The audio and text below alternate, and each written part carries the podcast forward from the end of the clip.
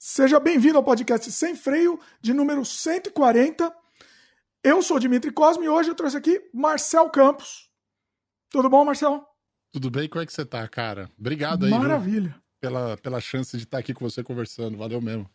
Nossa, vai ser muito legal esse papo. Para quem não conhece, o Marcel tem uma trajetória muito bacana na internet. Entre outras coisas, ele é criador do podcast MC 101, que conversa com criadores de conteúdo, então é muito bacana. Mas a gente vai falar, além disso, né? A gente vai falar de criação de conteúdo, né? As nossas mazelas aqui. Choraremos as mazelas. Mas a gente vai falar também de tecnologia, internet, é, a gente vai passar por marketing também, smartphone, foguetes cultura geek, vai falar de tudo aqui. Tá valendo? Ó, hoje aqui abriremos a porteira. Vai longe, vai, longe. Muito bom. Bom, Marcel, antes de começar o papo, deixa eu já dar os recados aqui pro pessoal, aí depois a gente solta o freio aqui, beleza? Da bala. Pessoal que, que tá seguindo a gente aqui, aproveita já dá o like aí no começo do programa, que aí você já não esquece. Já se inscreve no canal se ainda não é inscrito, clica no sininho de notificação, aquela coisa toda, né?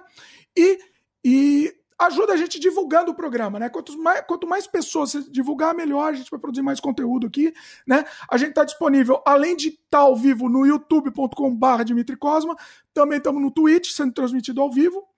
E depois esse programa vai ser disponível é, nas plataformas de áudio, como Spotify, Apple, Amazon Music, etc. também. Né? Segue a gente lá que você vai receber o aviso de programas novos. Esse programa também você vai encontrar no dimitricosmo.com.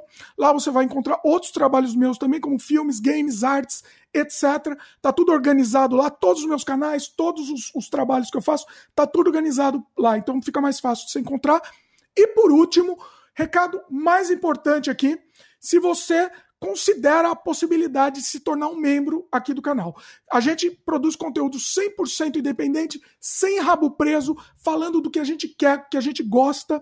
Então, assim, se você quer apoiar o conteúdo que a gente faz, se quer que a gente continue fazendo mais é, se torna um membro também, e além disso, você vai receber um monte de conteúdo exclusivo, como por exemplo, um monte de curtas-metragens meus que só estão disponíveis para os membros. São, tem, tem curtas-metragens pesadíssimos lá, que só os membros vão conseguir assistir. Né? Tem documentários, tem cursos, tem um monte de coisa bacana, making-off de vários curtas-metragens, e logo, logo eu estou preparando. Tava preparando hoje ainda, hein? Uma chamada que tô, tá preparando. Provavelmente mais uns dois, três dias vai estar tá no ar um making off de uma animação que eu fiz toda em rotoscopia. Então eu vou fazer um mostrar um making off e mostrar as técnicas para se fazer uma animação em rotoscopia. Vai ser quase um, um curso que você também vai ter disponível aí para os membros. Logo logo vai estar no ar. Assim, acho que em poucos dias vai estar disponível aí na área de membros. Então clique no botão seja membro e ajuda a gente e vai receber um monte de coisa de, de, de bônus aí. Marcel, momento já, já que temos no momento, momento jabá aqui, já no começo do programa, já faz jabá aí também, seu jabás aí, pro pessoal já te conhecer, onde, te, onde o pessoal te encontra. Vai lá. Caraca, não, tipo, eu sou Marcel Campos, sou responsável pelo marketing global na parte de, de mobile na Asus. Uh, sou criador de conteúdo também, como você falou, tenho o meu canal, onde eu tenho o MC One One, que é um podcast engraçado chamar de podcast, né? Pra ser o formato, não pra ser o nome de um programa, né, velho? é pra ser um, um veículo, né? O nome de um veículo, mas tudo bem. Então tem um podcast que é Missiona One, que é entrevistador de conteúdo, como você já falou. No mesmo canal ainda falo de tecnologia segundas-feiras e também faço aí as transmissões ao vivo de foguete, porque eu moro aqui na Flórida. Então eu fico do lado do Cabo Canaveral, uma horinha de carro, pego, vou para lá, meu, transmito ao vivo a loucura que é pegar aqueles foguetes maravilhosos subindo o som do foguete que bate no peito, é um negócio de outro mundo, cara. E é isso. Esse é o jabá. Muito bom, muito bom. Todos os, os, contatos aqui do Marcel, todos os canais, tudo tá aqui embaixo também. Você, tem até canal de game também, né? Eu descobri há pouco tempo. Tinha um can... tá, meio, tá meio parado? Como é que tá? Tive, era, mas era em inglês. Ah, é. Então, exatamente. Eu fiz durante um tempo, foi um teste. Eu queria fazer um canal em inglês, ver como é que era. Mas, mano, não dá, cara. Com todo, todo o conteúdo que eu já crio, mais o conteúdo que eu crio para Asus, mais o trabalho da Asus. Tipo, ferrou. Também participo de um canal em inglês da Asus, do, do ROG Global, né? Do ROG, como a gente fala, Republic of Gamers. Uh, eu sempre estou participando de um programa que chama Pulse. Então, é uma live também que a gente faz de tarde. Vez sim, vez não, eu tô lá. E ajudando os caras também, criando conteúdo direto Então aí, tipo, aí ferrou. Na hora que eu comecei a ajudar eles com isso, ferrou. Não tinha como eu fazer o meu conteúdo do meu canal em inglês mais, não tinha como. Aí resolvi dar um pause lá. Tá pausado, mas é legal, é um conteúdo legal para quem entende inglês. Fica à vontade lá para assistir o The Gamer Channel, porque o conteúdo foi feito de propósito atemporal. Então, tem, eu explico tecnologias gamers em produtos, de forma geral. Tá? E, e também eu falava de notícias, mas o mais legal lá, são três programas que tinha lá. Era o Side Quest, era o Level Up. Ah, e tinha mais um aí, Player 2. Então, o, o, Level Up, que é o que fala de tecnologia, explica tecnologia gamer em produtos. Nossa, muito legal. Eu descobri também, eu, eu, descobri há pouco tempo também, eu não conhecia, muito legal. Vai estar no post aqui também, nos links comentados. Re recomendado. Bom, Marcel, vamos pro papo aqui. Chega de jabá. Seguinte, é, vou, vou, eu vou copiar você. Você faz isso no seu podcast, então eu vou te imitar, inclusive. Né? Como que era o pequeno, o pequeno Marcel, né? Fala um pouco de qual que era a sua quando era pequeno, como que você começou. Gostei dessa ideia, eu te, te copiei. É, essa é uma boa cópia, porque deixa sempre convidado contra a parede, né?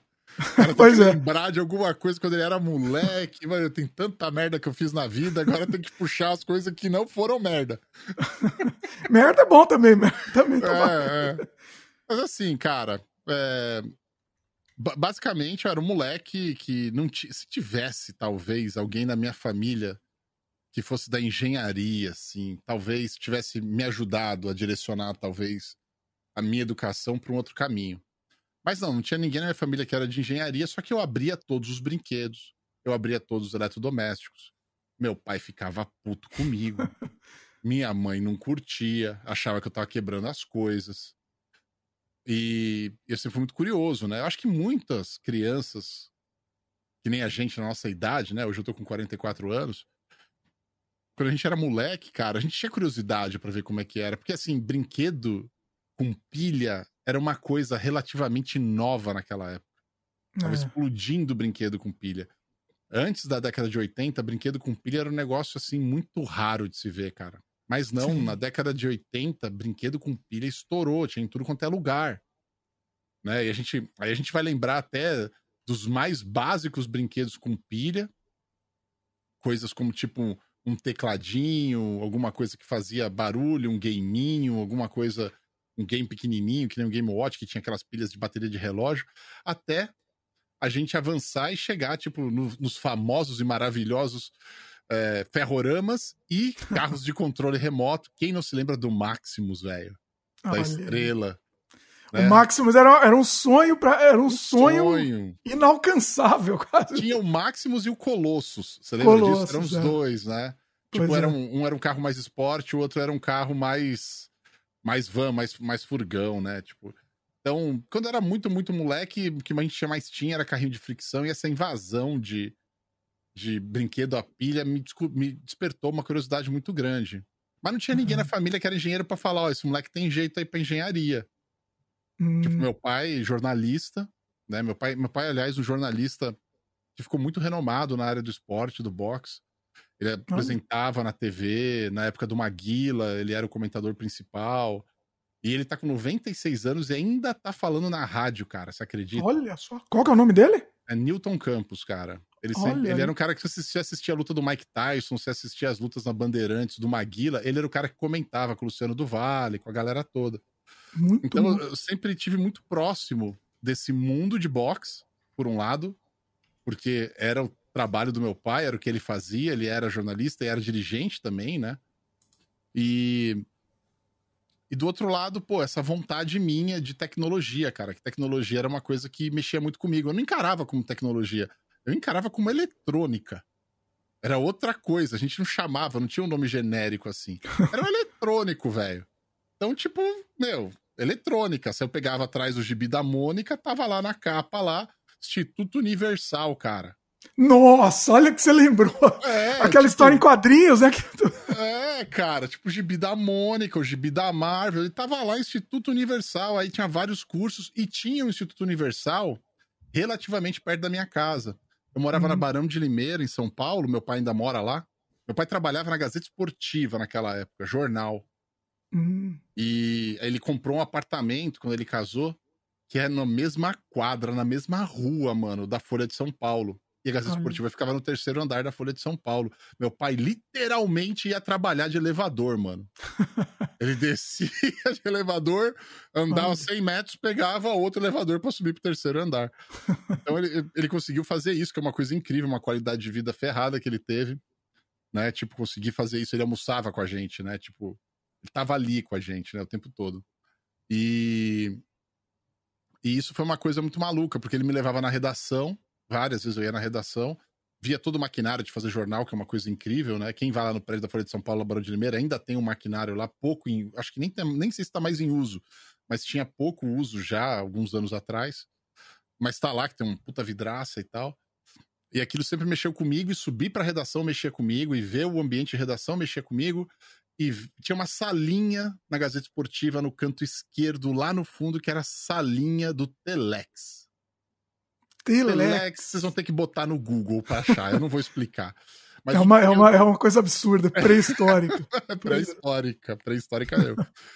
E aí, cara, eu, eu falei, cara, eu preciso muito aprender como é que esse negócio funciona. Como é que funciona um Telex, velho? Eu ficava, tipo, fascinado com o negócio ali, recebendo notícia do mundo todo. E eu me lembro o dia que chegou na redação a telefoto, velho que é quando chegava foto, ficava chegando foto, como se fosse um fax, só que no papel fotográfico, tá ligado? Olha. Ficava chegando é, foto. Era antes, é um pré-fax, né? Só pra. É um pré-fax que era pro é. jornal usar, fotos pro jornal Sim. usar, entendeu? Então isso era um serviço vendido para as redações no mundo todo. Aí você tinha da Reuters, você tinha não sei do que, agência não sei o que lá, que chegava essas fotos nesse telefoto e tinha o Telex que chegava as notícias do mundo todo. O Telex ficava é. funcionando sem parar, mano puta barulho. Pé, pé, pé, pé. Eu adorava ficar lá, cara. Aquilo para mim era um negócio maluco. Então eu sempre fui muito maluco por tecnologia. Uh, fui, fui eu que pedi pro meu pai um computador. Eu quero um computador, sabe? E, e, fui atrás e montei o computador. Eu morava uns dois, talvez uns três, 3, 4 quilômetros, talvez, eu não lembro agora, da Santa Efigênia, ali, Barão de Limeira para Santa Efigênia, é relativamente perto, sai pela Duque de Caxias, eu ia a pé, Durango, não tinha nada, não tinha grama, não tinha nada. Eu ia a pé hum. quase todo dia. Olha! Pra Santa Efigênia e, e, e, ficava vendo tudo que tinha lá, né, cara? Era, e, e eu vi a Santa Efigênia mudar durante esses anos todos, né, também, mudou muito, cara. É, nem sei como tá hoje, né? Mas era, era, realmente era um parque de diversão, né, pra gente. Era. Era o único lugar que você ia e você via as coisas. Sim. Era o shopping do nerd, tá ligado? Na época. Você, você não tinha onde ver coisas de tecnologia que não fosse ali, cara. Pois é. Agora, uma coisa interessante, né? Você, você acha que você. Qual, qual que é a, você acabou seguindo qual carreira? Porque o seu, assim, você trabalha com comunicação e tecnologia ao mesmo tempo. Então, assim, você acabou aliando as duas coisas. Você, a comunicação, acho que você aprendeu nessa convivência aí com seu pai, lá no trabalho dele e tal, e, e aliou a tecnologia, é isso? É, é uma coisa muito maluca, né? Que meu pai é um cara totalmente de humanas, nunca fez faculdade. Como ele. Na época que chegou computador na redação da Gazeta Esportiva foi quando ele chegou em casa e falou para mim, pro meu irmão, para minha, pra minha mãe, né, a esposa dele, falou: Ó, eu acho que acabou minha vez na redação, porque colocaram o computador e eu não sei mexer naquilo. Olha. Então, ele já previu, já ele sentiu. Ele era um cara da máquina de escrever. Ele não conseguiu transicionar pro computador. Ele não consegue usar um computador. Tá com 96 anos, né, cara? Ele nasceu em 1925. É. Ele viu a Segunda Guerra na frente dele. Então, Olha. Então, tipo, é, é uma outra percepção de mundo, né, cara? E essas mudanças drásticas que aconteceram, ele foi um cara que não conseguiu acompanhar. Quando isso chegou para ele, ele já tava com 60 e poucos, quase 70, tá ligado? Por que que eu vou aprender essa porra? Uhum. tipo... E não é, e não é nenhuma coisa instintiva como é hoje, né? Era, na época era muito Não. Muito complicado. Tinha que dar comando, tinha que dar comando para tudo. Então, ele até me lembra na época, quando chegou os computadores, assim, na redação da Gazeta Esportiva, ficavam bem no meio, assim. E, e os computadores eram ligados na rede interna. E eles contratavam estagiário para pegar as laudas da galera que era é, jornalista e transcrever a lauda para dentro do computador, velho. A lauda era um pedaço de papel que você tinha ali as, as linhas contadas, né? Onde eles escreviam a matéria, os jornalistas na máquina de escrever. Então, tipo, vários jornalistas não conseguiram se adaptar naquela época e também fizeram isso. Então, tinha muita gente lá que fazia só isso. Chegava a matéria e o cara pum, pum, pum, passava do papel para dentro do computador, porque sabia dar os comandos, sabia operar o computador. E por mais que tivessem dado treino e tudo mais pro meu pai e outros amigos dele, meu, eles não conseguiram acompanhar. Foi uma coisa muito brutal para eles. Já era uma uhum. galera que tinha uma idade mais avançada. É, foi punk. Isso foi uma coisa punk. Eu lembro que, que as pessoas queriam não, não, não sei para você, se para mim, quando eu era pequeno, eu falava, ah, não, vai fazer curso de digitação, que esse é o futuro, né? O cu... Só é, mano. Eu fiz curso de datilografia. É, então, exatamente, pois eu é. Eu fiz curso de datilografia, tipo, Olha. caralho. Tipo, cara, você imagina isso? Caraca, é, né? Hoje a gente pensa, não faz sentido, né? Mas na época era, era o, o que tinha, né? Ah, o, quer mexer com computador, vai lá aprender a digitar. É isso, né? Você, é... é, você tinha que primeiro aprender a digitar, era a primeira barreira. E aí você pois fazia é. o que? Geralmente, naquela época, né? Quando, como eu era moleque, eu tinha que aprender a digitar na máquina de escrever e operar a máquina de escrever. Pra depois Sim. ir para um computador. Não tinha um curso de digitação, era um curso de datilografia. Depois, é. as coisas foram ficando muito, muito mais simples, né, cara? Você vê, minha filha, meu filho, eu nunca ensinei para eles como digitar. Eles digitam, velho. Digitam mais rápido que a gente. Cara, é muito maluco isso, né? Mas, pô, eu me lembro que assim, a postura, o lugar de pôr a mão, como que funciona cada tecla, onde que tá, como alcançar. Isso eu levo comigo até hoje. Então eu digito muito rápido. para me escrever num teclado, ainda mais nesses teclados que são mecânicos, é uma maravilha para mim. Tipo, eu me sinto em casa. Escrever no teclado do notebook, para mim, é um negócio meio difícil ainda.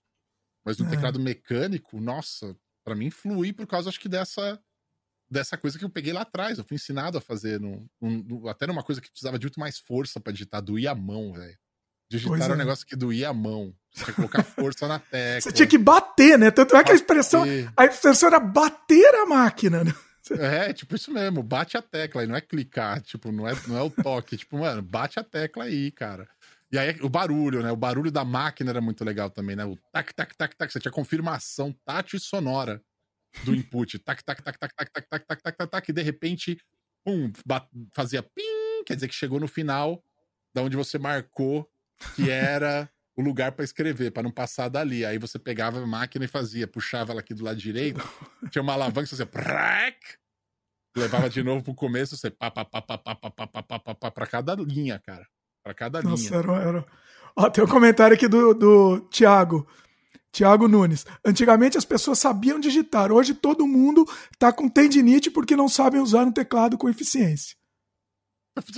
Olha, não duvido nada, viu? não duvido nada. A gente era treinado, né, cara, para fazer isso. E hoje as pessoas, tipo, elas aprenderam praticamente sozinhas. Na escola tem um pouco disso ainda. Tem uma iniciação a isso. As teclas, posição, alfabetização, isso meio que tá meio que junto. Mas eu acho que as crianças, elas pulam na frente do computador e pegam mais rápido que qualquer professor possa ensinar, cara. Pois é. Oh, oh, só uma parte técnica aqui. O Thiago comentou que meu som estava muito mais alto que o, que o, do Marcel. Vê se melhorou agora, Thiago. Uh, comenta aí se melhorou. Mudei algumas coisas aqui. Vê se agora tá melhor, tá? Se não tiver, a gente arruma. Ficou bom? Olha aí, ó. Vê se tá bom. É, comenta aí também. Ouve do Marcel, comenta aí, pessoal. Bom, Vamos continuar com a trajetória. Bom, aí você se formou em quê? O que você. Cê... Putz, cara. É uma coisa meio maluca também, porque. Eu, eu estudava num colégio pago, que era o Liceu hum. Coração de Jesus. Meu pai tinha condição de pagar. Aí eu repeti a sexta série uma vez. Aí eu repeti a sétima série uma outra vez. Aí eu repeti a outra vez a sétima série. Aí eu falei, pai, é, no, é nós aqui, hein? É nós, Marcelo. Só, só você não vai. É. Você repetir três vezes. Aí, e, e, por, mano, por motivos, não é porque eu era burro, é porque eu não via por que, que eu tinha que estar na porra da escola aprendendo aquelas coisas. Eu questionava demais e eu cabulava a aula. E eu repetia, porque eu não aprendia a matéria, obviamente, chegava a prova, eu zerava, tipo, zero na porcaria da prova. E aí tinha gente que. Eu, eu pegava uma prova que a professora dava um zero, assim, escrito vermelho e grande, e eu jogava no lixo. Eu tava nem aí, velho. tipo, eu não sentia nada por aquilo. Eu falei, não, essa matéria não, não, é o que eu vou usar na vida. Não, não, não presta pra mim. percebia que não tinha utilidade, né? Não, tinha. É, mas é, é, uma coisa muito louca, porque tinha. Isso, na verdade, hoje, olhando para trás e fazendo uma retrospectiva, eu culpo muitos professores que eu tinha. Sim. Que eles não conseguiam envolver a gente. Eles não conseguiam deixar a gente interessado na matéria ao ponto da gente não se desconectar dela, não ver a razão dela existir, por que ela está sendo ali passada. Então, da mesma maneira que um professor vinha para a sala de aula e ele não trabalhava com tesão, ele não passava esse tesão para a galera, entendeu? Do que ele estava mostrando. E já em outros, outras áreas, outros cursos, outros, o, o, o, outras matérias, caraca, velho eu amava por causa dos professores ou porque eu tinha alguma tendência. Ciências é um negócio que qualquer professor, por mais chato que fosse, eu gostava. História é um negócio que eu amava. Não importava o professor. Só que é muito louco. Porque geografia, história, ciências, sempre tinha os melhores professores, mano. Sim. Sempre eram é os verdade. caras mais legais, mais descolados e tal. Aí vinha matemática. Puta professora Nossa. chata da porra. Aí vinha português. Puta professora chata da porra. Aí vinha inglês, cara. Pô, repeti dois anos de inglês aí. Inglês eles nem ensinavam, né? Eu não nem ensinava. Não, meu, eu, eu tinha um professor que era nojento, mano. Nojento. Nossa. O cara colocava a mão na, na calça jeans e ficava coçando o saco dando aula pra gente. Por dentro, tá ligado? No bolso, ele colocava assim Nossa. por dentro no bolso. E ele ficava coçando o saco, só calça jeans, dá pra você ver o cara tá fazendo com a mão ali, mano cara dava umas, umas pegadelas com o dedão assim, sabe? No birolinho dele. Tipo, era um negócio tipo, mano, caraca. E, tipo, isso meio que, meu, não só pra mim, mas pra todo mundo que tava na casa, a gente olhava um pra cara do outro e falava, nossa, que nojo, velho. Era o show, cara, show. É, tipo, é engraçado no começo, mas depois você fala, mano, hum, mas se fuder, eu cabulava a aula do cara.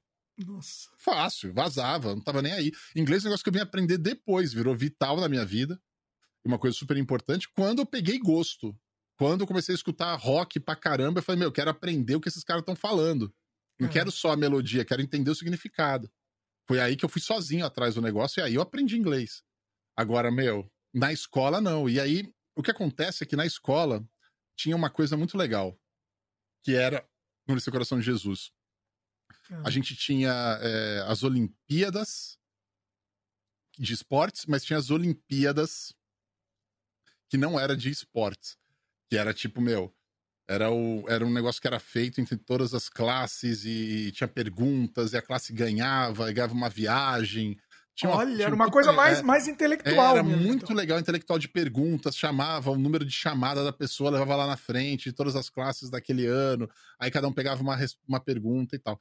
Então, isso era uma coisa muito legal que tinha. E tinha também a encenação para esse, esse negócio. Também tinha uma parte de teatro. Eu participava desses negócios de teatro, gostava, mas o que eu mais gostava mesmo é na hora que tinha que fazer uma feira de, uma feira de ciências que fazia parte disso com exposição. Eu fazia exposição. Olha. Eu tava lá fazendo exposição. Então eu levava videogame, desmontava o videogame inteiro, explicava cada parte que tinha lá dentro como que ela funcionava. E aí juntava, enchia de pai, enchia de criança do meu lado, porque não só eu juntava aulas de videogame, que era o que a molecada curtia, e eu curtia também, que era moleque, mas os, os, pais ficavam impressionados de ver eu falando de cada parte do videogame, como que funcionava, como que uma coisa conectava com a outra, como que aquilo virava imagem na TV, qual era o módulo que fazia aquilo. Eu já, eu já tinha esse conhecimento e não tinha internet para buscar isso, não, mano. É, pequeno detalhe, pois é. Eu ia na Santa Efigênia mesmo. E aprendia Olha. com os caras lá. Então aprendia com os caras, às vezes, na, ali numa lojinha, em algum lugar, tinha um cara arrumando. Eu falava, meu, por que, o que, que é isso? O que, que é aquilo? E o cara me falava. E eu aprendia. Aí, de repente, o cara pegava e jogava na minha mão. Falava assim, ó, você quer o manual do negócio? Tó, tem um monte aqui. Aí ele dava o manual técnico do negócio. Não o manual pro consumidor, mas o manual da técnica. Ele tinha um monte, ferro velho, tá ligado? E aí o cara jogava na minha mão, eu ia ler aquilo que tava em inglês, eu tentava decifrar. Tinha muita coisa que eu não conseguia entender, mas eu tentava decifrar. E era muito bom que eu aprendi muito com isso. Só que eu nunca tive ninguém, como eu falei, que me desse um norte do tipo, ô, oh, Marcel, tem um jeito para ser engenheiro. E aí, cara, eu comecei a jogar Magic the Gathering, depois que eu quebrei mas a clavícula. Peraí, um detalhe, você sabe que engenheiro precisa saber matemática, precisa gostar muito de matemática. Não, mas nunca chegou, nunca ninguém chegou para mim e falou assim, cara, você tem jeito para ser engenheiro. Eu falei, mas o que é ser engenheiro? Se tivesse ah. chegado alguém e falar assim, meu, você tem jeito para ser engenheiro, só que você precisa de matemática. Sim. Aí, Aí talvez, se, talvez, é, é, talvez você se interessasse. Talvez é. eu fosse atrás para aprender mais, para me interessar mais. E o que acabou acontecendo engraçado, eu comecei a jogar Magic logo no começo, porque eu tinha quebrado a clavícula, cara. Hum. Num acidente de bicicleta que eu sofri. Olha. E aí meus amigos falaram: olha, tem um jogo novo aí, vamos, vamos todo mundo comprar esse jogo, jogo de cartas e tal. A gente já jogava RPG. Ele falou: é tipo RPG, chama Magic. E aí a gente vem jogar aqui na sua casa, porque você não podia sair de casa, ficava o dia inteiro sentado, três meses. E os caras traziam, e eu, eu dava dinheiro também para eles comprar, e todo mundo comprava, e de repente tinha, tipo, 10 amigos meus na minha casa, no meu quarto, jogando Magic, todo mundo jogando Magic. Com eu com a clavícula quebrada. Hum. Isso foi do caralho. Eu aprendi a jogar Magic, virou uma paixão, uma paixão que depois foi desenvolvendo de uma maneira muito maluca. Que eu cheguei a virar juiz de Magic. Fiz muito campeonato de, de Magic pelo Brasil todo, né? Organizando o campeonato. E cheguei até aí no campeonato mundial em 1998 em Seattle, cara, que foi uma coisa Olha maluca. Aí. Eu fui juiz do campeonato mundial. Foi uma coisa muito 98. louca. 1998, cara. E, e aí, é até engraçado porque eu tô falando isso, porque um pouquinho antes de ir pra esse campeonato, eu tava numa loja que ficava ali na rua Pamplona, em São Paulo, do meu amigo Nuno, que era a Merlin. Uhum. E eu tava indo jogar lá e sendo juiz de campeonatos lá todo final de semana e tal. Era uma coisa muito legal, uma comunidade muito legal. E aconteceu de eu estar tá escutando uma propaganda no rádio que tava tocando lá na loja numa tarde falando: ah, cursos preparatórios para o vestibular da Unip. Não sei o quê, cursos de não sei o que lá, não sei o que lá. E de repente falou assim: curso de propaganda e marketing. Eu falei, porra, eu sempre fui fascinado por propaganda também, né? Eu preferia assistir a propaganda do que o programa que estava na TV. Achava a propaganda mais legal até. Adorava assistir, às vezes, quando acontecia, de passar um documentário na Discovery de propaganda, tá ligado? Mostrando como que eram as propagandas em vários lugares do mundo, ou como que eram os bastidores de propaganda. Eu achava aquilo fantástico. falei, meu, propaganda em marca, eu quero fazer propaganda. Isso entrou na minha cabeça, eu peguei, juntei minhas cartas, subi até a Paulista, que era ali do lado, fui lá no prédio da Gazeta, onde é a Unip, hum. e eu falei, ó, eu quero me inscrever pro curso de propaganda e marketing e tal. E aí, então, você tem que primeiro fazer o, o teste seletivo. Puta piada do caralho. Mano, você passa na frente da Unip, os caras já te laçam e manda o boleto no dia seguinte, velho. Esse, esse teste é a maior hipocrisia, né? Vamos falar a verdade. É, não, tirei é só pra falar que tem. Eu também fiz, também fiz na Imbi Morumbi também. É só pra falar que tem, né? Só pra... É, é só pra dizer que tem. Se você chegasse lá e falava, mano, um dia eu quero testar, ó, um dia eu quero testar, que, que se alguém puder fazer isso, vai fazer esse teste, tira tudo zero, faz tudo errado, de propósito, quero, vai passar. Vai eu quero ver, eu quero ver se alguém reprovou nessa porra, né? se eu quero, é, exatamente, se alguém reprovou, comenta aí, por favor. Ou conhece mas, alguém que reprovou. Mas é muito louco, porque aí eu entrei na faculdade, hum. que era uma coisa que eu queria fazer, mas não estava muito bem definido o que eu ia fazer. E eu, eu, tinha, eu tava um ano sem estudar. Porque uma uhum. coisa que aconteceu, depois que eu repeti a sétima série pela terceira vez, eu já tava trabalhando, e eu virei pro meu pai e falei, pai, você não vai pagar mais colégio particular. Aí eu paguei um supletivo da sétima pra oitava, para fazer em seis meses. E aí eu, eu fui para um colégio do estado, Caetano de Campos, que fica lá na, no, embaixo da Consolação ali. Só para terminar. É, e aí eu falei, meu, vou, agora eu vou fazer o fazer a noite, né? O, o, o colegial, né, mano? Colegial. colegial na época, né? E aí eu fiz de noite colegial no colégio público do estado. Me inscrevi, fui sorteado, entrei. E aí eu trabalhava, eu tinha dois empregos. Eu tinha um emprego de manhã até no começo da tarde, e aí eu tinha um outro emprego que era é, a tarde toda. Uhum. E aí eu saía desse. Eram dois empregos de meio período. E aí eu saía desse emprego, fazia uma aula na cultura inglesa, e andando até a cultura inglesa na Higienópolis. E aí eu hum saía andando da Higienópolis até o Caetano de Campos para pegar a aula. À noite começava. A aula à noite, se eu não me engano, começava às oito, sete e meia, uma coisa assim, tá ligado? Então, tipo, era, era tudo meio maluco, tudo a pé, não tinha dinheiro pra nada. Não tinha, Puxado, né? É, trabalhando para me sustentar, tá ligado? Pagar o curso de inglês. E, e depois, aí fiquei um ano. Esse um ano é, foi muito bom para mim, porque eu comecei é, a fazer frila de website, mano, porque eu sabia, eu sempre fui muito curioso, né, cara? Tinha computador em casa e comecei a mexer em Flash. Isso foi em? Ah, isso foi em 97. Eu comecei a mexer no Flash 2. Aqui, nessa época, né? Qualquer um que mexia em Flash, ou fizesse um sitezinho HTML, era, era Deus, né? Pagava o que quiser, quisesse, Não, né? Site HTML eu fazia vários, aí eu comecei a, a frilar. Uhum. Então, tinha vários, fiz para vários amigos meus, e aí eles falaram assim: pô, tem um outro amigo meu que quer. Eu falei, meu, vou cobrar, tudo bem? Ele falou, não, cobra do cara. Aí cobrava 200 reais, 500 reais. Na época era muita grana, 200 reais, Sim. 500 reais, assim, pra um moleque que nem eu. Pois e tipo, é. meu, tipo, tava show, não precisava mais trabalhar que nem eu trabalhava. Tá no uhum. emprego, eu podia só viver do freela. Chegou no nível que eu vivia do freela. Fazia flash, animação em flash para as empresas, colocando logo, abertura de vídeo, com. Porra, fiz muito disso, cara. E aí o que aconteceu? Veio esse negócio de ir lá pro, pro, pro Mundial de Magic e, e eu ter aplicado pra Unip. E o dia que começava as aulas da Unip era o dia do Mundial de Magic, velho. Ai. Aí eu peguei e falei, foda-se, eu vou faltar a primeira semana inteira. Sim, tá. Não, não tem nem o que pensar, né? É, é foda-se, vou perder a primeira semana e foda-se. É. Eu não tava ligado, mas eu escapei do trote, né? É, então, isso é bom também. Eu, é, eu não fui no trote da minha faculdade. Eu era cabeludo, não fui, no, não, fui, não fui uma semana por causa do cabelo. Imagina. Isso não existe mais hoje, né, cara? Não existe mais trote, existe? Acho que não existe mais. Se o pessoal souber, comenta aí. Eu acho que não existe também. Acho que é até pro, proibido, né? Pois é. Eu não sei, eu lembro, eu me lembro dos trotes que tinha, por exemplo, na consolação mesmo, da galera que entrava no Mackenzie. Era uns trote pesado, mano. Os caras pegavam, fazia colar de papel higiênico nos bichos, fazer eles pedir dinheiro para depois os caras ir tomar cerveja. Pois é, pois é. Tinha, é. Eu lembro que no, eu acabei no é, segundo ano errado. a gente foi fazer trote, essa do dinheiro, né? Só isso. Dinheiro para tomar cerveja, aí chamava também os, os bichos também, ia todo é. mundo. Aí você integrava mais para integrar, né? É, mas, mas era a, a, a, metodologia era punk, pintava os caras, jogava ovo nos caras, os caras iam sujo, pedir dinheiro, parecendo Sim. bicho mesmo. Por isso que tinha esse Sim. nome de bicho. e, e eu escapei da, do trote da entrada da faculdade, ali na, no campus Marquês da Unip. E aí, quando eu voltei, eu apareci na sala. Tipo, uma semana depois das aulas, e, e comecei a aprender o que, que era marketing, o que, que era propaganda.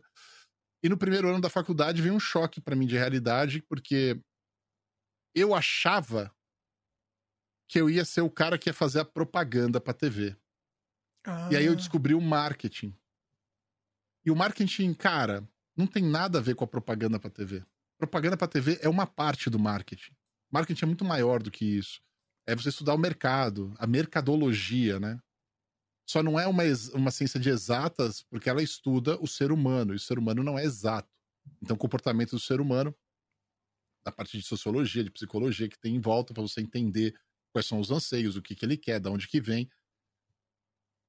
Então ela é considerada uma ciência de humanas. Mas, porra, o que eu tive de aula de estatística, o que eu tive de aula de, de, de planejamento financeiro da empresa, de economia, tipo, você tem essas aulas. E a Unip era um baita de um curso, velho. O curso da Unip de propaganda e marketing. É um puta curso, uns puta professor foda. É referência, né? É, puta, pagava bem, né, velho? Imagina esses caras, onde que dava aula antes, né? Então, é. tipo, você vai para uma escola particular, né? Uma universidade particular, tinha uma puta infraestrutura. O campus que eu tava estudando tava, tinha acabado de levantar, não tinha levantado um prédio ainda, o prédio veio depois. Hum. Então, no, acho que no meu último ano da facu, foi quando a gente pegou metade do prédio pronto. Só tinha, tipo, um elevador funcionando. então, tipo, foi bem, bem no começo essas coisas. E e foi muito louco, cara. Foi muito louco passar por isso. Por quê? Porque dentro do, da faculdade, eu comecei a ver que a percepção do que eu poderia ser estava errada na minha cabeça. E foi ali que destilou em mim, primeiro, um senso de competitividade muito grande. De querer sempre fazer melhor, fazer mais que os outros. Algo que eu nunca tive na escola. Nunca tive esse desejo, nunca fui incentivado a ter esse desejo a escola não incentiva. A escola é formar, formar o, o caminho, a corrida dos ratos lá, né? Só isso. É. Faz isso, fica quieto, cala a boca e, aprende isso. Pois é. E, é. Na, e na faculdade eu tive esse, esse sentimento, por causa dos professores, obviamente, do tipo, meu, você tem que ser melhor do que isso. Você é muito ruim ainda. Sabe? Esse é. desafio. Você é muito cabaço ainda. Você tem, que, você tem que aprender muito mais. Vai ler um livro, cara. Tá aqui o livro pra você ler, ó. É.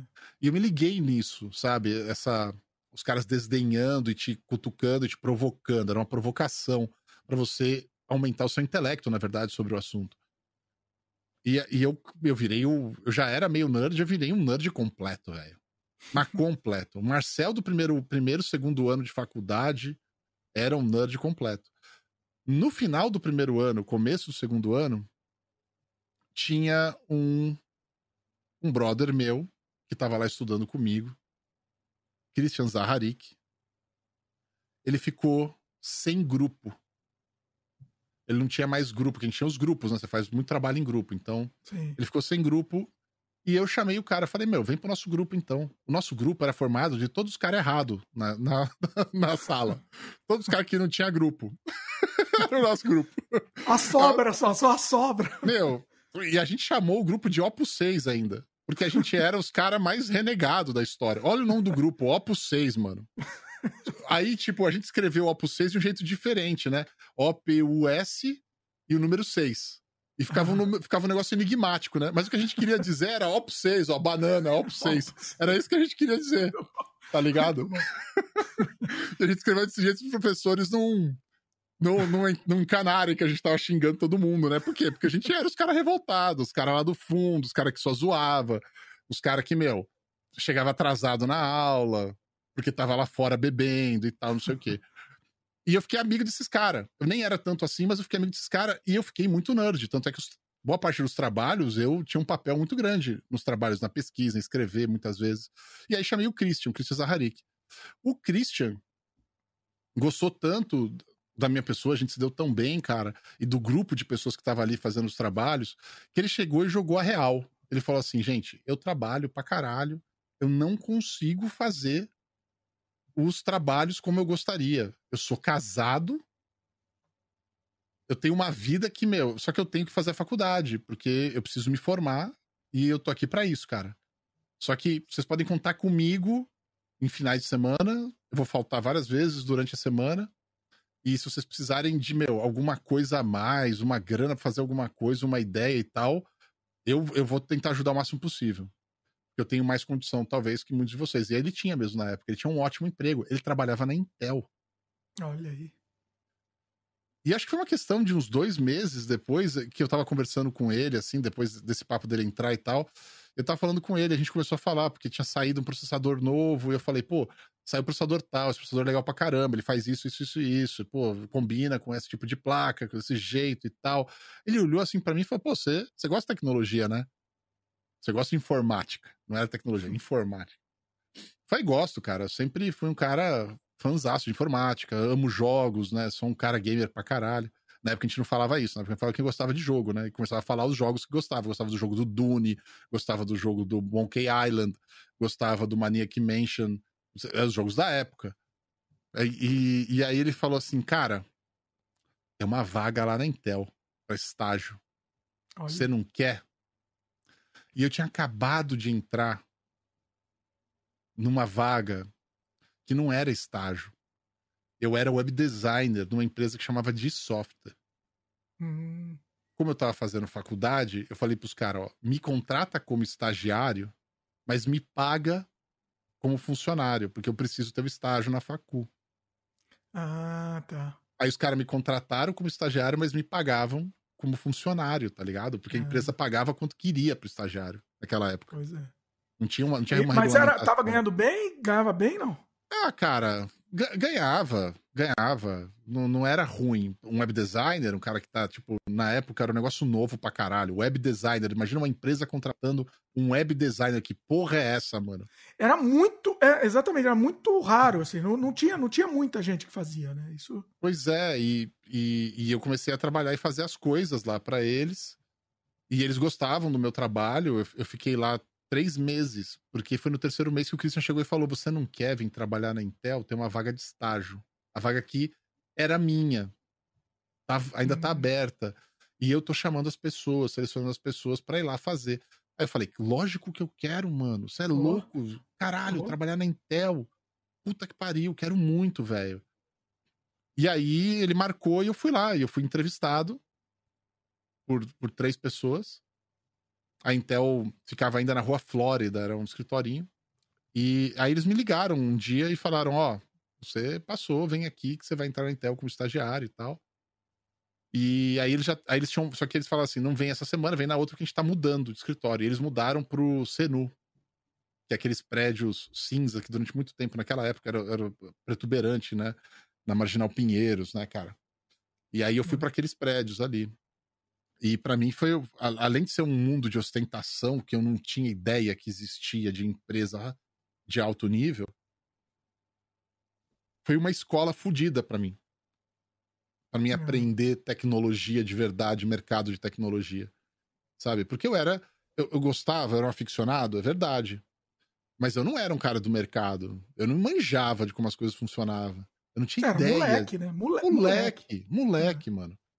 Então, na hora que eu vou pra Intel, e fico feliz pra caralho de, de, de ir na época, né? Um negócio que, meu, transbordava de felicidade americana, pra um moleque da década de 80, você trabalhar numa empresa americana, uma empresa que fazia propaganda na TV, mano.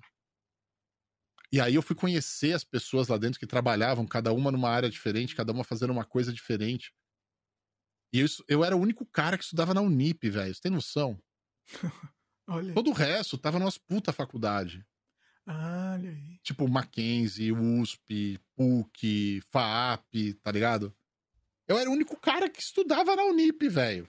O, o Thiago comentou que três pessoas para entrevistar o estagiário é estágio ostentação. Pode crer, né? Uma da RH, o chefe do Christian e o Christian. O Christian também me, me fez lá uma cena que ia me entrevistar. Falou: Ó, oh, é o seguinte, eu tô aqui, faz de conta que nós estamos tô te entrevistando, mas é só conversa. Mas depois veio o chefe do Christian. É, veio o chefe do Christian e veio uma pessoa do RH. E foi muito legal. Tipo, eu fiquei. Eu estagiei durante de 2000. Se eu não me engano, foi 2000. Que, é, eu entrei na Intel em 2000. E aí eu estagiei de dois, 2000 inteiro e 2001 quase que inteiro. Eu me lembro que eu passei o 11 de setembro, eu tava na Intel. Olha aí. O 11 de setembro eu tava na Intel. Eu me lembro de chegar e-mail do CEO da Intel para todo mundo, tipo, umas 5, 6 horas depois, falando: olha, nós vamos fechar escritórios em todo lugar do mundo, que pode ser americanos podem ser, ou pessoas que trabalham em empresas americanas podem ser vítimas de atentado terrorista. Olha a noia que deu, velho. Nossa. Olha a noia que deu. E aí todo mundo tinha que ir pra casa e voltar na outra semana. Tipo, ficar uma semana off. todo mundo uma semana off. E eu me lembro disso, né? Então, 11 de setembro é uma coisa que você lembra, né, cara? Onde você tava quando aconteceu. Não tem como você. Você lembra esquecer, fotograficamente, né? Negócio... É um negócio maluco, né, cara? Maluco. É um negócio maluco. Molecada e... nova não tem nem ideia do que, do, do, que, que é isso, do que ia ter passado, vivido isso daí, né? Pois é. é. E essa era uma época que tinha internet, só que para você assistir vídeo na internet, ou live stream que estava começando na internet, você tinha que ter um player, que era o Real Player. Você precisava de um software instalado no computador para assistir. Você tinha que saber o link do canal que você queria assistir. Então, Sim. eu costumava, porque a Intel tinha uma puta internet da época, uma puta internet da época, hum. e o, o, sinal era 360, 280. A qualidade. Não era, não era 480. Assistir na TV era melhor que assistir na internet. E, eu, e eu consegui colocar, o meu Real Player tava ligado, e eu já tinha já salvo o link da CNN, e eu acessei e eu comecei a assistir na minha baia o link da CNN, cara mostrando aquilo lá, que, putz, que aconteceu, um, um, prédio foi atingido por um avião e tal. E eu tô lá assistindo, cara, e a qualidade é bem ruim.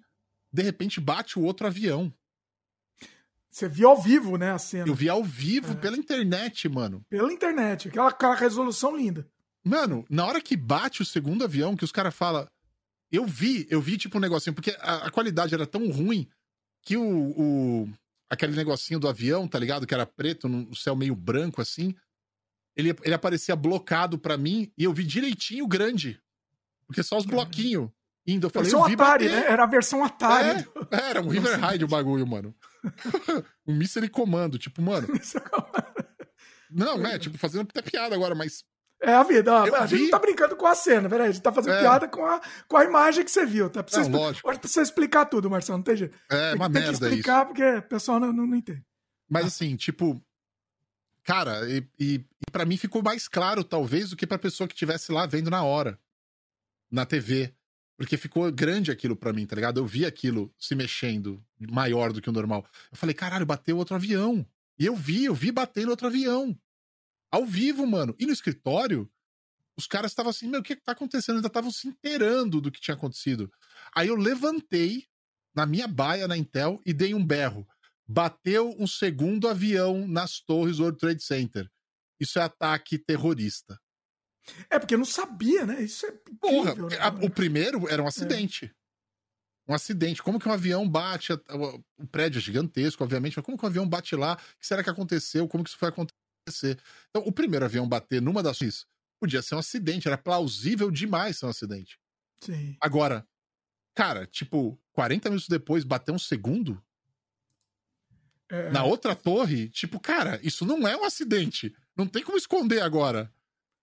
E parecia uma coisa meio apocalíptica mesmo, né? A sensação É, era mano. apocalíptica, né? Era, não, quando as torres caem, né? As imagens de TV depois, que a gente foi ver depois, né? Das torres É. caindo. Eu, eu acompanhei, eu vi a torre- as torres caindo. Eu vi ao vivo as torres caindo, porque aí a gente deu um jeito de pegar uma TV na Intel, colocar numa sala, todo mundo parou de trabalhar, foi pra sala assistir a TV, mano. Sim. E aí já tava na Globo, aí já tava em tudo quanto é lugar. E a gente começou a assistir, cara, e a gente viu o prédio cair, velho. É. Isso é um negócio, tipo, muito rápido. Eu- O jeito que as coisas se desenvolveram foi muito rápido. E eu não Dava aquela eu sensação que arrepio até hoje. É. Nossa, você vê, é. E dava uma sensação que você não realmente dá, dá insegurança, insegurança total, né? Eu lembro nesse Pois mesmo é. dia eu tava, eu ia fazer um trabalho para um cliente. Eu fazia multimídia nessa época, né? CD multimídia e tal. E a gente ia fa- fazer um, um estava fazendo um multimídia para apresentar para para um encontro, lá, uma apresentação num, num hotel.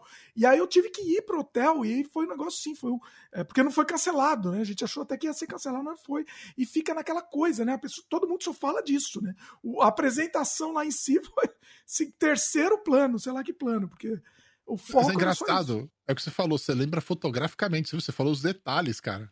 Detalhes, você lembra detalhes, exatamente, é louco. É difícil você ter momentos da sua vida no passado que você consegue lembrar detalhes específicos de um dia inteiro, cara. Esse é um dia que eu Sim. consigo lembrar ele do começo ao fim. Exatamente. Muito absurdo. Do começo ao fim. Foi muito absurdo, cara. Muito absurdo. E aí eu tava na Intel, tava Uhum. meu estágio, né? O estágio é aquela história. O estágio ele tem dois anos. Você não podia fazer mais do que dois anos de estágio. E tava, eu tava com um ano e oito meses, mais ou menos. E eu virei pra eles e falei assim: ó, quero ser efetivado. Eu quero virar um funcionário Intel. Na Intel, os, os estagiários eram green badges, que eram tipo badges, como é que eu falo? isso? Crachá verde. Tinha uma corzinha Ah. verde no crachá. E você não tinha nem foto, mano. Só tinha o nome, estagiário.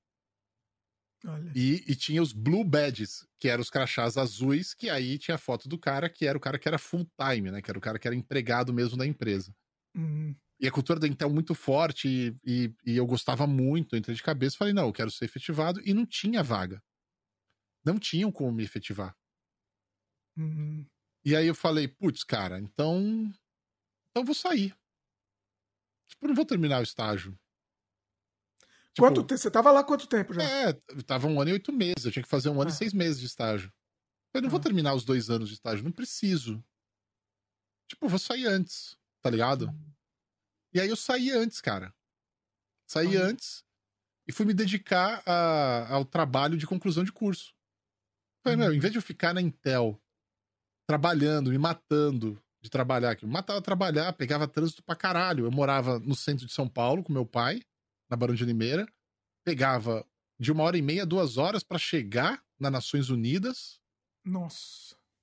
E aí, quando chegava o horário do rush, que eu tinha que ir pra faculdade, a faculdade, cara, era na Marquês São Vicente, cara. Nossa. Lá pro lado da Lapa, tá ligado? E aí, tipo, pra chegar lá era outra marginal. Era mais duas horas de trânsito todo dia. Aquilo acabava comigo, velho. Nossa, é muito sofrido, né? A, a- a- qualidade de vida do- no- em São Paulo é muito zero. complicado isso. né? Era zero, mas, porra, eu queria trabalhar na Intel. Porra, eu Uhum. gostava do curso da Unip, velho. Eu gostava da galera que tava lá, dos professores, achava do caralho. Então, tipo, eu, tive, eu, eu tinha que dar um jeito. Manja? Eu tinha que Uhum. dar um jeito. Então eu sofria, eu, eu me sacrificava pra conseguir manter essas duas coisas. E chegou num ponto que eu falei, meu, já fiz o tempo que eu tinha que fazer de estágio. Ah, já, já é, é tipo um checkpoint, né, cara, que você tinha que fazer no curso, completar um ano e seis meses de estágio. Eu tinha carta de recomendação já pronta, já feita dos caras, colocada lá e tudo mais. Eu falei, meu, eu vou sair da Intel então, já que não vai ter efetivação. Vou pegar e me concentrar no curso e terminar a fazer o último, os último ano, tá ligado? Hum, Aí voltei a fazer uns freela, tá ligado? pra internet, já era bem diferente. Mas voltei a fazer. Tinha uma grana, uma graninha guardada. E, meu, vendi minhas cartas de Magic, tipo, várias coisas aconteceram, tá ligado? Então, tipo, eu fiquei um tempo, esse, esse um ano de faculdade, fiquei fazendo uns freela pra cima e pra baixo e me virei. Vendi meu, vendi meu carro, pra você ter uma ideia, fiquei indo de busão, porque eu não tinha mais necessidade do carro. Eu podia ir de busão, tinha acabado de fazer um corredor na Rio Branco lá, que levava até lá na Marquês. Eu falei, meu, eu vou de busão, não preciso do carro, pega o dinheiro do carro, tá ligado? Ah. E, e, fiquei, e terminei o último ano assim, cara, estudando na faculdade. E aí, quando eu terminei, o pessoal da Intel me ligou, falou: Olha, você não quer vir trabalhar aqui? Eu falei: Não sei, deixa eu pensar. e aí, quando eu terminei o curso, o que a gente tinha feito de, de é, trabalho de conclusão era fazer um negócio, né? A Unip fala, vocês têm que fazer um negócio, como se fosse os seus, de vocês, empreendedorismo. Você fez a sua conclusão, é, assim, como a sério, você levou ela a sério, sim, né? Sim, Esse e é o caminho, inclusive, pra molecada, é. essa dica. Eu, eu parei um ano para trabalhar na minha conclusão também. Foi mais ou menos a mesma, mesma coisa. Parei completamente, só fiz isso. Porque eu queria usar isso como um trampolim, né? Você deve ter feito Eu também. Coisa. Eu também é. queria. Eu queria, tipo, que aquilo fosse uma coisa muito bem feita. E a gente fez um projeto na época de uma lan house. Hum. Só que, meu, uma, como fazer uma lan house voltada pra família, uma lan house volta, com outra pegada, não era uma coisa amadora como era naquela época. A única que era mais personalizada era a Monkey, mas a gente queria atrair um outro tipo de público. Então, uhum. tipo, a gente fez esse projeto. Esse projeto ficou tão legal que um dos caras que estava no grupo, que era o Arnaldo, virou meu sócio e a gente montou a Lan House. Olha. Aí eu falei pra Intel, agora não. Snowball, olha, olha aí. Snowball, Intel. Agora Mas tá não. certo, agora era, não. era uma perspectiva, é. né? Você tinha uma perspectiva muito maior de retorno, inclusive. Pois é. É. E aí eu fui, fui fazer a Lan House, fiquei dois anos com a Lan House. Aí vem o advento de banda larga, chegando muito forte na casa das pessoas. É muito engraçado, porque todo esse tempo que eu fiquei na Lan House, eu tive mais contato ainda com a galera da Intel. Hum. Porque eu era uma das poucas Lan Houses que era grande o suficiente, eu tinha 50 e poucas máquinas na Lan House. Eu fazia manutenção, eu dormia na Lan House com medo de ser roubado aquela porra. Eita. Tipo, mano, tipo, tudo, todos os problemas de Lan House que houve na época. Hum. E e eu fiquei muito próximo dos caras. Então os caras colocavam, usavam minha lan house às vezes para fazer exibição de tecnologia, tipo, levava lá um computador mais foda, fazia um pod pro computador, tá ligado? Com um monitor LCD flat, era uma coisa tipo, nossa, mano. coisa avançada, todo, porque na lan house inteira era monitor, eu comprei monitor da Sony tela plana. Ah. Tela plana, você lembra isso? Que teve uma tela plana, mas era saiu... o bitelão lá. O, o... É, não tinham tela plana, as, as telas eram curvadas. Sim. E, e de vidro, né? E aí começou a aparecer as telas planas. Era a tinha uma novidade, qualidade era de imagem. o ápice que podia velho. chegar naquele momento. Tinha- a, a Samsung começou a crescer como marca em tecnologia com os monitores tela plana, o Sync Master 3. Lembro, tinha, eu tinha, eu tinha o Sync Master 3, era sensacional. Era Era o sensacional, melhor, cara. era o, eu lembro. É. E aí, O, tipo, o, Ian, o Ian Peregrino tá perguntando aqui qual que era o nome da Lan House. era Arena MPG. Hum, Arena, por causa que era legal, todo mundo tá ali, né? Ficava na Casa Verde, em São Paulo. E o MPG era de multiplayer game. olha aí. Só que a galera chegava pra mim, meus amigos, e falava: O que, que é esse MPG aí? Eu falava: Marcel Pinto Grande. e os caras acreditavam que eu coloquei o nome. Vai faltar o cara fala, prova aí, prova. Mano, o, o nome com placa e o caramba lá fora. Eu falei, porra, o Marcel é foda. Ele colocou o Marcel Pinto Grande aqui, ó. MPG. Mas não, era multiplayer games. Mas eu brincava com a galera. E aí, cara, a Lan House foi muito bem no primeiro ano. Ah, no segundo ano. Só que assim, no- como a Lan House foi muito bem no primeiro ano, a gente pegou toda a grana. A gente investiu em mais máquina, a gente investiu em, em mais tecnologia, contratou mais gente, entendeu? Tentou deixar o negócio melhor, sabe? Ganhar, uma, ganhar vantagem competitiva, comprar mais jogo. E aí, cara, você começa a ver como é difícil. né? É difícil você ter um negócio de porta aberta na rua, atender pessoas. Eu passei por várias histórias lá dentro, de mendigo mijando na Nossa. porta da Lan House, colocando bagulho pra fora pra mijar de madrugada nos corujão, bêbado entrando, querendo arrumar briga. Você passa por tudo isso. Mas você né? você deixava aberto de madrugada? Como é que era? Porque tinha De- umas que funcionavam de é, madrugada, né? fazer os corujões, de sexta pra sábado, só pra domingo. A gente fazia corujão. Ah, tá. E, e, cara, mas mesmo durante a semana era muito duro, sabe? Fazer a Uhum. loja rodar. Não era uma coisa fácil. Era uma coisa complicada. Sim. Atender E- público, é, no geral, é muito difícil. Nossa, muito difícil, cara. É. Muito difícil. E, e aí, cara, começou a, a perder tração o negócio de Lan House em todo o Brasil. Hum, E eu tava tentando vender a Lan House. E eu não consegui vendi- vender a Lan House porque tinha um bicheiro na região comprando todas as Lan House pra lavar dinheiro. eita. Então eu Ah. não conseguia vender. Então eu fui tentar vender pra ele. O cara me ofereceu uma grana que se eu pegasse e vendesse tudo picado que eu já tinha feito a conta, eu conseguia o dobro da grana. Ah, Aí eu virei pra ele e falei, ó, parou. Eu vou eu vou vender tudo picado, valeu, tá, obrigado. E, mano, vendi tudo picado. Parte da grana foi de volta pro Arnaldo, parte de grana voltou pra mim do investimento. A gente perdeu grana, mas não perdeu tanto assim, porque você tinha muito investimento em máquina. perdeu grana, mas durante a trajetória também, você acha que na. Não, não, não. Assim, nos últimos seis meses a gente ficou no vermelho. A gente, Tá. a gente, a gente ficou vendo o vermelho, né? A gente... Só que aí você fica seis meses no vermelho, velho. Você fala, ó, Difícil. Não dá. não, não- isso não vai durar muito. É, é, Né? é, A pa- gente é tá pagar de trabalhar, tudo. né? Pagar pra. É. Não. Aí você fala, se eu baixar o preço, vem mais gente? Vem mais gente, mas vem também, mano, um monte de gente que você não quer ter na loja. Pois é. Então, tipo, você começa a questionar se você deve continuar ou não. E aí a gente decidiu não continuar, fechar, vender tudo é, picado. Fizemos isso. E aí eu peguei uma parte dessa grana e falei assim, meu, vou, vou pros Estados Unidos, foda-se. Vou pros Estados Ah, Unidos. Foi aí que surgiu a ideia. É, primeira vez. Primeira vez que eu vim pros Estados Unidos. Cara e coragem. Quero estudar mais, tá ligado? Quero me preparar mais. Quem sabe fazer um MBA, não sei. Quero ver qual é que é e não vou ficar aqui esperando, não. Vou pros Estados Unidos, cara. Tinha um amigo meu morando em Nova York. Eu falei, ô, tem um quarto aí? Ele falou, tem, alugo pra você. Eu falei, beleza. Tô aí daqui a um mês. Olha aí. E foi isso. E eu fui pra lá. Cheguei lá, esse meu amigo era negão. E ele tava morando no Harlem. Hum, O Harlem, meu irmão. Na época, né? Porque o Harley hoje é bacana. Não, o Har- Harlem depois da, cento, depois da 116 é só é bairro de negro. Tem, essa, Ah, sim. tem isso lá. é, sim. Mas na época, que ano que era isso? Foi. Isso foi 2003, cara. Era mais, assim, questão de, de criminalidade e tal, era, era maior. Hoje em dia é mais tranquilo, né? Não, nem tinha. Tinha, Ah, mas já tinha melhorado muito ah, tá. do que era antes. Só que, mano, eu, eu fui morar no Harlem. Eu fui morar no- na rua 145. É a única rua no Harlem, tirando a Martin Luther King com a Malcolm X, que tem nome. Ela chama The, The Heart of Harlem. O coração do Harlem. Mano, eu era o único branco em blocos, velho. Olha. De Nova York, ali do, do Harlem. Eu Hum. pegava a linha 1, 2, vermelha, pra descer, pra ir trabalhar, lá pro centro, lá. Puta merda, velho. Era, meu, eu era tomava Mas assim, cutucada e cotovelada de tudo alguma quanto é coisa lado. assim de, Sofri. de racismo, vamos dizer, Sofri. racismo. Não, Eu sofri, não gosto dessa sofri. palavra, mas assim, racismo reverso. Eu não gosto dessa palavra. Sim. Não, mas não é reverso, é racismo. É, É só racismo.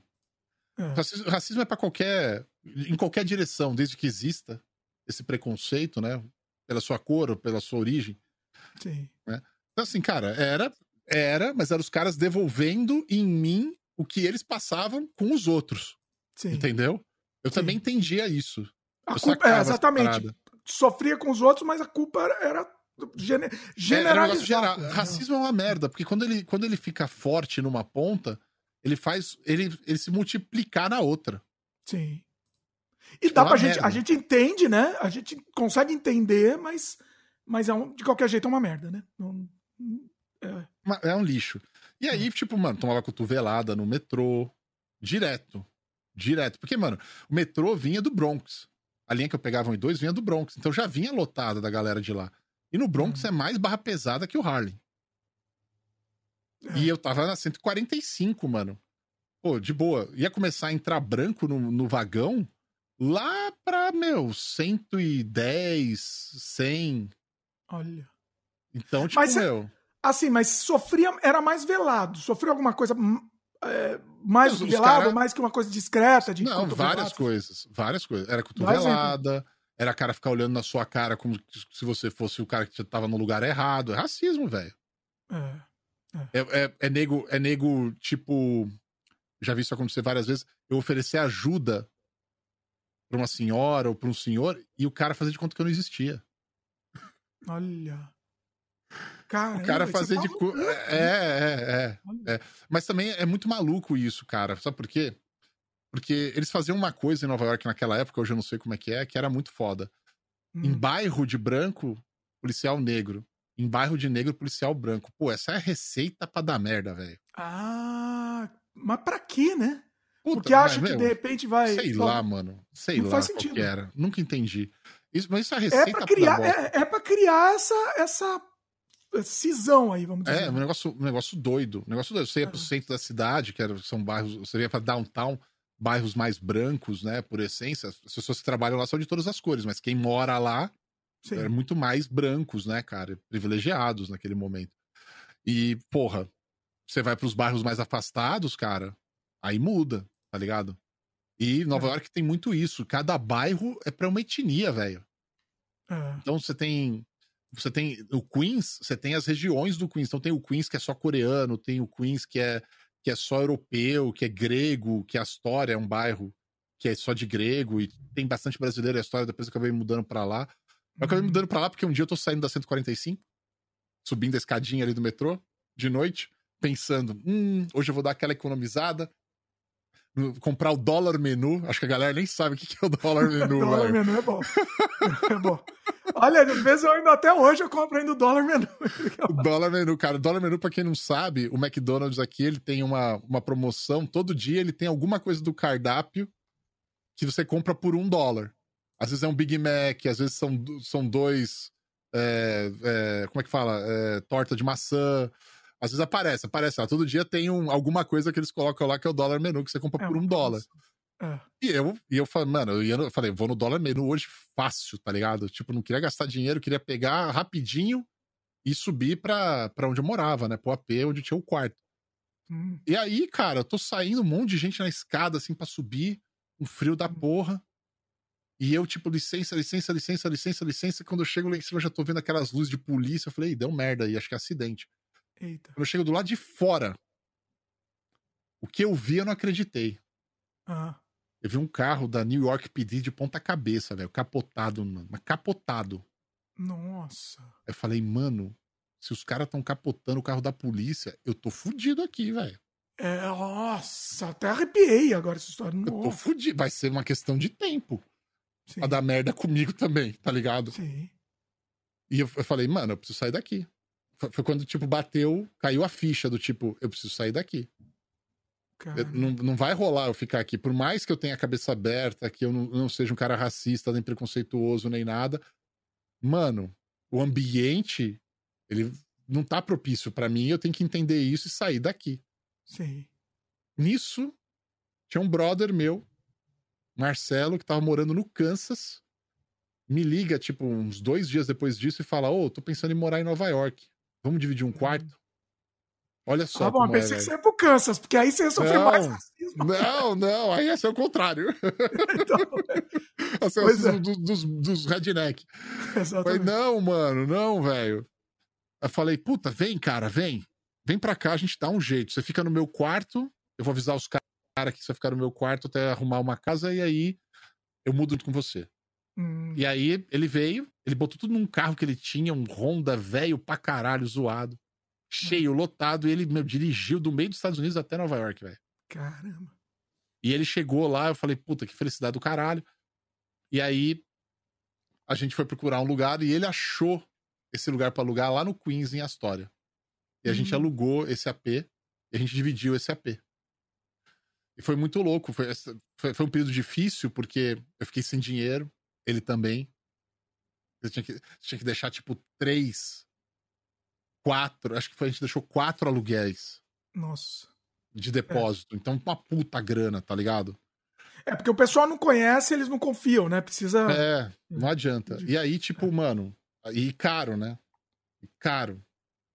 Então, e, e, e, longe do metrô essa porra ainda, porque, mano, é onde tinha, tá ligado? Então tinha, na hora que ficava inverno, que, meu, você tá ligado?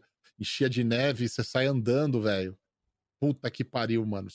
Aquele frio do caralho, neve, o medo de você escorregar, se fuder e chegar é. até o metrô todo dia é foda. É, o pessoal não, não, não, visualiza isso. Ah, é legal, né? Legal no primeiro dia, segundo dia, depois você não aguenta mais, meu. Você não aguentava mais. E de ficar doente, né?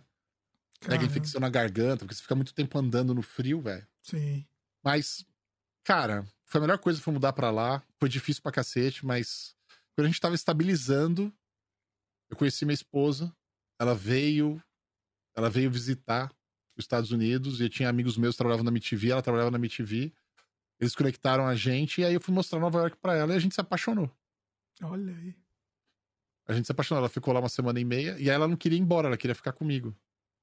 Aí eu uhum. falei, não, você volta pro Brasil, depois a gente vê, fia, porque você tem sua vida lá. E aí a gente é. ficou namorando uns três meses, por, assim, pelo telefone mesmo. Olha aí. Tá ligado? Tipo, naquela época eu usava MSN, né? Pelo menos tinha internet, é sem internet. É, você já tinha, é, eu tinha, eu tinha um Note da Sony, um Vaio. Tava tão ruim, mas tão ruim que para ele não desligar com o calor, eu pegava uma garrafinha d'água, colocava no congelador, mano.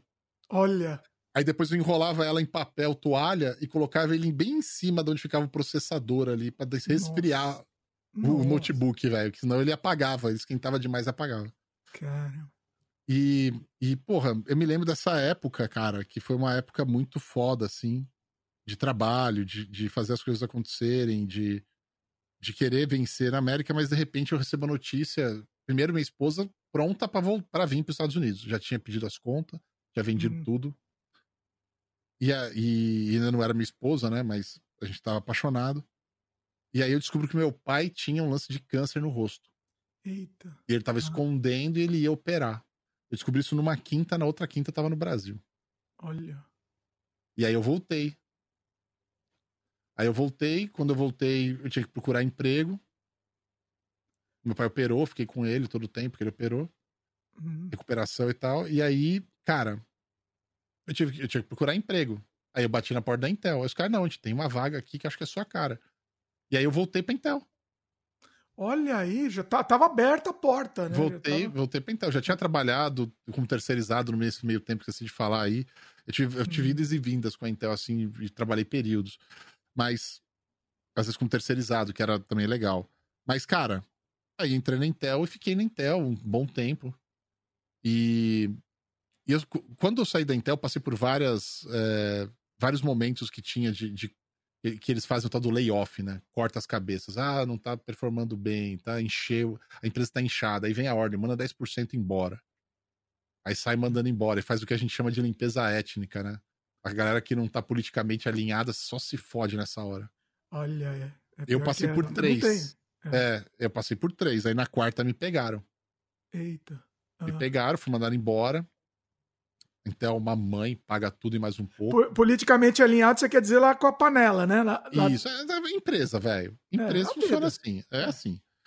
E. Todas. Não, sem exceção. Não sem tem... exceção. Não tem melhor, pior, não tem. Todas Sim. funcionam igual. E aí, cara, o. Quando, quando a Intel me mandou embora, pagou pra caramba, eu fiquei, tipo, três meses de boa. E aí eu fiz conta, falei, mano, não dá pra ficar de boa, eu tenho mais três meses pra achar emprego. E eu não achava. Uhum.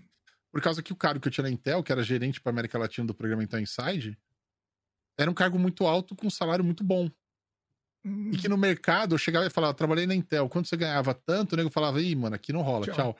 E é. isso, isso me ferrava.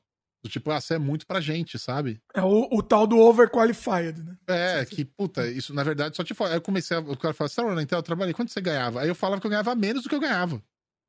Olha. Eu, chegava, eu tinha que falar que eu ganhava menos e eu tinha que me diminuir pro cara entender que eu tinha chance de entrar e trabalhar na empresa dele, cara, nas entrevistas. Sim. E aí eu eu me lembro que eu tava contando essa história desse jeito na época pra um brother meu que tinha saído da Intel, tava trabalhando numa agência que tava crescendo, que era a One Digital, uma das primeiras agências digitais do Brasil, 100% digitais. E aí ele falou: Meu, eu tô lá no One Digital, é um negócio que eu peguei. Ele tinha sido também estagiário da Intel. E tá indo bem, você não quer me ajudar a fazer área de planejamento? Eu não posso pagar muito, mas pelo menos você me ajuda a fazer área de planejamento. E, cara, te pago, pelo menos você consegue pagar teu, teu aluguel, né? Porque minha esposa tava, tava começando a pagar porque o dinheiro tava acabando. Mas você não tinha nem pensado em voltar para os Estados Unidos nesse momento? Não, tava, nessa hora eu tava casado já, era um outro momento de vida, né? Ah. E aí Inclusive, a gente... assim, antes, antes de se avançar, então, fizeram uma pergunta a ver com essa sua estada no, no, nos Estados Unidos aí. O Somos Conectados perguntou: foi a sua pior experiência nos Estados Unidos, essa que você falou, essa que você contou aí que você, do, do... Não. Não, a pior experiência que eu tive nos Estados Unidos é uma história muito longa e complexa, mas o cara que, que era meu amigo, lembra que eu falei que morava lá, o negão e tal? Hum. Esse cara, ele arranjou um emprego para mim lá. Hum. Isso foi legal. Só que aí eu comecei a me destacar no trampo. Ah. E o cara ficou com uma puta inveja e quis me mandar embora, velho. Ai, caramba. Olha aí. Isso foi foda. Mas mandou? Isso foi foda. Então, ele mandou. Ele Ixi. mandou. E aí o dono do bagulho me chamou e falou: não, você não vai embora. Aí mandou ele. Só não faltava... mandou ele. Aí ia dar um plot twist na história e ia dar problema. Ficou sem clima, ficou uma merda, tá ligado? Nossa. É, essa foi a pior. Essa foi a pior coisa que eu passei. Essa uhum. foi, de longe, a pior coisa que eu passei. Porque era, era um negócio muito incômodo, velho. Você entrar para trabalhar na sala, o cara, e o cara, você sabendo que o cara não queria você lá, mano. É. Só que o cara não era mais seu chefe. É. Mas o cara, tipo, o cara não queria você lá. Tipo, puta, que bosta, velho. Que bosta. É, é, é, é um, lixo, é um clima, é, climão, né? Tem jeito. Era um lixo. Então essa foi a pior experiência. E eu trabalhava em Newark e tava morando no Queens, né? Pegava hum. também metrô e trem para chegar lá. Nossa. E, cara, aí o que acaba acontecendo é que eu trabalhando na Intel foi é, legal. É, voltando, sair, é, voltando pro Brasil. Fui trabalhar na agência, na One Digital, aprendi muita coisa, conheci muita gente legal na One Digital, assim, uma experiência sobre o que era marketing digital na veia, sabe? Hum. Tanto é que minha, eu fiz minha conta no Twitter quando eu tava lá. Minha conta no Twitter é velha pra caramba, eu nem sei desde quando que é, mas é velha pra caramba. Tava aparecendo o Twitter aparecendo. Ah, o Twitter, olha só, SMS via Twitter. Muito pra louco explicar, isso. Sempre tem que é. explicar, achar um paralelo pra explicar. Como que do CMS você conseguia ter uma mensagem que ia parar no computador, tá ligado? Essa era o lance do Twitter, então explicar isso pras pessoas, então era muito louco. E eu fiz, um, fiz uns projetos bem legais lá, e aí eu falei, mano, eu gostei de agência do caralho, mas, mano, a agência não vai me levar pro próximo nível. Meu negócio é indústria, e eu preciso hum. voltar para a indústria. E aí eu acabei caindo numa distribuidora. Que na indústria, a distribuidora é a camada mais baixa, digamos assim. Até que a indústria, de forma até pejorativa, chama a distribuidora de movedora de caixas, box mover. Porque não tem muita inteligência de negócio. O que tem é inteligência de logística. Hum. Né, custo e tal, otimização de custo. E isso é uma distribuidora. E, cara, eu fui trabalhar numa distribuidora, foi bom, me formou, aprendi o que é uma distribuidora, como funciona. Dentro dessa distribuidora eles tinham uma marca própria, que era a MyMax. Então eu ajudei a construir essa marca, a parte visual, a parte de proposta, do que, que era para ser, de como funcionava. Mudei completamente a identidade visual da distribuidora, criei várias coisas legais em um ano, cara. Em um ano eu fiz tudo isso. E aí, quando deu mais ou menos uns nove, dez meses, o dono dessa distribuidora foi muito pedante, arrogante e chato pra caralho. E ele fez uma coisa que eu não gostei, ele diminuiu todo mundo na frente de todo mundo, chamou todo mundo de pessoas que são pé no break, que não presta para nada. Aí eu uhum. falei, meu, quer saber? Essa porra, eu vou sair. Só que eu não, eu não podia sair do nada. Eu tinha que arranjar outro emprego antes de sair, né, mano? Sim. Eu comecei a procurar. E o cara que trabalhava atrás de mim, que era gente fina pra caramba, que era o Rubens Chiru, que ele era gerente de produto lá, ele falou: Meu, o que você acha da Asus? Hum. Eu falei, pô, conheço a Asus, cara. Faz computadores, eh, tem um negócio do netbook que apareceu aí, puta negócio que estourou no mundo inteiro, ela que inventou. Mas placa-mãe, né? Muito famosa, né, cara? Ela, ali a distribuidora vendia placas-mães da Asus. Hotmail recebia os caras que estavam ali para vender as placas-mãe. Eu falei, por quê? Ele falou, não, porque eles estão procurando alguém de marketing. Olha aí. Falei, é mesmo? Porra, me engedra aí, Chiru, pelo amor de Deus, me coloca aí pra eu fazer entrevista, me apresenta pros caras. Ele falou, vou dar um jeito. E aí o Chiru foi arranjando jeito. Network é tudo, né, na vida. É isso tudo, aprendam mano. isso, pessoal. Deus me deu saúde e network, o resto eu me viro. É, exatamente. É isso que importa na vida. É pai. isso que importa, velho. Ah, o que acabou acontecendo foi que eu que eu entrei na Asus, uma coisa muito louca que eu fiz um- uma porra de um uma coisa muito maluca, cara. Eu fui fazer entrevista, tava, tava rolando não sei qual Olimpíadas. Eu fui chamado pra fazer entrevista num sábado de manhã, tomando café num bar de esquina ali perto da Vila Mariana, velho. Olha. Tipo, Interessante, negócio- é interessante que já não, Não. é num ambiente, É vamos dizer, roots menos demais. opressor, não é? Você acha Não, difícil? mas é, não, é que depois eu descobri que os caras não tinham nem escritório. Ah, olha aí. Não, mas o interessante é assim, como você tá num ambiente neutro, ele acho que talvez seja menos opressor. É. Talvez. O que, que você acha? Faz É, sentido. eu também acho. Também, eu me senti. Eu, eu achei estranho, Hum, mas eu falei, cara, tudo bem, foda-se também. E aí eu conheci um outro cara que tinha acabado de virar VP na Samsung Brasil. hum, VP de vendas, que era o Ronaldo Miranda, que eu tinha conhecido ele na Intel. hum. E aí eu, eu peguei o telefone do Ronaldo, liguei e falei, ô Ronaldo, tá falando aqui é o Marcel e tal, cara. Já tinha falado com outras pessoas conheciam ele também que eu ia ligar, né? E naquela época era assim, era tudo no telefone, né, mano? Não tinha WhatsApp, velho. Você tinha que ligar a pessoa e falar com a pessoa. Você ligava para Olha É. que absurdo que acontecia. Do nada, do nada você ligava pras pessoas. Do nada, imagina É. isso. O pessoal não consegue visualizar isso daí. Mano, hoje, se- hoje se minha mulher me liga do nada é porque aconteceu um acidente. Com alguma coisa grave, pois é. É. Mas, cara. Aí eu peguei e liguei pro Ronaldo e falei: Ronaldo, quero trabalhar com você. Você tá na Samsung, tinha acabado de formar a área de informática, ele que criou a área de informática dentro da Samsung Brasil. Meio pioneiro até no mundo essa área de informática. Pra vender notebook, pra vender periférico de computador e tal. E aí eu falei: quero trabalhar contigo, cara. Aí ele falou: Meu, vou ver aqui. Vou ver se tem alguma vaga e tal. Mas o que, que você tá querendo? Eu falei assim: ah, cara, eu sou gerente de marketing aqui na minha tech, né? Tipo, na distribuidora. Mas o que você arranjar pra mim, eu tô topando se chegar no salário que, que bate o que eu ganho aqui, tá ligado? Aí ele, beleza. Deixa eu ver aqui e semana que vem, me liga semana que vem. E nesse me liga semana que vem, eu fui fazer no final de semana essa entrevista com o cara lá. Da Asus Hum. pra entrar. E, porra, uma coisa é você ir pra Samsung, que já tá, tinha um puta, tava num puta prédio, uma puta infraestrutura no Brasil. Outra coisa era a Asus, não tinha nada, velho. Não tinha nem Olha. escritório. Tava começando. O escritório era na casa do cara lá, do taiwanês. Eles estavam procurando um lugar ainda. Era uma promessa, vamos dizer, né? É, não- nem promessa era, era uma fria. Você olhava e falava assim, mano, fria. Ninguém é É. louco de aceitar isso, tá ligado? E foi o que acabou acontecendo, cara. Acabou acontecendo que no mesmo dia que eu recebi a proposta pra ir pra Samsung, o Ronaldo me ligou e falou: Ó, tenho isso aqui. Você vai ser analista de marketing, vai trabalhar embaixo da Aninha, que era uma pessoa que eu conhecia também, que era ex-Intel. E essa é a grana, é um pouco mais do que você ganha aí. Eu falei, cara, deixa eu pensar. E aí eu desliguei o telefone, liga, é o cara da ASUS falando, olha, a gente quer você, vem trabalhar no mesmo dia. Vem Olha. trabalhar aqui. é, E aí ele ofereceu uma grana que era igual a da Uhum. Samsung. Tipo assim, parece que combinaram a parada. Só que a Samsung tinha mais benefícios. Aí eu, eu falei assim, ó, se você, eu recebi uma proposta da Samsung, que é assim, deixa eu pensar. E aí eu falei com um amigo meu, Norival Lúcio, que era ex-Intel também, que, tava, que tem uma empresa de assessoria, o cara é fantástico.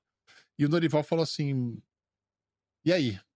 Aí eu falei, cara, e aí, pra onde é que eu vou? Samsung ou Asus, velho? Problema mano, bom aí, né? O dilema bom aí. tá- trabalhar com o Ronaldão, mas a Samsung é foda, já tinha já uma fama de turnover alto, de nego sendo Hum. mandado embora do nada, tomando mouse voador, sabe, teclado voador na cabeça, que os Eita. coreanos é tudo louco.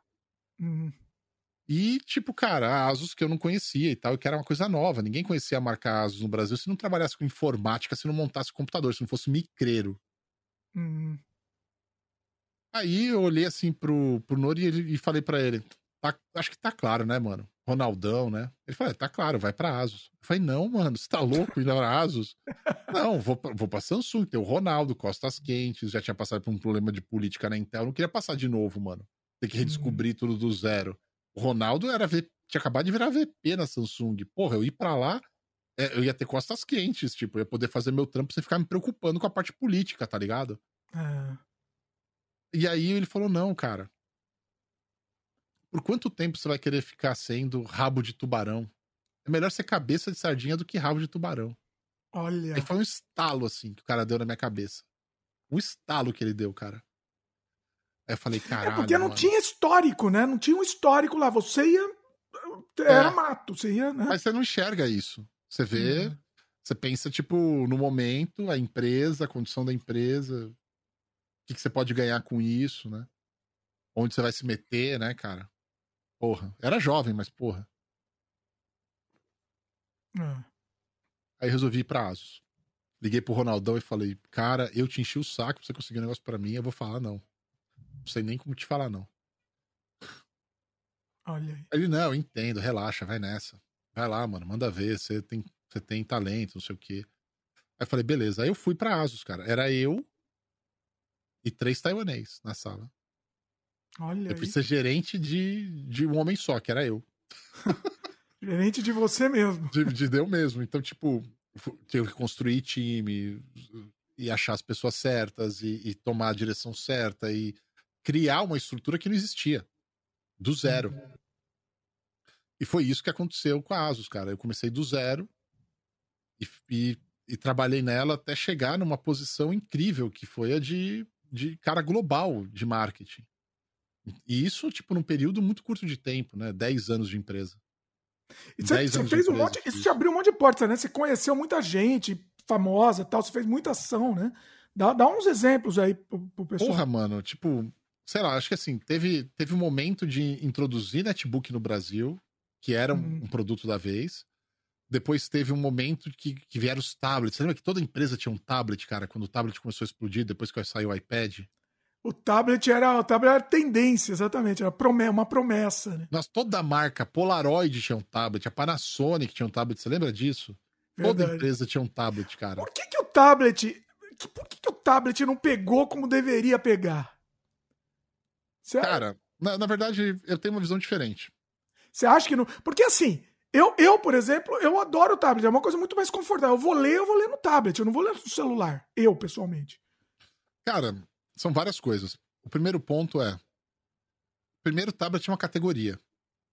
Esse é o primeiro ponto que a gente tem que entender. Ah, Segundo, quando o tablet aparece, você tinha uma referência, que era o iPad. sim. E o iPad tinha um sistema operacional iOS que era muito refinado para aquilo na época. Ah, E a- o cara que poderia brigar com isso era o Android. sim. Então, até, até as empresas se, se, a- a- se arrumarem para fazer o Android funcionar como um tablet, ele ainda não parecia um tablet.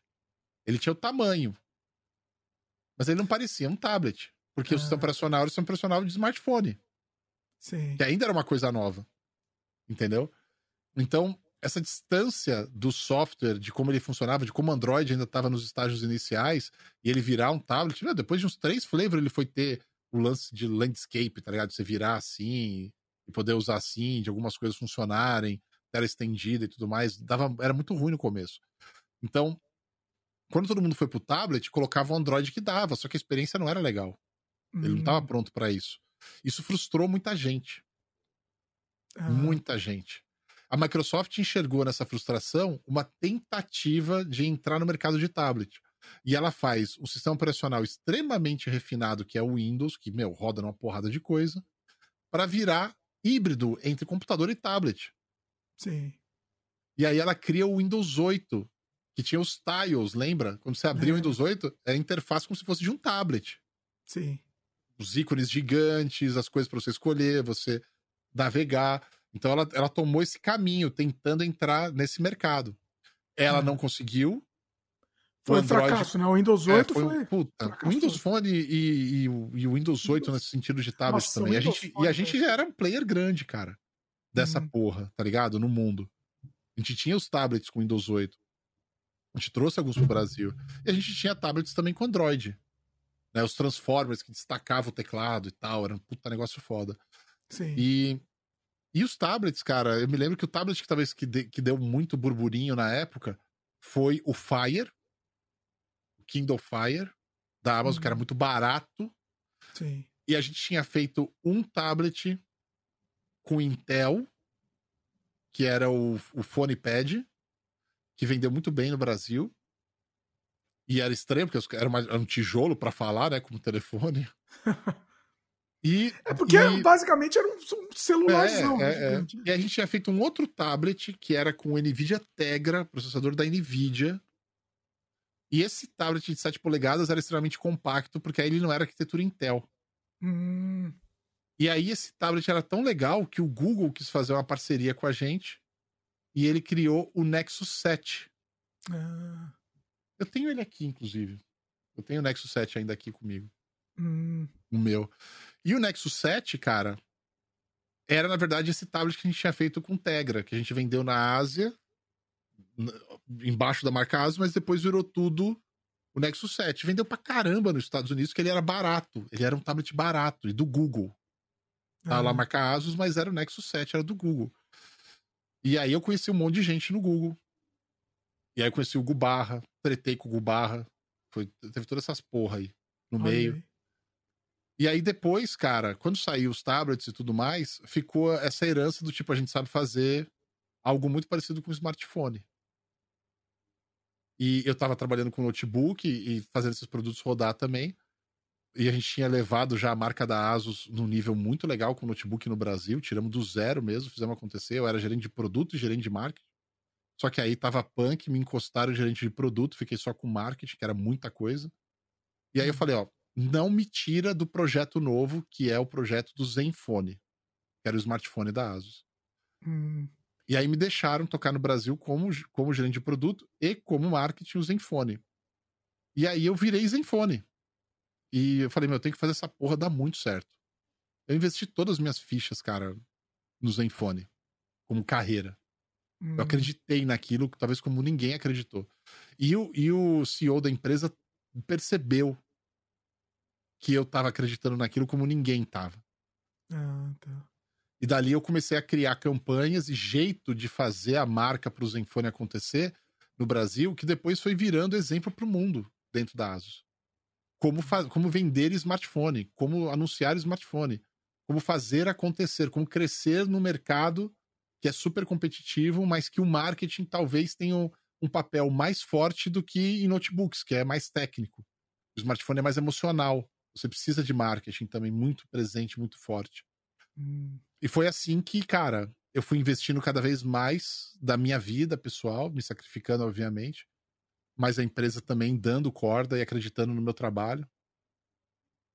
E o Zenfone 2 foi foda.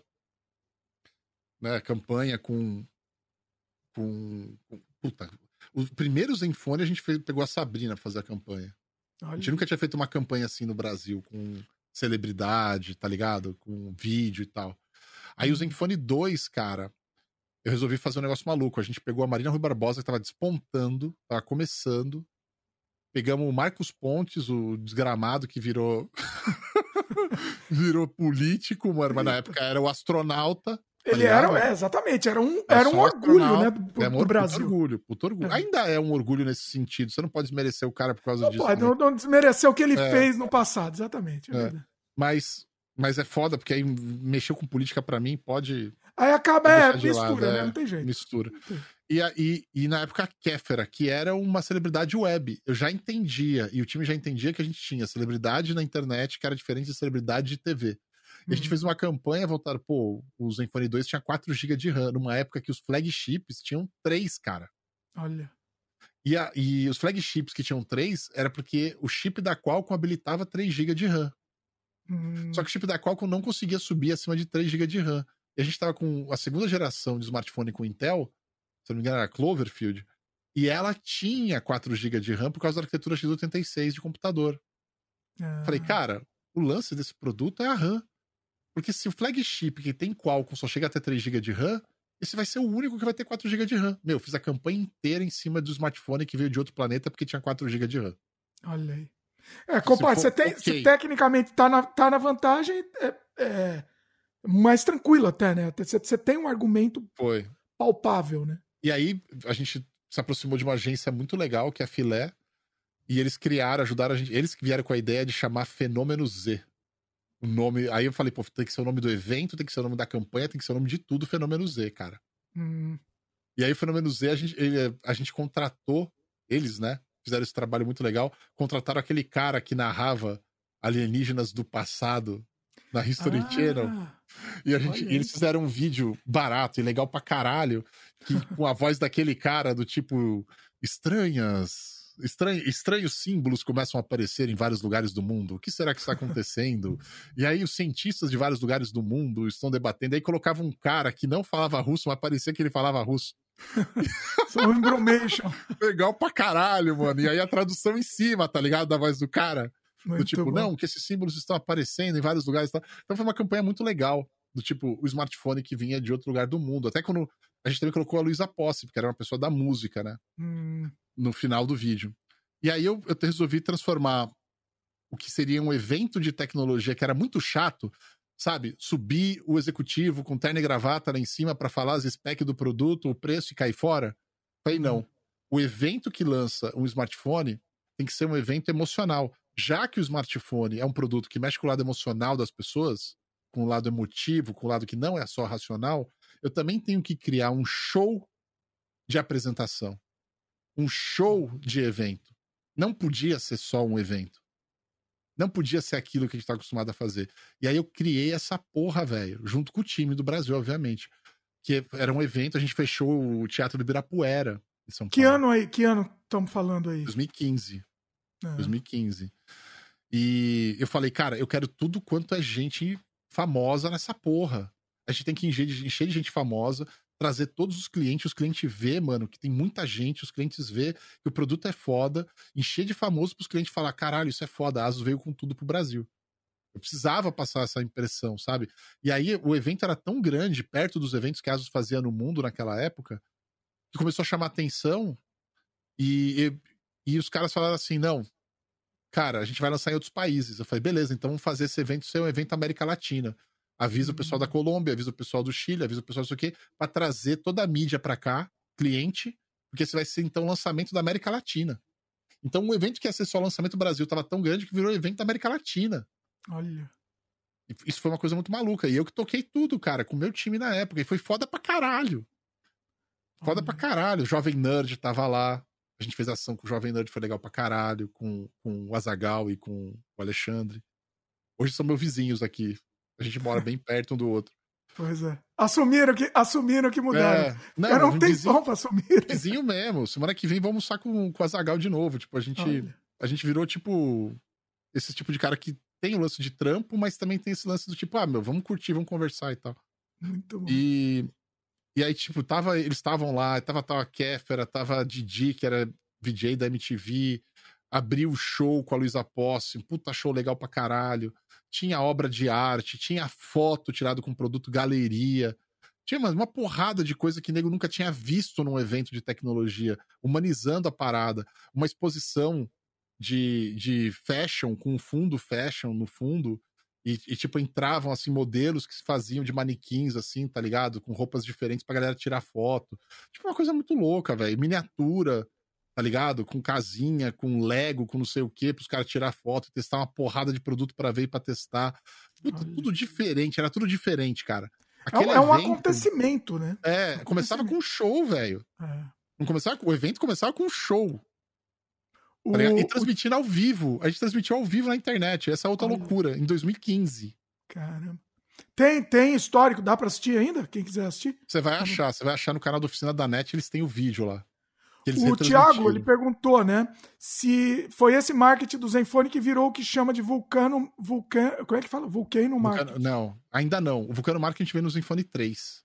Hum, O Vulcano Marketing é uma metodologia de como usar ah, marketing digital, principalmente, para você conseguir alavancar o lançamento de um produto. Principalmente produtos que têm um ciclo muito rápido. E você quer lançar ele, que o lançamento é muito importante para ele chegar na maior quantidade de pessoas possíveis. Porém, você não tem um budget monstruoso de fazer TV. Como é que você consegue fazer a empresa aparecer com aquele produto naquele momento? E hum. aí é uma metodologia que eu criei, acabou levando esse nome depois. E ela tem, ela tem toda uma metodologia de marketing, ela tem todas as etapas, os passos, o que você tem que fazer, o que é importante, o que não é importante, qual é o momento de cada uma das coisas, como, como gerenciar o budget. Então, é uma metodologia que, depois que eu fiz, eles queriam saber dentro da ASUS. Isso acabou acontecendo porque eu fiz os primeiros Zenfone. Aí eu fiz o Zenfone 2, 2015. Primeiro Zenfone 2014, Zenfone 2, 2015. Aí vem o Zenfone 3, que era uma campanha muito louca. Porque no Zenfone 3 não tinha mais Intel, a gente virou Qualcomm. Só que a gente fez um produto que era lindo de morrer, o Zenfone 3. Era, era vidro à frente e atrás, o corpo de metal e num preço muito bom. Um processador na época que depois virou legendário, que é o 625. Até uhum. hoje ainda é um processador aceitável em termos de performance para smartphone. Então, o 625 ocupa, consumia pouca energia, mano, e tinha uma performance fodida pra categoria dele, entendeu? Ele não era top, mas, mano, era o intermediário bom pra caralho. E aí, cara, eu, a gente sentiu que a gente tinha que elevar a marca pelo design. Então a gente fez a marca ser menos pop e mais fashion. Porque o mundo da moda, o mundo fashion, era o que ia levar a gente para o próximo nível. A gente entendeu isso muito bem dentro da empresa, o time entendeu isso muito bem, e a gente comprou essa ideia de desfile. Então a gente vai fazer o evento de uma maneira diferente. Aí, foi aí, na, na mudança do 2 para o 3, a gente percebeu muita coisa no 2. E aí no 3 a gente implementou de uma maneira muito profissa. Então o lançamento do Zenfone 3 foi monstruoso pra gente.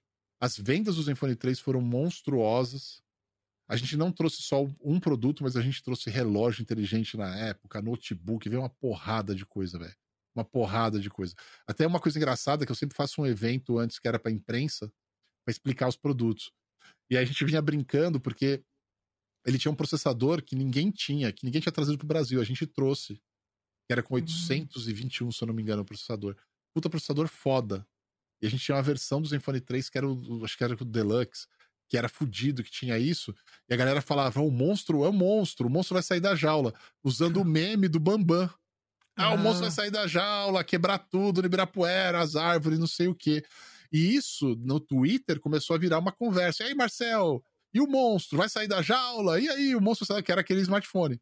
Hum. Quando chega no evento, e aí a gente faz um evento antes do evento principal só para só pra imprensa, Nesse evento para imprensa eu também transmiti ao vivo só para imprensa no link fechado. E e aí tem isso, até a gente passou a chamar de Prime, né? O evento Prime que era só para imprensa. Ah. E aí eu tiro assim um, um pano, tinha uma jaula e tinha o um smartphone lá dentro. Olha aí. Isso é aproveitar, né? A oportunidade. Aproveitar, aproveitar então, a oportunidade. Não era uma coisa que eu poderia fazer no evento principal, porque a gente tava numa pegada de melhorar a marca, levar ela para algo mais premium, tá ligado? Usar o lance fashion e tudo mais. Hum. E aí, cara, rolou essa parada de eu colocar numa jaula pra, só pra imprensa. E aí a gente contratou o Bambam. E aí eu falei, Bambam, chega aí, mano, pra tirar da jaula. Aí ele entrou, mano. Puta, os caras. A galera da tecnologia lembra disso até hoje, velho. Do Bambam entrando ali na, na coletiva de imprensa para tirar o telefone da jaula. o monstro saiu da jaula, tá ligado? Isso foi muito, muito engraçado, essa parte, muito legal. Eu me lembro disso. Depois no evento principal, tinha um desfile de moda, sabe? Na época do São Paulo Fashion Week, a gente combinou tudo, velho, para fazer esse evento ficar legal. E o streaming era mais importante, porque esse é o primeiro evento que a gente faz onde a gente se ligou que o mais importante não era as pessoas que estavam lá assistindo, elas são importantes, mas o mais importante eram as milhares de pessoas que assistiam pelo streaming. Hum. Então a gente tinha que criar um show mesmo para quem tá assistindo em casa, como se fosse TV. Como se fosse um é. show de TV. Tem então, que segurar a pessoa. É, né? esse foi o desafio, cara. Fazer é. um lançamento como se fosse um show de TV. É. Então, câmera, a gente contratou uma outra empresa que sabia fazer isso melhor. A gente aprendeu muito. No Zenfone 3, a gente amadureceu muito isso. Aí vem Zenfone 4 no outro ano, Zenfone 5 no outro, que foi incrível, que a gente fez parceria com a turma da Mônica. Foi legal uhum. pra caramba, Maurício de Souza no palco, a gente fez uma série de personalizações com a turma da Mônica, extremamente brasileiro, até, até uma animação, que eu apareço na animação, cara, do Maurício de Souza, muito louco. Olha aí! Muito louco, uma coisa muito legal. Uhum. E a uhum. gente sempre foi uma empresa muito próxima também do criador de conteúdo e dos influenciadores, então a gente sempre teve é, parte do, da, da estratégia do Vulcano Marketing, que tem vários segmentos diferentes que você tem que entender, mas tem um segmento que se chama Social Big Bang, que a gente chama. Que é você uhum. conseguir juntar vários influenciadores ao mesmo tempo, no mesmo dia, no mesmo horário, soltando o mesmo conteúdo, que gera interesse para a pessoa buscar no Google e te achar. E aí sim você mostrar para ela que tá chegando um produto novo e gerar nela esse hype. Hum. Então, Olha parte do Vulcano Marketing. gera. É... Aí, e mesmo um mecanismo de busca também, né? Sim, ajuda sim, também, sim. porque ela tá Uma todo mundo falando ao mesmo tempo. Tem alguma isso. coisa aí, né? Vamos, vamos. O que, que é isso, vamos... né? Eu me lembro do Zenfone 3 era uma caixa, a gente mandou só a caixa pros caras e era um bumerangue. O cara fazia assim, abria e fechava até o Zenfone 3. Olha. Zenfone 3. Uhum. E, e, isso é uma coisa que pegou e foi longe, velho. Foi muito longe isso. Assim, a repercussão foi muito maior do que a gente esperava. E a gente meio que replicou isso ao longo dos anos em outros países. Aí eu, aí eu fui subindo da empresa. Né? Porque eu fui para América Latina, depois de América Latina eu fui para Índia. O evento do Zenfone 3, lançamento do Zenfone 3, eu fiz Brasil e Índia quase que simultaneamente, cara. Olha. Foi na Índia primeiro, depois no Brasil. Uma diferença de um mês, assim. Hum. E... e... organizar isso ainda numa cultura é, que você não conhece to direito. Né? Totalmente né? maluca a Índia. É. E aprendi muita coisa, obviamente. E aí depois eles falaram: meu, vem pra Taiwan, a gente quer você aqui no quartel-general, criando aqui no quartel-general. Aí eu fui para lá para ser o cara que tomava conta de criação de conteúdo. E depois os caras, meu, me promoveram para o cara que tomava conta de todo o marketing da Asus para sistemas. Né? Sistemas é notebooks, smartphones, PCs. Mano, foi muito louco. Só Você que... deu, deu resultado, né? Você tava é. comprovando, né? Foi a coisa mais louca da minha vida, essa porra. Só que assim, e muito rápido, né? Se você parar pra pensar, foi num período aí de 5, 6 anos, cara. Sim. 5, 6 anos. Você foi pros Estados Unidos? Quando, quando que você foi pros Estados Unidos?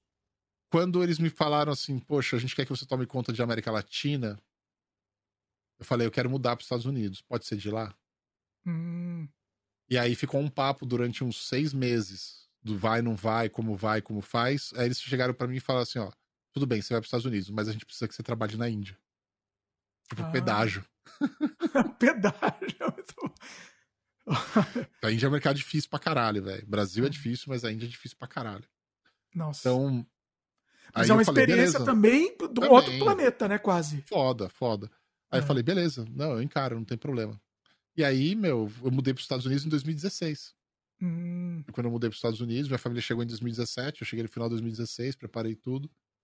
E tô morando aqui desde então. E aí, eu, como, eu, como eu era um cara global, não importava onde eu morava.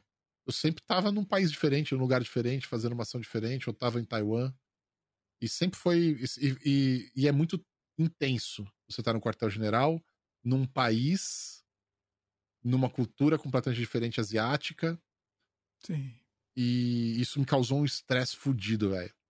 Olha aí. Fudido no, no, nível de eu começar a perder cabelo, ter alopecia, né? Que são aqueles buracos que abrem que você perde o cabelo só num buraco. Ah. Tinha estresse fudido. Assim, tipo, umas coisas. Tive manifestação no corpo, assim, tá ligado? E aí, tipo, chegou uma hora que eu, que eu pensei, mano, eu fui parar no hospital. E aí eu falei, cara, se eu não.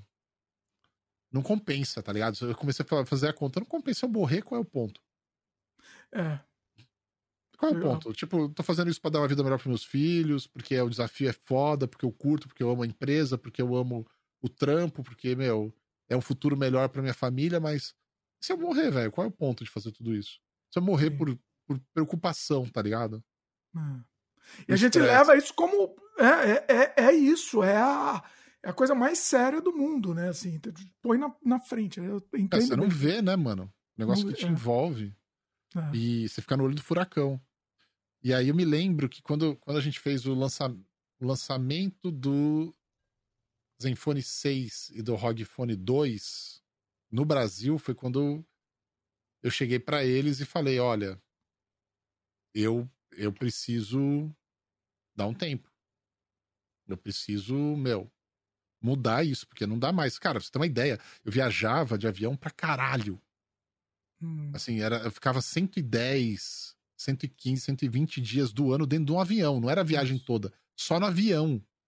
Um terço do ano eu passava dentro do avião. Tipo, Não. Cara, era muita doideira, tá ligado? É fazia 300 mil milhas. É, fazia 300 mil milhas. O, o topo, para você virar o topo do programa de milhagem da United, que é onde eu viajava, era 100 mil milhas por ano. Eu fazia 300, 350 mil milhas por ano. Nossa. E viajando de classe econômica. Não tem essa, não. Tem que dar exemplo, tá ligado? E, tipo, uhum. mano, isso foi foda. E, tipo, isso que tava acabando comigo. Eu fiquei com geriza de avião, mano. Quatro anos fazendo isso. Não. Quatro anos direto você fazendo só isso, mano. Isso é loucura, É loucura, não, é loucura. Pessoal que, não, pessoal que não viaja muito de avião não entende o que, que é. O que, que é isso. A né? saúde vai pro é... saco, velho. Saúde Sim. só vai pro saco. Parece que não, mas vai, vai destruindo oh. você. Você viver com comida de aeroporto. Você é louco. Nossa. Vivia com comida de aeroporto. É uma coisa no meio. No começo doida. é divertido, né? No começo é divertido. Ah, é pouco tempo de Tudo no começo é turismo, é legal. É. É. Não, loucura. Depois, quando vira rotina, quatro anos fazendo essa porra. Foi foda. É então, aí eu cheguei e falei e combinei com eles que, cara, eu ia deixar o time lá. Eu ia, tipo, ficar mais próximo da região do Brasil, América Latina.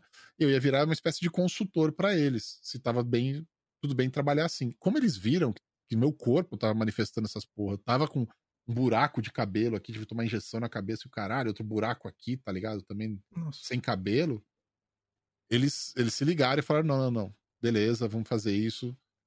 E isso, e assim, eu acertei isso final de 2018, começo de 2019. Caramba. É, é. Aí, aí sossegou. É pandemia. É, antes, é, exatamente, antes do. Agora ia parar de qualquer jeito. Ia parar, eu não sabia, mas como eu consegui acertar tudo isso antes, a última viagem que eu fiz foi 15 de janeiro de 2019, se eu não me engano. Era pandemia, velho. É, um, ano antes. É. Pois é. Pré-pandemia, né? Pois é. Isso que doideira, é, né, Marcelo, deixa eu, é, tem uma pergunta aqui da Luíse. Eu vou fazer a pergunta, eu vou só sair um pouquinho, vou deixar a pergunta com você e já volto, beleza? Rapidinho. Beleza. Um minutinho. É, a Luíse perguntou: quais as diferenças que vocês veem em como as pessoas utilizavam a internet no começo em relação a hoje? Já volto aí, deixo com o Marcel. Putz, no começo, cara, Pô, no, no começo era um negócio muito. Muito. Literalmente, cara, só tinha disquete. só tinha mato, cara. Você tinha que fazer uma ligação de escada, você entrar num site que, que tinha algo a mais do que texto, diagramação só com texto era difícil. Uh, a gente ia atrás.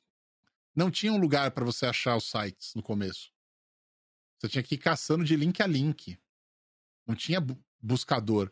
Depois aparece o Yahoo, aparece outros caras, Alta Vista, para você fazer buscas. Até chegar ao Google demorou ainda por cima.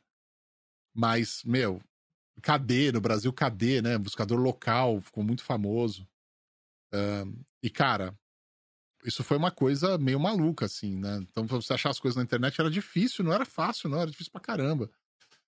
E, e a gente usava a internet no começo muito mais com site, depois isso foi virando para para outras coisas. Eu acho que é, não, tô aí. E e pô, eu lembro que assim, você entrar num site pesado que tinha GIF animado no site, ficava lendo GIF assim. que doideira, velho, que era ficar lendo GIF. Mas era, era uma era uma era um lugar onde você entrava para buscar conhecimento, para se conectar com outras pessoas. O Orkut foi uma revolução para muita gente, para mim foi também. E a, o bicho pegou depois com, com redes sociais. Redes sociais se mostraram o caminho mais mais maluco de todos, assim, talvez até hoje, né? Elas dominam, né, cara? E o que não é rede social virou rede social, né? Tipo, o YouTube é uma rede social. Então, tudo hoje é rede social, tudo você está conectado com todo mundo, tudo, toda a sua informação está na internet. Antigamente tinha uma preocupação muito grande com privacidade. Eu acho que eu sou a última geração que se preocupou com privacidade. E mesmo assim eu entreguei a privacidade porque eu entendi a lógica de eu virar produto. Como, como, como não mais uma pessoa, mas um produto, né? E aí o que as, as empresas vendem os meus dados, né? E a rede social é isso, cara. A rede social hoje é o que manda muito diferente do que era no começo, que era apenas um lugar que a gente entrava para pegar informação das coisas. Não interagia tanto. A interação veio bem depois, cara. A sala de chat era um negócio maluco. Onde as pessoas interagiam. Você ia no chat do UOL, mano. Do BOL. Caralho. Era um negócio que a gente fazia em BBS, né? Você entrava nas salas de chat da BBS. E é uma coisa que depois foi, veio, né, pra internet e, e foi muito forte. Eu me lembro que talvez o primeiro ponto importante de democratização de acesso à internet veio com o IG, né, cara? Acesso grátis, né, cara? IG, o IG, é. o IG quebrou a América Online, velho. Você lembra a América O Online? engraçado é que assim, o IG era assim, era grátis, e aí chamava IG de internet grátis. Aí depois deixou de ser grátis, mudaram a sigla Internet Group, né? É, é isso mesmo. Mas é. você lembra disso? Você lembra da América Online no Brasil? Com campanha, América com global, caralho, entrando com tudo. Você lembra Nossa, disso? eles investiram muito. Foi assim, é, foi uma, uma loucura mesmo. Será que teve o resultado, o retorno que eles esperavam de tanto que eles investiram? Eu acho que o que fudeu os loucura. caras, o que fudeu os caras foi, foi a IG e o UOL. Ah, Porque o UOL era um discador do UOL e era bom o serviço do UOL. E aí você tinha o IG, que era grátis. As propagandas do IG, o cachorrinho grátis, mano. cachorrinho é o. Por que, que você É. vai pagar a internet da, da América Online? A gente oferece internet grátis. Tipo, mano, você nem ia. Quebrou os caras, pois é. E, a- e aquela nem- quantidade de CD que tinha, virou, virou um lixão só de CD da American Online, né? Loucura. mandavam pra todo mundo aquela porra. Pra todo Botava mundo. no... Meu, se você tinha nome, endereço e telefone, você recebia uma porra dessa. É, pois é, pois é. Loucura, assim. A, a Luísa perguntou uma coisa também relacionada, né? Ah, você sente que com o passar dos anos as pessoas estão se comportando de maneira mais agressiva por aqui, por aqui pela internet, né? Quer dizer, quais poderiam ser as razões disso? Cara, engraçado porque eu ando vendo bastante vídeo sobre isso, sabia? Ah, Aliás, tem um cara que eu, que eu. Tem vários, mas tem um cara que eu tô assistindo ultimamente bastante. Canadense. olha aí. Chama Jordan B. Peterson. Não conheço, hein? Meu dele. Deus, começa a assistir esse cara, que esse cara é impressionante. Ele é um, ele é um psicólogo, psicanalista, psicólogo de carteirinha. Hum, E, e ele começa a falar da sociedade, ele fala da sociedade, como a sociedade se comporta, relação de gêneros, relação de uma porrada dessas coisas e como isso está tudo interligado numa coisa só e que é o ser humano e como que isso também acaba às vezes, às vezes ele acaba entrando nesse meio do comportamento das pessoas na internet versus o comportamento fora da internet. E a realidade é o seguinte, cara, é, provavelmente por causa de um anonimato que o anonimato é o seguinte. O anonimato não é você colocar um nome que a pessoa não te conhece, um colocar um nickname lá diferente, tá ligado? Eu me chamo Marcel Campos, mas no Twitter eu coloquei o nome MC. Você não vai saber quem eu sou. Não é isso. Você pode estar com o seu nome lá. O que a pessoa não te conhece de verdade. Ela não Sim. sabe onde você mora. Você não tá falando na cara dela que você pode ter uma reação ali que pode ser proporcional à sua. E por causa desse anonimato, as pessoas se sentem livres para falar o que elas pensam, mas não de forma racional, apenas emotiva. É apenas um pensamento que ela coloca ali. O pensamento, ela não fala, é até engraçado, ela não verbaliza, ela escreve. Você tá- exatamente, você está escrevendo o seu pensamento. É uma coisa que você jamais você falaria. Olha que interessante. A pessoa não fala, a pessoa quando escreve, ela não fala aquilo. É, Ela escreve. Ela tá, ela tá exteriorizando um pensamento que num relacionamento normal, homem a homem, homem-mulher, dane-se, tipo, ser humano com ser humano, dificilmente ela se comportaria assim, de forma agressiva, de forma extrema, porque ela sabe que se ela fizesse isso, ela ia ter ali na frente dela a contrapartida. Sim. Você não tá vendo essa contrapartida, né? Na, na Você entre- sabe que não vai ter contrapartida. Por mais. Então você vai lá e você coloca o pensamento através das mãos no teclado. Sim. Porque você não verbaliza isso. Mesmo porque se você verbalizar aquilo, você percebe que tá fora de, Você tom. percebe que você tá maluco, velho. É. Então, por exemplo, o MC One One, né? O MC One, ele tem uma característica, né? Ele é um programa que eu interrompo muito o entrevistado. Por quê? Porque ele é um bate-papo. Diferente do papo que a gente tá tendo aqui, que você faz as perguntas e deixa o convidado falar, tá me deixando falar. Mas o MC One One, ele é um lance do tipo, meu, one on one. Sim. Não é só one. É one on one, tipo, meu, é bater papo, é trocar ideia. Às vezes eu tenho uma ideia diferente do cara. Às vezes a gente fala coisas que são legais pra caramba e a gente divide. Eu conto história, o cara conta história. E a, a coisa fica mais rica, na minha opinião, pelo menos, por causa disso. Eu acho isso do caralho. É. Eu falar também, eu tá ali interpelando, eu tá ali também colocando o meu ponto de vista, sabe? Não deixar só a pessoa em si. E esse, esse é o formato do programa. Só que às vezes a pessoa vai lá e é fã do outro cara, que, que é o convidado. Aí fica bravo aí, que você ficou aí interrompendo. fica bravo do tipo, aí, ó, péssimo entrevistador. Ah. Não deixa o entrevist... não deixa o convidado falar. Olha só, rapaz. Você sabe que, que, assim. Você sabe. É, eu, agora é eu que tô te interrompendo. Tá vendo? Não, vai lá, vai lá. Eu falei pra caralho. Você sabe que eu passei por isso é, muito no meu, no meu outro canal, Canadá Diário. E aí eu tentava entrevistar a pessoa e também era isso, eu contava também. E, e, e aí eu, eu não sei se eu tomei tanta porrada nesse sentido que a, a, eu tô cada vez falando menos, eu deixo mais a pessoa falar. Eu acho que porque eu acho que é inconsciente. Você tá falando agora, eu tô calculando, analisando isso. É mais inconsciente, porque eu tomei tanta porrada. Ah, não deixa falar, não para de falar. E eu acabei é, só mais soltando mesmo. Mas é legal, é legal essa troca. A troca é bacana. É lógico que é, mas no meu programa eu deixo isso claro para todo mundo que tá lá. Eu não hum. tenho intenção do programa ser centenas de milhares de pessoas assistindo. Tem um grupo de pessoas que vai assistir, tem um nicho, tem um público, tá ligado? E esse público sabe que eu tô aqui para conversar com outra pessoa, é trocar ideia com outra pessoa, trocar ideias. Ela dá uma ideia, você dá outra, você troca ideias. Sim. E aí você vê a reação da pessoa da sua ideia e a outra pessoa vê a reação com você dessa ideia. Eu gostei, eu gostei da briga que você teve com o Rafinha. Foi muito bom. o Rafinha falou do, do que para jogar, para jogar, como é que era? Para jogar só no na, só no, televisão. televisão. Mas isso daí foi, foi arrumado. A gente foi. Eu imaginei, ó. Olha que eu imaginei, viu? Eu tava assistindo. Foi arranjado. eu fiquei tinha, na dizer, dúvida. Será que isso é uma ação? Eu fiquei na ação, dúvida. Era uma ação. Porque a entrevista inteira é verídica até, até o ponto que eu falo do Rogfone. Que aí era ação. Entendi. Porque aí a gente, a gente bolou uma ação que era o seguinte. Cara, vamos, vamos criar aí uma retórica, um dilema. Do tipo, meu, você é o cara que não, não é um jogador de, de smartphone, de mobile, como a gente fala. Hum. Então você pegar e me zoar no meu programa, para dar vericidade, entendeu? E uhum. eu vou pegar e vou falar, mano, você tá louco, vou te xingar, você vai, você vai me tirar, você vai fazer piada, você vai zoar. Porque o Rafinha Bastos, ele é um cara que ele tá estigmatizado no Brasil. E é difícil as marcas investirem nele.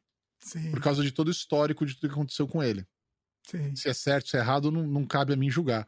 Mas tudo que aconteceu com ele é foda. E ele tem um lance que é o seguinte: para você fazer uma ação com ele, não adianta você pegar, dar um produto para ele e falar, Rafinha, tá aqui, ó, tá uma grana, fala bem do produto. O público que segue ele não vai engolir isso. O público Precisa que segue gerar ele, uma polêmica, alguma coisa. O público que segue ele vai achar isso um lixo. Porque não é o perfil que ele imprimiu também na internet. O Sim. público que segue ele gosta de ver ele se fudendo. Ele mesmo fala isso para mim. Meu, Marcel, a galera que me segue gosta de, de me, ver, me ver eu me fudendo. Ver eu me fudendo. ele falou, ele falou, acho que na, na, na entrevista. Falou, falou. É. E assim, se você vai criar alguma coisa com ele, tem que ser uma coisa particular no universo dele, que conversa com o público dele. Então a gente criou essa história do tipo, você vai meio que tretar comigo dessa história, você tem uma visão, eu tenho outra. E a gente vai levar isso para mais stories ao longo da semana, que é o lançamento do produto. E depois, no dia seguinte do lançamento, vem últimos stories que você é pego jogando pela sua esposa no Rodfone e você admitindo, puta que pariu, tava certo, é legal pra caralho jogar no smartphone. Olha aí. Entendeu? E aí ele se é. fode. Então ele sustenta a posição e se fode. É, então, é, porque ele, ele. É, exatamente. É, é. Pra você fazer uma ação com um cara que nem ele, você tem que entrar na vibe do público dele, porque senão o público dele rejeita. E aí, por que você vai fazer ação com o cara? Sim. sim. Então você tem que entrar na vibe do público dele, é muito específico. Então ele não tem nada a ver com a campanha do telefone. É uma ação com ele. Hum. Pro público dele. Entendeu? E aí é óbvio que isso acaba extrapolando. É óbvio que isso acaba indo longe por causa da natureza da internet. A galera quer ver treta. Quer ver um cara é. falando é assim e outro falando não é assim nem fudendo. É. Né? Então a gente é. tirou proveito disso, entendendo E muito bem certo? como tudo funciona. Deu, Deu porra. Se você, se você tá falando aqui é porque deu. Então, olha aí, tá vendo? É, Olha É. aí, é, pois é. Se te E- marcou é porque deu. Sim, sim, sim é, esse negócio marca. Se, não, se tivesse feito de outra forma, não teria marcado. Pois é. Então, Ah. essa, essa sacada é importante. Essa Mas você pode tira falar, você, você pode falar isso? Do quê? Publicamente? Pode contar essa história? Já contei? Não, mas, Já pô, mas poderia assim? Não, pode, pode, porque a gente já tinha feito uma outra ação dessa com ele no ROG Phone 2, quando a gente Hum. lançou no Brasil. Que, é que a história é longa. Lembra que eu falei do Zenfone 3 que tinha caixa? Ah, No Zenfone 3, a gente tinha cotado fazer ação com o Rafinha e com o Whindersson Nunes. hum, E os dois estavam muito caros na época. Ele tava no. CQC. É. Tava muito caro. Pri- Principalmente o Whindersson. É, Bom, se bem é, que é. na época, na época até que ele, ele bombou. Não, o Whindersson como- já, tá, já tava despontando, Ah, já tá. gigante. Ah. é. E aí, não deu, não tivemos budget pra ir além e fazer com ele e com o Whindersson. Aí, como tinha muito, muito famoso fazendo, aí apareceu o Whindersson com um pedaço de papel. Eu quero o meu Zenfone. Fazendo assim, o bumerangue. Ah, E aí o Rafinha, acho que viu do Whindersson e essa monte de gente fazendo, e ele pegou e escreveu o Zenfone 3 num pedaço de papel e colocou a mão assim por trás. Então ele fez o bumerangue assim. Então o papel, o Zenfone 3 revolava ele assim. Aí eu falei, puta, que do caralho. A gente quebrou, furou a bolha, a gente chegou em muito mais gente. Os próprios famosos que a gente tinha cotado pra fazer ação que não deu porque estavam caros, fizeram ação de outro jeito muito inusitado. hum, Isso ajudou a promover a marca também. sim. Então eu falei, porra, no futuro, por que, que a gente não faz alguma coisa com esses caras? Mas, meu, se for caro assim, não rola. E ao longo do tempo, esses valores foram mudando, as situações foram mudando. E eu me lembro que no, no ROG Phone 2 e no Zenfone 6, ah, na época tinha o Ilha de Barbados e a gente tava, a gente tava fazendo ação com o Caio Moura e com o PC Siqueira na época. Ele não sabia das merdas do PC ainda. É, outros tempos, né? É. E aí ele tava lá e os caras falaram assim: ó, a gente vai ter que gravar aqui uma ação pra Asus e a gente já grava o Ilha de Barbados. Ele ficou puto. Hum, E aí os caras ficaram dentro da sala, ele saiu e ele fez um stories falando: Olha, vou falar um negócio pra você, essa Asus vai tomar no cu, hein? Isso foi real. Isso foi real. Aí E sem ganhar, ele, ele fez a Sem ganhar. propaganda sem ganhar. ele falou: essa Asus vai tomar no cu, tá fazendo ali ação com os meus parça. Eu queria gravar o negócio, não posso porque eles estão fazendo ação e não faz ação comigo. Vai tomar no cu, Asus. Ele fez assim. Mano, um amigo meu, o Chips, pegou e falou: Você viu isso? Eu falei: Puta, que oportunidade do caralho. Entrei na hora no Instagram e mandei mensagem pra ele: Ô, topa fazer uma ação? Olha aí. E ele respondeu. Ele acha, Porra, ele acho que tinha essa visão, né? Va- vamos falar a verdade. Esse vai tomar no cu dele já foi com essa visão que. É mais ou menos, sabe- cara. Geralmente as empresas levam isso do tipo, ó, o cara xingando, falando mal, difamando, sabe? É. Não entende o- como Não, é, funciona. não entende o valor disso, né? É. É. E aí, tipo, eu falei, vamos fazer uma ação. E aí a ação qual era? Eu chamei, a gente, a gente bolou isso. Foi quando a gente começou a ter essas conversas, eu e ele. E a Uhum. gente bolou essa, esse lance do tipo, mano, a galera adora ver eu me fudendo. Manda um e-mail pra mim como se já tivesse convidado e não tivesse visto o e-mail. E aí eu vou fazer, contar toda essa história. Eu falei, beleza, aí depois você- vai no evento e no evento eu vou te dar um ROG Phone 2, Rafinha, vai ser assim. E aí eu vou mandar você enfiar o telefone no cu, que vai ser legal pra caralho. Aí ele, puta, puta ideia, vamos fazer isso, porque o Cauê ia, ia no evento e tudo mais. Hum, Aí foi ele o Cauê no evento, e aí na hora que na hora que terminou o evento, ele vai no bastidor, lá no camarim, e aí ele, ele, ele filma, né, ele entrando tal no camarim, eu tô lá dentro, e aí ele chega, você que é o Marcel Campos? Você que mandou e-mail pra mim e tal, que ele já tinha feito já histórias, histórias e tudo mais.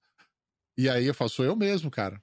Pô, pô, que legal, cara. Pô, eu queria te dizer que você é uma pessoa legal, você fez ação comigo, eu não queria que elas tomasse no cu, não é isso. Aí ele faz o meia-culpa, combinado essa parada. é. E aí eu pego e falo, então tá bom, cara, mas você merece, tá aqui, ó, ROG Phone 2, ó, aproveita agora, eu quero ver você enfiar ele no cu.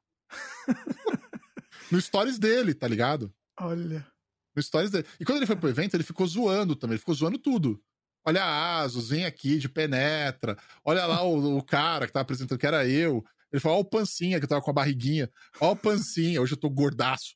Eu tava só com a barriguinha. Ele falou, ó o pancinha. E isso era combinado dele ficar me zoando, de ficar zoando a parada toda, tá ligado? Olha aqui o Ah. teleprompter, o cara tá lendo, não sei o quê. Ele fez isso. Isso foi legal pra caralho. E no final eu pego, mostro o telefone que tem uma caixa grande pra caralho e falo, agora você enfia no cu. Isso, isso pra. E ele com aquela cara desconcertado, né? E aí eu me lembro ele saindo do evento e falando: vocês vê, né? Eu falei mal da empresa, falei mal do cara. E no final, olha aqui, tô saindo do evento com um telefone animal. Só tem uma coisa para falar para vocês, galera: o crime compensa. Ele fechou assim, pô, fantástico, tá ligado? O, o Thiago comentou aqui que ele foi tapeado. É, muita gente. Muita gente. Muita gente. Agora, uma coisa e interessante, é né? Olha que, que interessante, porque vocês zoaram, um zoou com o outro e tal, mas Ops, bati aqui. Vocês não zoaram com o produto, né? Entendeu? Isso que é interessante. Isso é falta de visão que algumas empresas têm. Vocês fizeram uma campanha, um zoando com o outro, ou né, faz, fazendo o que foi, mas vocês não estão zoando com o produto em si, né? Era, era uma. Era uma troca entre é, troca de farpas entre vocês, vamos dizer, entre é. aspas, é, né? É, e, e, quando chegou no, no ROG Phone 5, que o ROG Phone 3 a gente não a gente trouxe para o Brasil, mas a gente não fabricou no Brasil. O ROG Phone 5 já era um plano maior de fabricar no Brasil. Então a uhum. gente voltou a fazer ação. Aí eu, eu entrei em contato com ele e falei: oh, vamos fazer outra? Como que a gente bola isso, né? Como que a gente faz isso? Né? Porque assim, uma galera já se ligou que essa parada foi arrumada. Tem que, tem, que, tem que elevar a criatividade. É, a, gente tem que, a gente tem que fazer isso acontecer bolar isso, mas o pessoal vai ter que ficar pelo menos na dúvida. Essa era, essa era o objetivo. E aí a gente fez isso. Eu chamei ele pra missionar e falei: eu tenho o meu canal, cara. Eu entrevisto criador de conteúdo. Vem você no meu canal como convidado. A gente bate um papo. Logo no começo do papo, a gente fala que aquela outra parada, aquela ação foi combinada, para já desmistificar da cabeça da galera. Aí isso vai dar veracidade para tudo que acontecer depois no programa. Ah, Entendeu? Essa foi a estratégia. E foi isso que a gente fez. Aí ele falou as coisas como que foi da boca dele, explicando tudo que eu tô te falando aqui. Ele falou, tá lá no, no programa lá do Missiona One com o Rafinha Bassos. E aí, tipo, a gente tocou o Missiona One normal, ele conta a vida dele, conta a criação de conteúdo, não sei o quê. E quando a gente chega na hora do produto que tava combinado, aquela parada toda acontece. Mas de uma maneira muito mais natural. Porque é uma coisa que, meu, as pessoas têm essa dicotomia. Ah, game é no videogame, videogame é na TV Game é no PC, PC é monitor grande, jogar numa telinha pequena. Para a maioria das pessoas mais leigas, essa é a diferença brutal. Por que eu vou jogar numa telinha tão pequena? E ele pegou isso na veia e falou: mano, o jogo é na TV, Marcelo, deixa eu te mostrar. Tipo, quando as pessoas descobrirem o que é TV, isso a gente não tinha combinado. Esse, essa linha de pensamento foi, meu, foi totalmente da cabeça dele e foi totalmente um negócio ali espontâneo, tá ligado? Que ele soltou. Vocês só combinaram a ideia do é, conceito é, da, da briga. Tretar, o resto. Da é. gente tretar de que, meu, game mobile não existe, e eu falando game mobile existe, por isso que tá o produto aqui, isso aqui não conhece. Por isso que a gente hum. combinou. Mas dele ir pra esse caminho de TV, eu achei fantástico. achei fantástico. Olha. E foi legal pra caralho. Ele, e ele foi foda. Ele falou: sabe aquele ROG Phone 2 que você me deu? Então, é peso de papel aqui em casa. Nunca joguei. Olha que filho da puta. Eu falei, pô, fantástico, velho.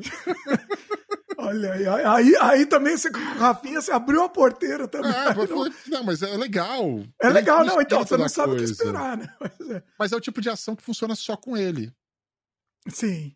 E se você der o telefone na mão dele para ele falar bem, não funciona. É, vai, não, vai, não vai soar natural, né? É, vai é. ficar um negócio plastificado, tá ligado? Sim. Sim. Então, com ele funciona assim. O, quem mas, quiser. Mas é muito louco. Quem quiser assistir o, o programa com o Rafinha, tá nos links comentados também. Eu vou deixar aqui para o pessoal assistir, tá?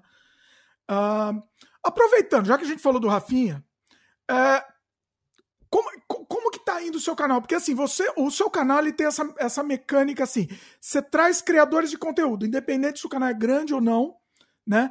E você, leva o criador de conteúdo. Uh, e às vezes você leva um, um criador gigante. Rafinha, quem mais? Você levou já o. O Iberê. É, Iberê, Totoro, né? Totoro foi. O Rato Borrachudo já foi umas duas vezes. Pois é. Tem, a de games tem vários. O Flakes, o Montalvão. Aí vai o próprio Monark, o Igor 3K também já foi lá. Já foi, foi uma galera grande, velho. O Marcelo Glazer, que é um cara foda que fazia Poeira das Estrelas no Fantástico, lembra? Que é um cientista foda brasileiro, físico, Sim. fudido. Tem os caras grandes. Eu acho legal ter caras grandes, eu não acho ruim. Eu trouxe agora o Lito, um dos últimos grandes foi o Lito, do Aviões e Músicos. Só que não é a pegada do programa ter só cara grande. Não é essa a alma do programa. Não é entrevistar celebridades. É entrevistar criador de conteúdo. E criador de conteúdo tem todas as camadas da sociedade, meu irmão. Virou uma profissão Sim. essa porra. É. Então cê, cê não, eu não posso ser verdadeiramente fiel à proposta de ter um programa que entrevista criador de conteúdo e ficar pegando só celebridade. Tá errado. Desvirtua Exatamente. o programa. Eu não quero o view, eu não quero o like, eu não quero. Aí... É legal quando vem seguidores e conhecem o canal, tá ligado? Mas não é legal quando vem seguidores que são ocos, cara. O cara segue porque tá ali assistindo aquele cara e depois nunca mais assiste o canal. Eu não quero isso. Sim. O maior, maior medo que eu tenho é de eu trazer um cara desse famoso, o cara falar alguma coisa, aquilo viralizar pro lado errado, trazer uma mob de gente gigante pro meu canal que não me conhece, não conhece o canal, não conhece os programas que tem no canal. E aí o cara chegou ali e ele não tem nada a ver com o canal. E aí isso pode mudar o canal, transformar ele e, e, e ir para um caminho que eu não quero. Eu não quero isso. Eu quero o nicho. Ele vai crescer no, na velocidade dele. Eu não tenho ambição dele se tornar um canal de milhões de pessoas seguindo. De ter 100 mil pessoas assistindo ao vivo. Não é esse. Ele não foi feito para isso, cara, o programa. Nem o canal. É outra coisa. É pra um público que quer aquele tipo de conteúdo. Então, eu faço conteúdo para quem quer se instruir sobre conteúdo de criação de conteúdo. Olha só, se instruir de, cria, de conteúdo e criação de conteúdo. Exatamente. Usar, escutar o depoimento de vários criadores de conteúdo diferentes, de áreas diferentes. Então, vem gente de ciências, vem gente que tem só podcast, vem gente que escreveu livro, vem gente que estava na TV. Poxa, cara, foi tudo quanto gente que tem site, gente que gente que não tem site, mas, meu, tem só a conta do Twitter e no Twitter ele cria conteúdo. Eu tenho todo esse tipo de gente da área de finanças. Eu trouxe gente de tudo quanto é lugar, espaço, que é uma coisa que eu gosto. E até mais fácil para você se surpreender, né? Porque assim, se, se for seguir essa linha que todos os podcasts estão seguindo, o que tá me irritando muito são os mesmos convidados em todos, né? É, é o trenzinho, né? O cara entra trenzinho. no trenzinho dos podcasts. Eu quero fugir disso, mano. Eu, eu sempre eu falei isso. Acho que não sei se quando você foi, a gente chegou a. A, a gente chegou a falar isso. um pouco disso. É. é. Porque, assim, para mim, cara, eu tenho como referência, até nesse ponto, como o norte, né? Como uma estrela que me guia, o sentimento que eu tinha quando assistia o programa do Jô Soares no SBT ainda. Sim. Nem era na Globo. No SBT. E, porra, o programa do Jô Soares era assim: quando ele trazia uma pessoa famosa fazia barulho, era legal. Mas para falar a real, as entrevistas mais legais é quando ele colocava uma pessoa que você nunca viu na vida, um desconhecido. Você, a entrevista era do caralho, você conhecia aquela pessoa, era engraçado, era diferente, era uma história de vida. Fala, caralho, como é. que eu não conhecia essa pessoa, sabe? É. Então, tipo, para mim, a Missiona One, ele tem. Ele, ele, ele tem dois papéis fundamentais. Número um é dar chance pro criador de conteúdo contar a história da vida dele. Eu acho que esse é o primeiro, porque o cara contar isso no próprio canal dele pode parecer arrogância pro público dele. Sim. E não é uma coisa fácil dele colocar isso dentro do próprio canal dele.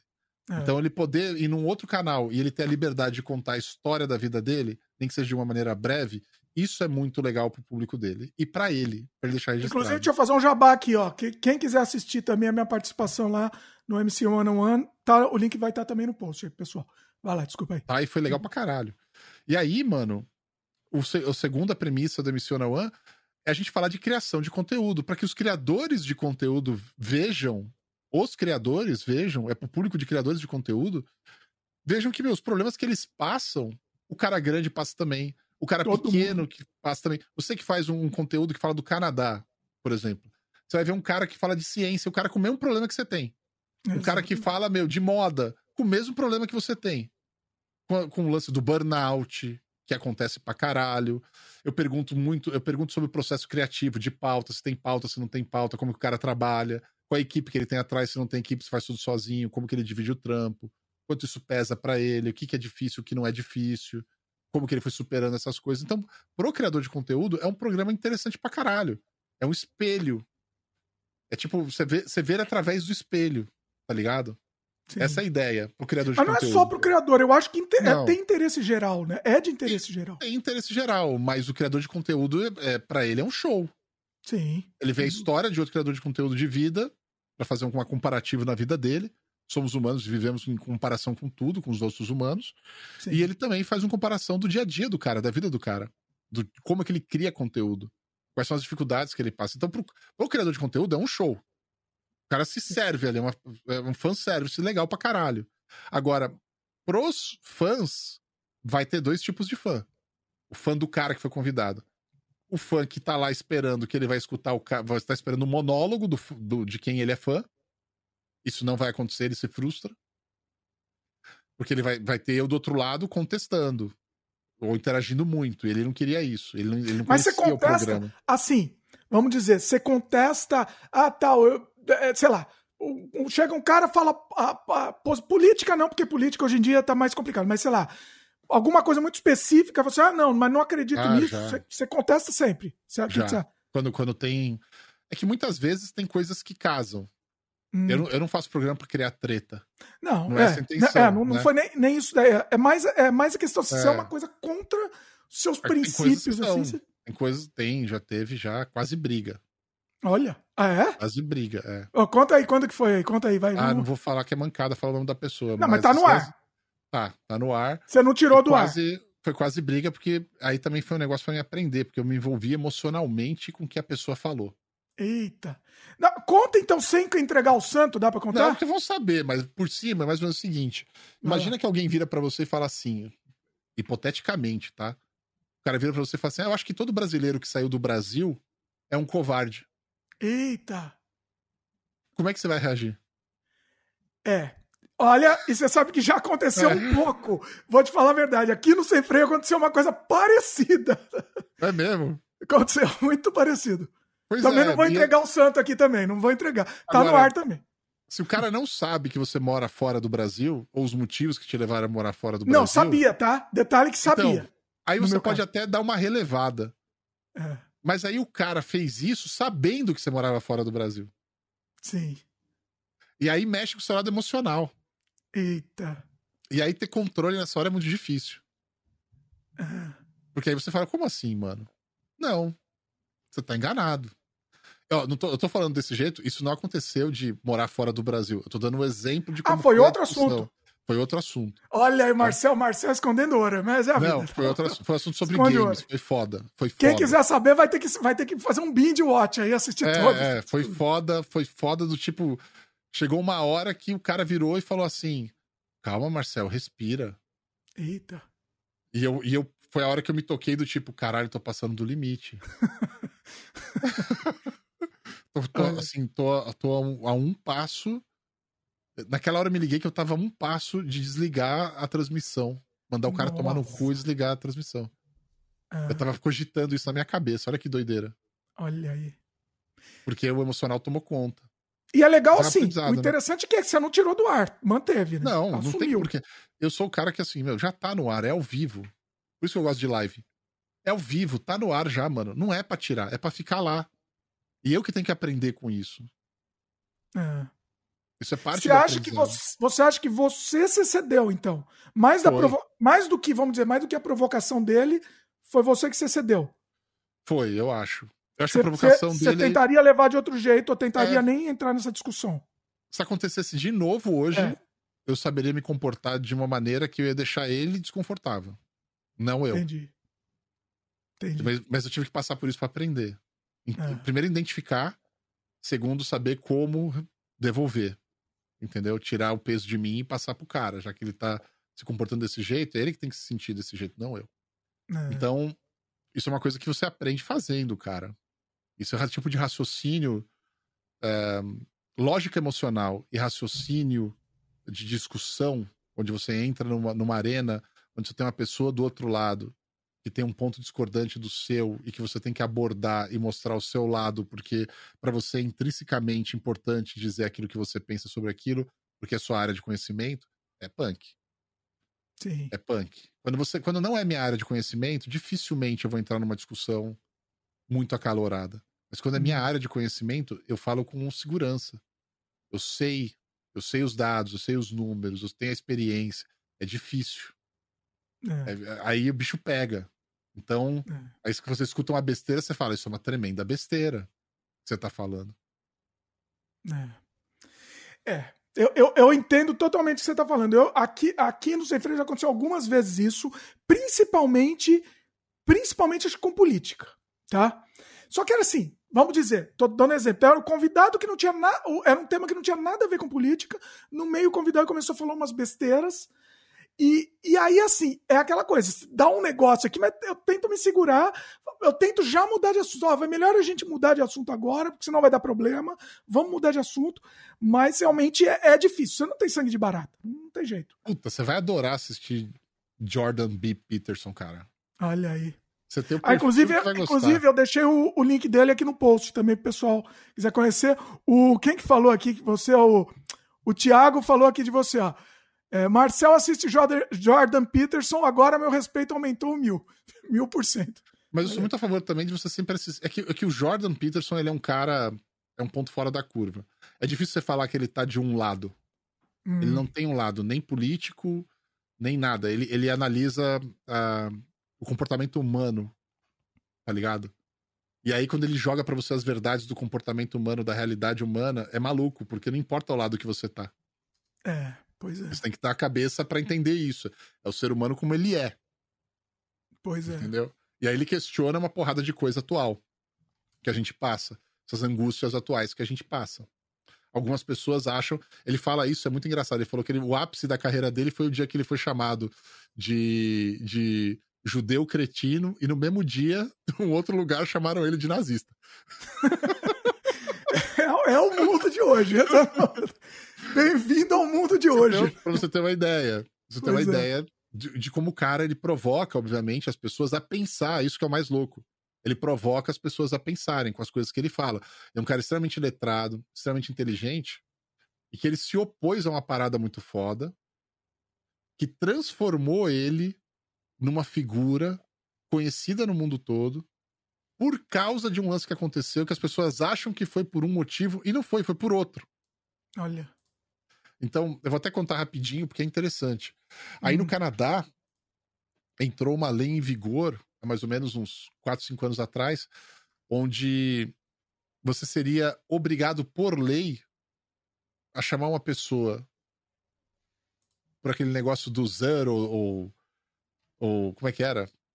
Z ou zero, uma coisa assim. Você tirar o pronome ah, masculino sim. ou feminino e ter um que fosse neutro. Sim. Né? Ou se a pessoa quisesse ser chamada de Xi, você chamar de Xi, né? Ela, e não Sim. ele, né? Você, se você não fizesse, você estaria cometendo um crime. Sim.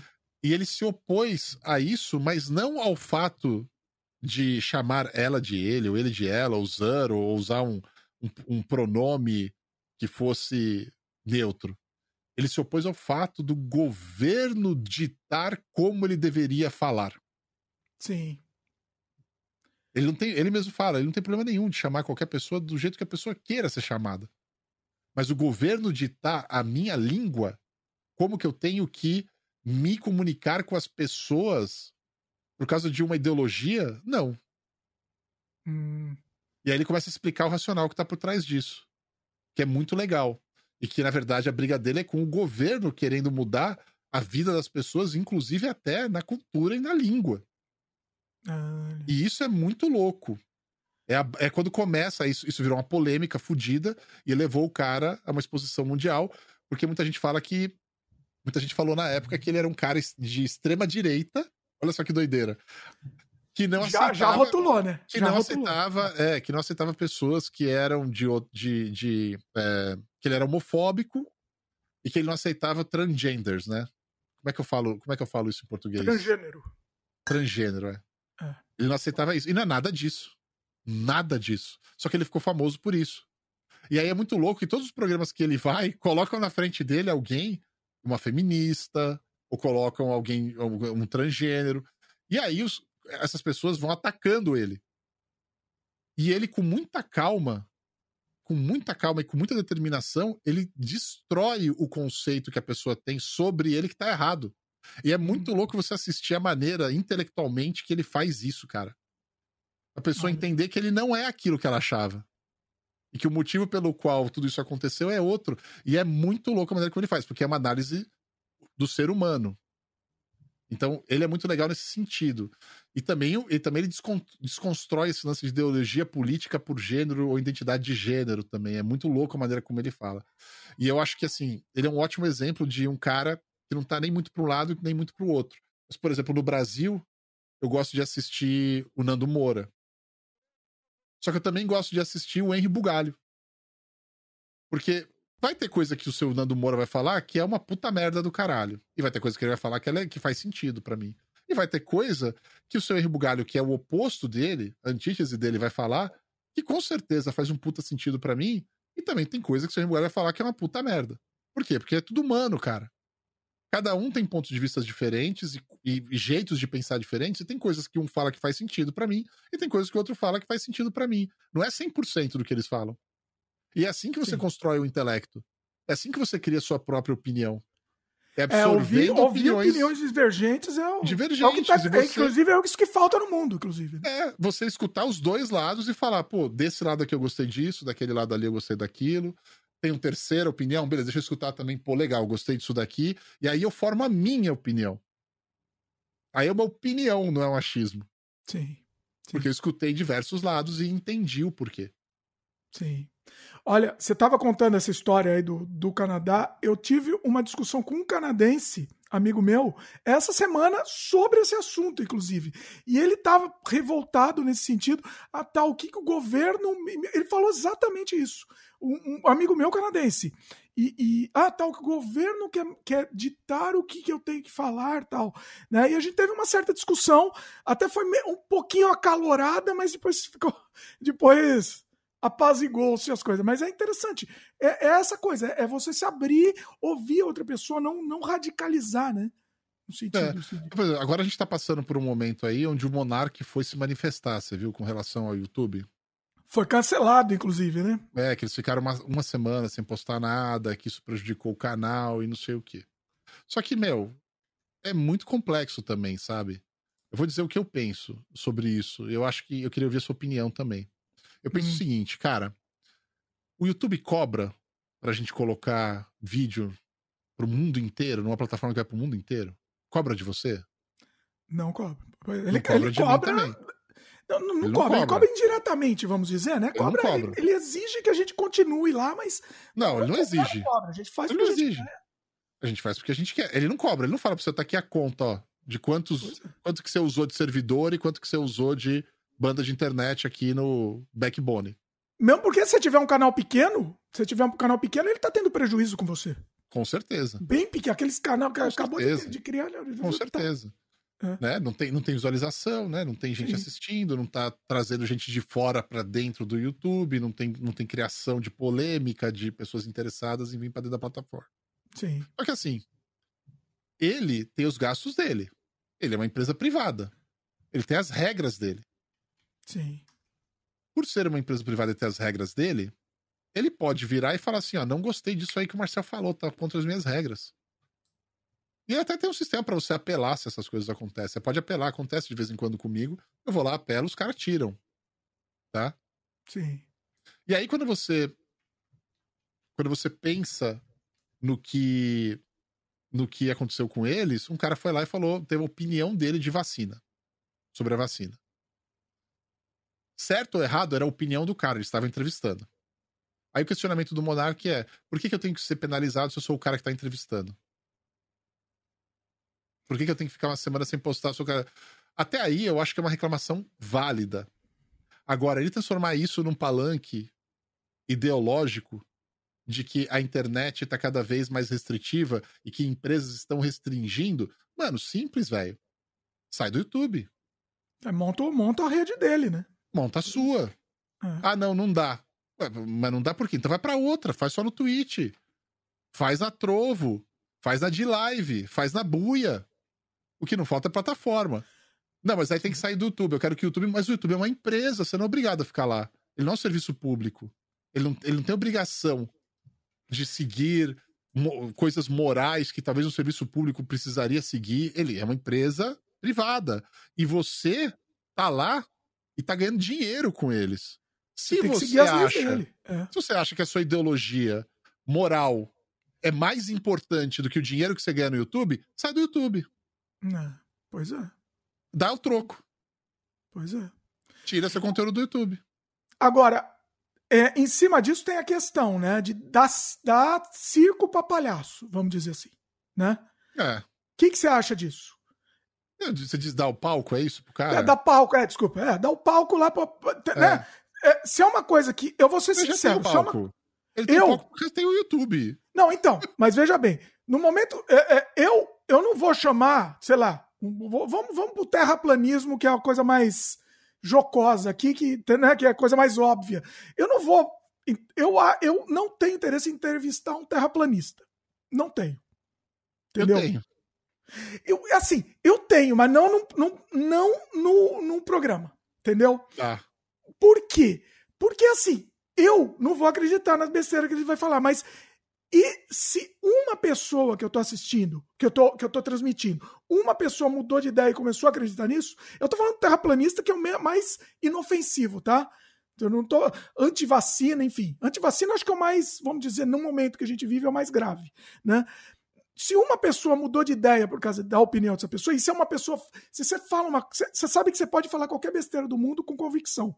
Qualquer coisa que você falar com convicção, alguém vai acreditar nisso que você falou.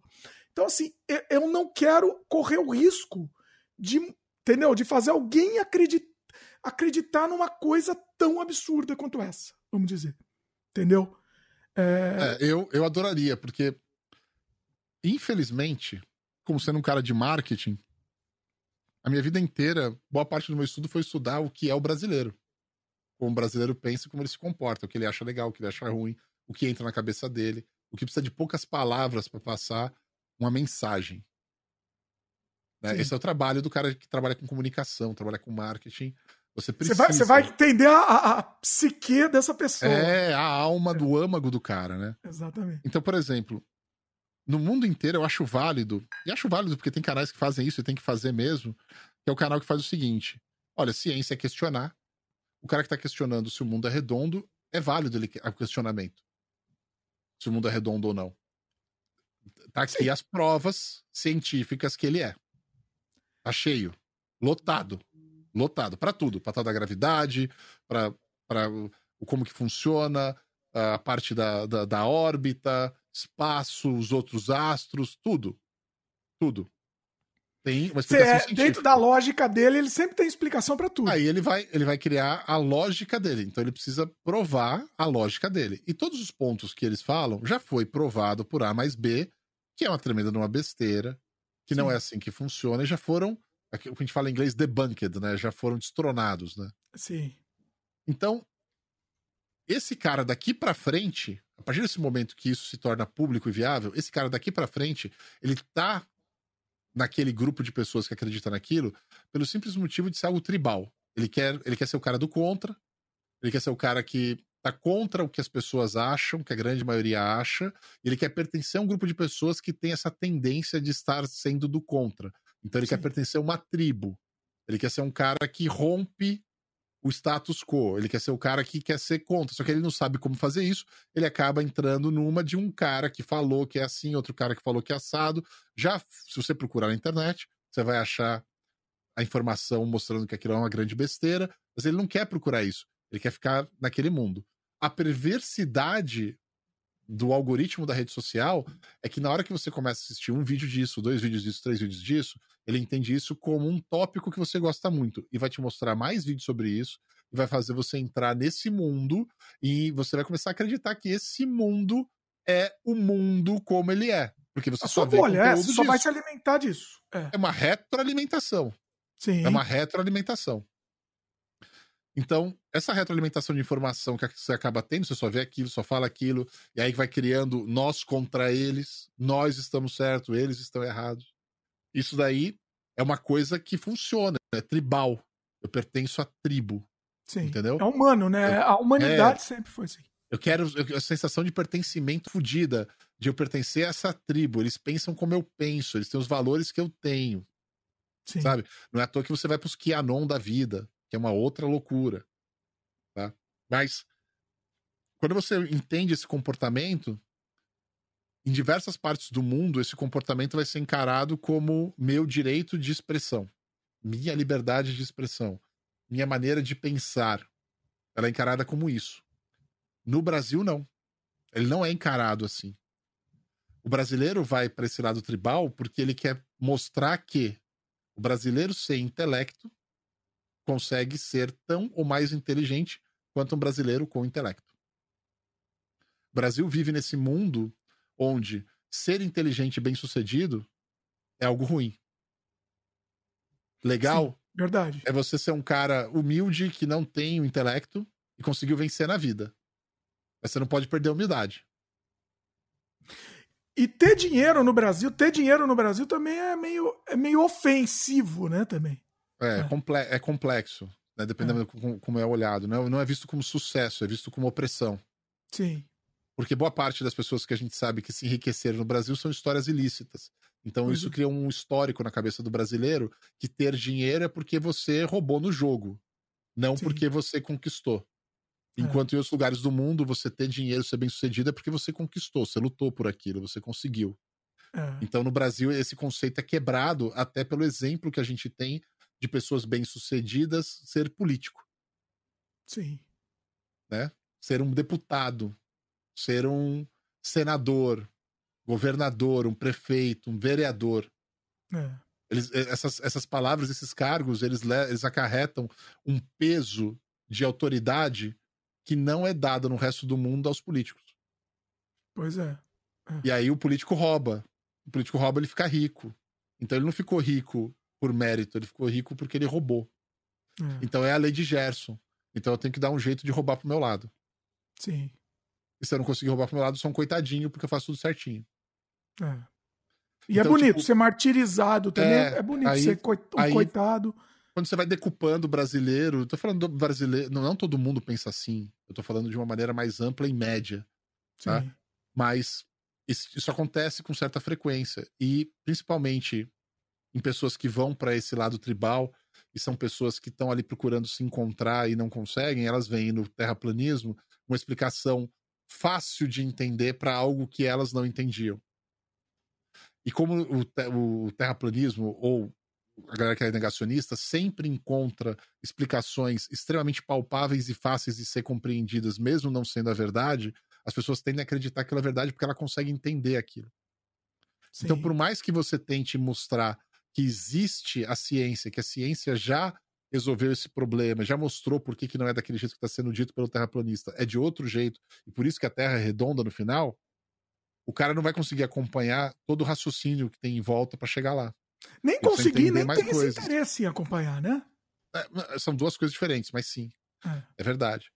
Uh, só que o que acaba acontecendo, qual é que é? Como é que você contra-argumenta? Você não contra-argumenta. Não tem contra-argumentação. Não adianta. Porque para você contra-argumentar, você vai ter que descer no mesmo nível dos caras para explicar o negócio que é científico Sim. de uma forma não científica. E quando você faz isso, um cara que é da academia, um cara que é estudado, que é letrado e que sabe o que é, ele vai explicar do jeito que ele aprendeu. E quando ele explica do jeito que ele aprendeu, ele cria uma barreira de distância entre ele e a pessoa que acredita naquilo, porque ela foi explicada de um jeito fácil, de um jeito banal até. Sim. De tão fácil que é. Então, quando você conhece o brasileiro e você entende como ele funciona, você não pode adotar esse caminho. Esse caminho não vai funcionar. Esse é o caminho que funciona no resto do mundo, para países mais desenvolvidos. Nem, nem todo lugar do mundo, mas são países mais desenvolvidos. Agora, para o Brasil, eu adotei outro caminho. O caminho que eu acho que o brasileiro vai entender. Hum. Eu transformo o terraplanista, o cara que senta no meio da classe. Eu sou o cara do fundão. Eu, terra redonda, sou o cara do fundão. Então eu sou o terraplanista. Eu faço piada dele, eu ridicularizo ele, eu transformo ele num meme. E quando você faz isso pro brasileiro, isso é considerado uma degradação social daquela categoria. E ninguém quer fazer parte de uma tribo que é zoada. Ninguém quer fazer parte de uma tribo que não ganha no jogo, que não consegue zoar mais o outro. Então você tem que descer no nível do brasileiro e entender que o brasileiro, na grande maioria, por falta, infelizmente, de uma educação mais forte, acaba caindo nessas armadilhas mentais que existem. E para você tirar ele de lá, Não é dando para ele mais informação agora, porque ele não quer escutar de você informação. Não adianta. É você tirar ele de lá primeiro, você tem que pegar e, e se colocar no nível do mesmo cara que colocou ele nessa situação. Desbancar aquele cara, cara, né? Ridicularizar o cara. Sim. E aí, ridicularizando o cara, você, dá, você abre na cabeça do brasileiro a portinha, a janela, para aí sim ele entender que não era isso, que isso era errado. É uma maneira muito bizarra. Sim, não faz sentido, faz assim, sentido sim. Mas é assim que funciona com o brasileiro, cara. É, então, quando eu falo sentido. que. Quando tá no meu canal aparece um terraplanista, eu falo assim: aí lá vem mais um cabeça chata terraplanista do caralho. Pois é. Aí o cara, não, porque tem, tem não sei o que, você tem que provar que a Terra é redonda. Eu falo, não, você que tem que provar que a Terra é plana, velho. Eu não tenho que provar nada, eu tenho um monte de prova. Eu tô lotado de. Homem já foi na Lua, tirou foto da Terra redonda. E aí, mano, tem um monte de mas... foguete indo pro espaço. Eu já fui lá assistir o foguete indo pro espaço. Não bateu no domo, não voltou. E aí? Mas você já entrevistou algum terraplanista? Não, mas sou louco para isso. Louco. louco. Mas, mas não, é zoado do começo ao fim. É interessante, eles são corajosos, né? Eles são corajosos.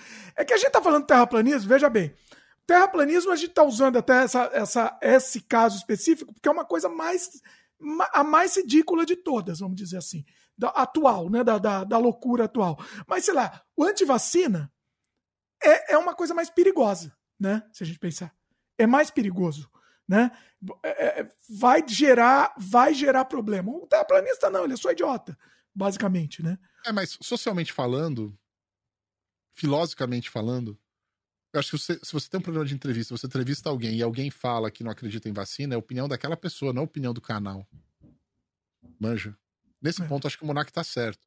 Isso é um programa de entrevistas. E é, eles têm. A gente, a gente mora num país que a, existe liberdade de expressão.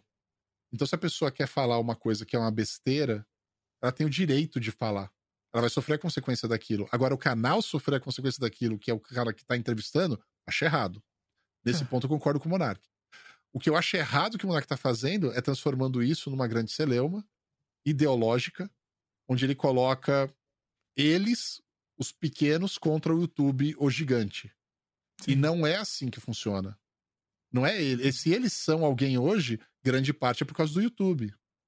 Eles só existem e têm essa liberdade para fazer esse programa por causa do YouTube. Se ele está em desacordo com as regras do YouTube ou a maneira, não importa qual, financeira, política, social, que o YouTube se comporta na ferramenta dele, eu acho que a coisa mais certa, já que a ideologia dele caminha nessa direção, é ele simplesmente sair do YouTube. Peraí, o YouTube tem essa regra, eu não concordo. Ela é uma empresa, ela faz o que ela quer. Tchau, YouTube. Sim. Agora, se ele não sai, se ele não sair, é porque essa ideologia não é tão forte para ele. O dinheiro fala mais alto. Porque ele ganha dinheiro com o YouTube. Sim, pois é.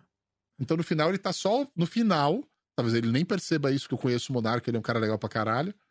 Talvez ele nem tá, percebendo isso, mas no final, o que ele tá fazendo é só uma grande burburinho para ficar em evidência. E tirando proveito disso. Se essa estratégia, perfeito, tá funcionando. Funciona, Agora, a gente tá falando, um fundo... falando dele é, aqui, né? Pois é. Se ele tiver um fundo ideológico aí real, ele deveria sair do YouTube. Se ele não sair do YouTube, é porque ele concorda com o YouTube. É, pois é. É. é eu acho que é por aí. Eu acho que é exatamente. Eu acho que eu concordo com você nisso daí. Eu acho que, acho que sim. O, o Thiago comentou aqui. Alguns canais que sigo falaram de temas polêmicos e não tiveram problemas. Até que falaram mal de algum político e aí aquele vídeo de seis meses atrás de, de repente quebrou as regras da, plata, da plataforma. Eu acho o seguinte, cara. De novo, o YouTube, o Facebook, o Instagram que é do Facebook, o WhatsApp que é do, do Facebook, o Twitch que é da Amazon, sabe? O Vimeo, que virou um negócio mais voltado para portfólio de vídeo, o a Buia, que é da Garena, do Free Fire, ah, meu, o Trovo, que tá aí também para você colocar vídeo, que eu coloco vídeo no Trovo, o Twitter você pode colocar vídeo, eu coloco vídeo no Twitter. Cara, lugar para pôr vídeo tem um monte.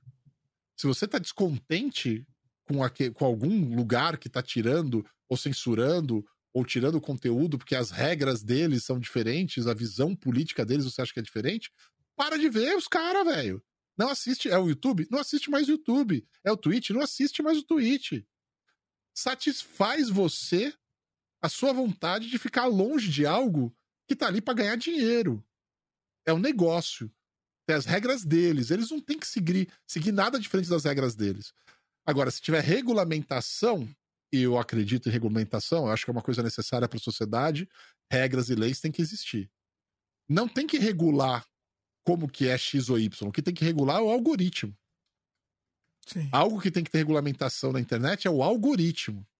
Porque o algoritmo é extremamente perverso. E a gente não faz a menor ideia como ele funciona, não é transparente. E é então, é massacrante, né? É. Eu não sei se você sente isso, você, você entrevistando o criador de conteúdo sempre, você deve ouvir toda hora essa história.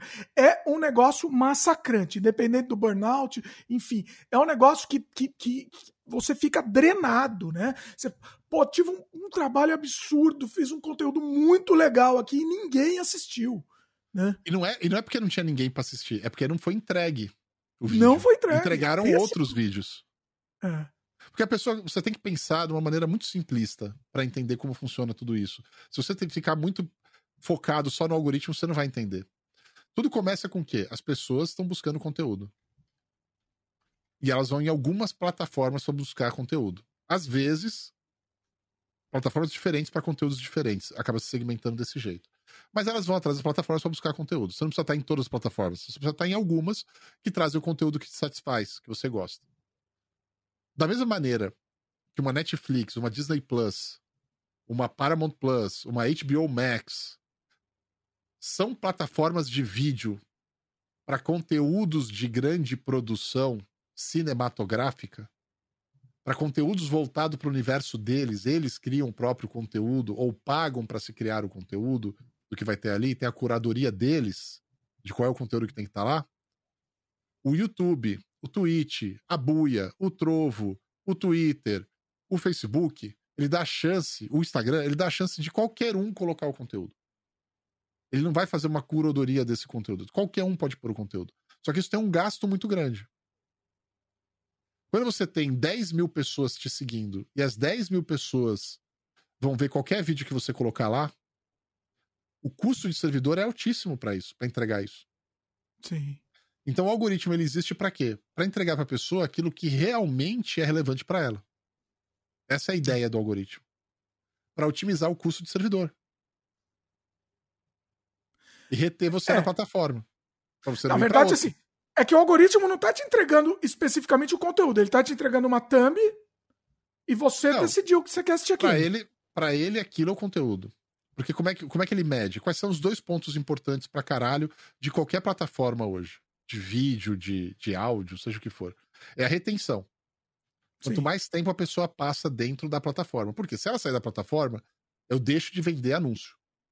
Se, se eu sou o YouTube e a pessoa sai do YouTube, o que ela assistiu, ela não gostou, ela vai para outro lugar, ela perdeu a atenção, eu deixo de vender anúncios. Se o cara ficasse mais uma hora lá, eu vendia mais uns 15 anúncios. Sim. Então eu tenho um fluxo de pessoas assistindo conteúdo, é show. Eu tenho um fluxo de pessoas assistindo um conteúdo específico que fala com muita gente, é ótimo, otimiza meu custo. Por quê? Porque eu replico isso em vários servidores do mundo inteiro, ou só naquela região, e esse vídeo passando várias vezes, ele fica otimizado para a plataforma. Não todos os vídeos. Então ele, o custo diminui. Sim. Entendeu? É, e tá provado, né? Aquele conteúdo lá, já sei que fulano gosta, então o outro vai, vai gostar também, né? Ele faz clusterização. É mais por, fácil por afinidade, por gosto, por, pelo que tá, o que tá retendo mais pessoas no vídeo, no tempo do vídeo, e também o fato da pessoa não sair daquele vídeo ir para outro lugar fora da própria plataforma. E aí ele Sim. fala: eu preciso reter as pessoas mais aqui e preciso entregar o conteúdo para ela que ela realmente quer. O índice de, de discoverability, não sei como é que fala isso. Ah, Descobrimento? Uh, não, descobribilidade, não é, existe essa palavra. É, não existe essa palavra. Mas, tipo assim, você descobrir outros conteúdos que não necessariamente aqueles que você segue é importante para te manter na plataforma. Você sempre ter coisas novas para ver. É. Então é importante para eles sempre estarem sugerindo algo. E eles vão sempre te sugerir algo que é novo, mas que tem a ver com algo que você gosta. Sim. Tanto é que quando você abre o aplicativo do YouTube, ele nunca abre naquelas canais que você se inscreveu para ver o, o feed. Ele abre sempre no sugerido. Pois a é. home dele é o sugerido. E eu sempre digo pro pessoal, vai direto nos seus assinaturas, vai, vai por lá, entendeu?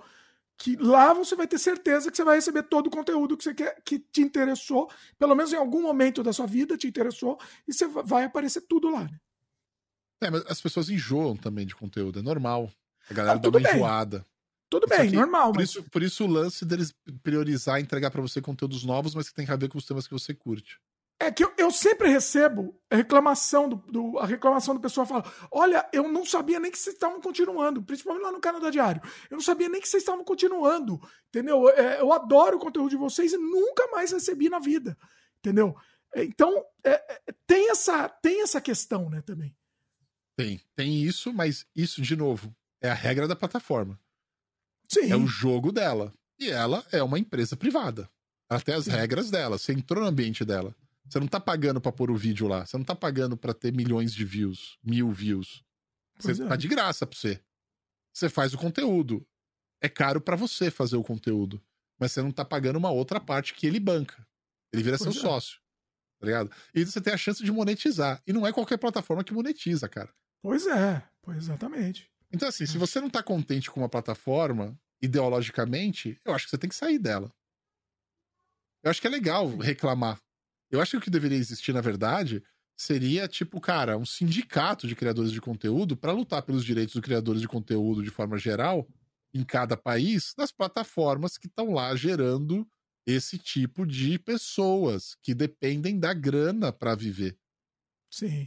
Eu acho que isso faz um, muito mais sentido do que simplesmente eu colocar uma ideologia em cima de um vídeo que eu tive problema e fiquei puto porque fiquei uma semana sem receber.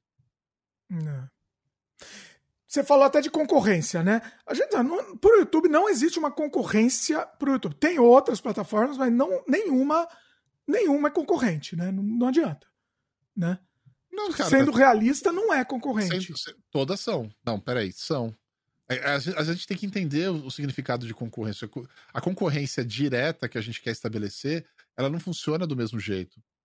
Então, por exemplo, sabe qual que é o maior concorrente de uma faculdade? Ah, qual? É um carro. Faz sentido.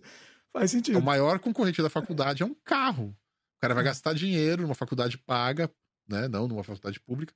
Mas o cara vai gastar dinheiro com a faculdade, ou ele vai gastar dinheiro em comprar um carro novo na época da vida que ele tá. É. E o carro é muito mais atraente do que a faculdade. Eu tenho um carango novo, um carro zero. Mesmo que, meu, seja um básico, mas zero. Sabe? É. E a mensalidade você vai ter que pagar. Então o carro acaba sendo concorrente do seu bolso, da sua carteira.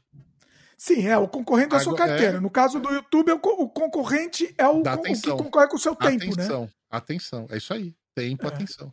Então, assim, o seu tempo, a sua atenção é a briga. E brigar pelo tempo e atenção das pessoas é de todas as plataformas hoje. O YouTube é concorrente do Instagram, assim como o Instagram é concorrente do próprio Facebook, sendo da mesma empresa. Assim como o Facebook é concorrente do Twitch. Assim como o Twitch é concorrente do Twitter. Assim como o Twitter é concorrente de qualquer outra plataforma que tiver onde você publica conteúdo. E o próprio Netflix é concorrente do YouTube. Sim. O próprio, o próprio Disney Plus é concorrente do Twitch. Eles estão concorrendo pelo Videogame, seu o tempo. PlayStation é O concorrente do. videogame é concorrente. É. Você está concorrendo Pois pelo tempo da pessoa. Sim. Tá? No caso de um Netflix e de um Disney Plus, como é um sistema de assinatura, ele só quer que você assista de vez em quando. Ele não quer que você Sim. assista sempre. É. Porque já tem assinatura lá, o dinheiro cai todo mês. Então ele tem uma, ele tem uma certa liberdade para se mexer. Ele não precisa ter um algoritmo monstruoso Sim. por trás. Agora, plataformas que são abertas para qualquer um poder colocar conteúdo, como é o caso do YouTube, Twitch, Instagram, Facebook, Twitter, Trovo, Buia. Tem um monte, mano. Em cada lugar do mundo tem outras que aparecem mais. Essas são plataformas que elas precisam vender propaganda. Nenhum dos criadores de conteúdo que está usando a plataforma, o servidor, que está usando tudo que tem por trás para entregar o vídeo em qualquer lugar do mundo instantaneamente, tá pagando para estar lá. Nenhum. E aí ela precisa vender anúncio. E para vender anúncio, ela precisa ter muitas pessoas assistindo. Ela tem que brigar pela audiência. Todas Você brigam acha- pela audiência. Agora, uma pergunta aqui. Você acha que se eles cobrassem um, um valor do criador de conteúdo, será que. O que, que será que ia acontecer? Eu acho que ia dar uma filtrada no- nesse, nesse conteúdo, né? Não precisaria Valor cobrar. pequeno. Não Tipo a Steam. cobrar. Tipo a Steam que cobra, sei lá, 100 dólares um, pra você publicar um jogo. É, lá. é. Não, mas assim, eu acho que não precisaria cobrar. Eu acho que ia acabar com a monetização. Ah, bom, se, a- se acaba. Como assim? Se. Ué, tira a monetização. Mas aí, aí também ninguém mais ia fazer. Absolutamente ninguém mais ia fazer conteúdo, né? Fim das contas. Não sei. Não sei. Não Bom, sei. eu não- aqui a gente não ganha quase nada, então eu ia continuar fazendo aqui. E pra mim não muda nada também. Também não muda nada. Muda uma janta por, por mês. É mais ou menos isso. É exatamente Assim, isso. Eu acho que se você tirasse a monetização, seria um ambiente mais competitivo e mais legal e mais saudável. Porque o algoritmo existe justamente para conseguir mostrar o conteúdo e manter o cara lá dentro. E co- conteúdo escroto que existe e que acaba sendo propagado é porque o cara cria um canal para criar o conteúdo escroto para ganhar dinheiro com a monetização desse conteúdo escroto. Jamais esse cara vai conseguir um patrocínio de uma empresa, de um café local, de um negócio local, de alguém que é coligado com isso. Jamais esse cara tá fazendo esse conteúdo porque ele ama fazer o conteúdo. Ele tá Olha. fazendo isso com o intuito de monetizar a quantidade de views e tirar Entendi. proveito da, do algoritmo. Você tá falando, ele não existiria monetização, aí você tem que vender a sua, o, o espaço para anúncio no seu conteúdo. É isso? Você vai ter que se virar. Se você quer É. ganhar dinheiro com isso, quer transformar isso no meio de vida, não vai ser com a grana que vem do YouTube, um exemplo. Vai ser com outras coisas que você faz, já que você tem uma exposição tão grande. Ele já te dá a ferramenta para você expor. É. Ele já, ele já faz isso. Você tá, você- meu, se tiver alguém no Japão agora quiser assistir a gente conversando, é só clicar, velho. Sim. O- A live stream vai chegar lá. É. Você sabe que assim, você falou de conteúdo monetizado. Eu- mesmo o meu canal grande, que tem mais de 400 mil inscritos, o que eu ganho também da- de, de anúncio, de, de propaganda do YouTube é uma merreca. Se eu não tivesse os meus anunciantes diretos, o canal já tinha acabado, porque não, não seria viável manter. Entendeu? É, Eu entendo Então- perfeitamente. Perfeitamente, velho. É. Então, eu acho que é o seguinte: é a plataforma. Só que a perversidade dela é que existem regras. Sim. E essas regras são ditadas pelo interesse dela de vender mais anúncios, ganhar mais dinheiro. E para ela ganhar mais dinheiro e vendendo mais anúncios, ela criou um algoritmo para otimizar a maneira como as pessoas interagem com a plataforma, para ficar mais tempo lá, assistir mais conteúdo e automaticamente receber e passar para essas pessoas mais anúncios, porque ela recebe por cada anúncio que passa na tela. Não. Então ela não tá fazendo nada errado. Como empresa. Ela não tá fazendo nada errado. Nada. Quem tá fazendo errado é o criador de conteúdo que entra lá e quer que seja diferente disso. Quer mudar. Esse- é. é, O cara não entendeu como é que o negócio funciona. é. Agora, ela tem as regras dela. Tem um monte de plataforma por, por aí que não monetiza, velho. Um monte. É tão grande e impactante quanto o YouTube? Não. Porque eles encontraram um jeito. Vou te dar um pouquinho de dinheiro e você vai se prender comigo aqui. E É. você é uma das poucas plataformas que faz isso. O, O próprio, próprio Twitch, Instagram, né? O, É. o próprio Instagram, eu não sei como tá que cresce tanto e tem gente que só publica no Instagram e tal. É uma coisa assim, é, você tem que vender o seu anúncio. Basicamente é só isso. É, E funciona. Funciona, tem gente que eu não ganha gosto, dinheiro eu, eu isso. não, eu não gosto do Instagram. Não, eu sei, mas é uma plataforma, não quer dizer que você tem que estar lá. É. Eu não gosto, eu não gosto da plataforma do Facebook, eu enjoei da plataforma do Facebook. Ah, bom, Facebook, então pior é. Eu enjoei, eu enjoei. Vai mudar de nome, inclusive, porque eu acho que precisa. Ah, é, eu vi. É. Não- não- é, assim, vai mudar mesmo? Já tá certeza? Eu vi que era um boato. Que- É, não, foi falado pros quatro ventos. Eu acredito que esse tipo de rumor não nasce do nada. Acho que tem um fundo aí. Mas eu acho É. que eles precisam, porque eles têm muitos produtos. E muitos produtos que fazem overlap. É, é. E é, eles estão Tá, tentando tá sujo, né? O nome é um nome sujo já. Já virou difusor Depende. de fake news, vamos dizer. Depende. de- em diferentes lugares do mundo tem percepções diferentes. Ah, E É. tem lugares do mundo que eles não existem. é, é. Eles não também. conseguiram vingar. Outros, outras plataformas vingaram, outras redes sociais vingaram. É. O Thiago comentou aqui. é, Cadê? Peraí. Tem uns youtubers que criaram um sindicato chamado de FairTube, pedindo por regras mais claras para os criadores, mas parece que o YouTube não deu muita bola para eles. Vamos Olha, lá, o sindic... é, é porque, primeira coisa, o sindicato ele tem que existir e ele tem que atuar na categoria. É, tá? Então ele tem que ter uma categoria, ele tem que ter também definições claras, ele tem que ter apoio da própria comunidade dele. Porque tem sindicato. A lógica de um sindicato é defender direitos de um grupo, sim, brigar por direitos de um grupo. sim. O problema é que é questionável até. Eu sou, eu sou funcionário do YouTube, se eu ganho dinheiro dele todo mês? É Estabelece um boa vínculo pergunta, né? trabalhista? Não, não tem. A gente é terceirizado. é, É, como é, como é que isso funciona? Como é que isso se encaixa na legislação? Eu acho É. que esse é o caminho que tem que ser questionado. Como que eu sou classificado? Se eu ganho dinheiro no YouTube todo mês, não importa que é um dólar, 10 dólares, 100 dólares, mil dólares, 10 mil dólares. Se eu ganho dinheiro todo mês no YouTube e eu pago imposto por isso, qual é o meu vínculo de trabalho com o YouTube? Como que isso é É. encarado pelo, pelo país e as leis do país? Eu acho que o sindicato tem que brigar nessa direção a É. classificação, os direitos que tem, quais são os níveis, quais são as regras, o que, que o cara tem que fazer para ele passar de nível. Quando a gente fala assim, ah, eu quero, eu quero ter regras mais claras para os criadores. As regras estão lá. É só você ler. Não lê quem não quer. Sim. As regras de como funciona, as regras do YouTube estão lá. Não tem, não tem nada que não é claro. Como o É. algoritmo funciona, isso não está escrito em nenhum lugar. E não vai estar escrito porque em nenhuma plataforma tá.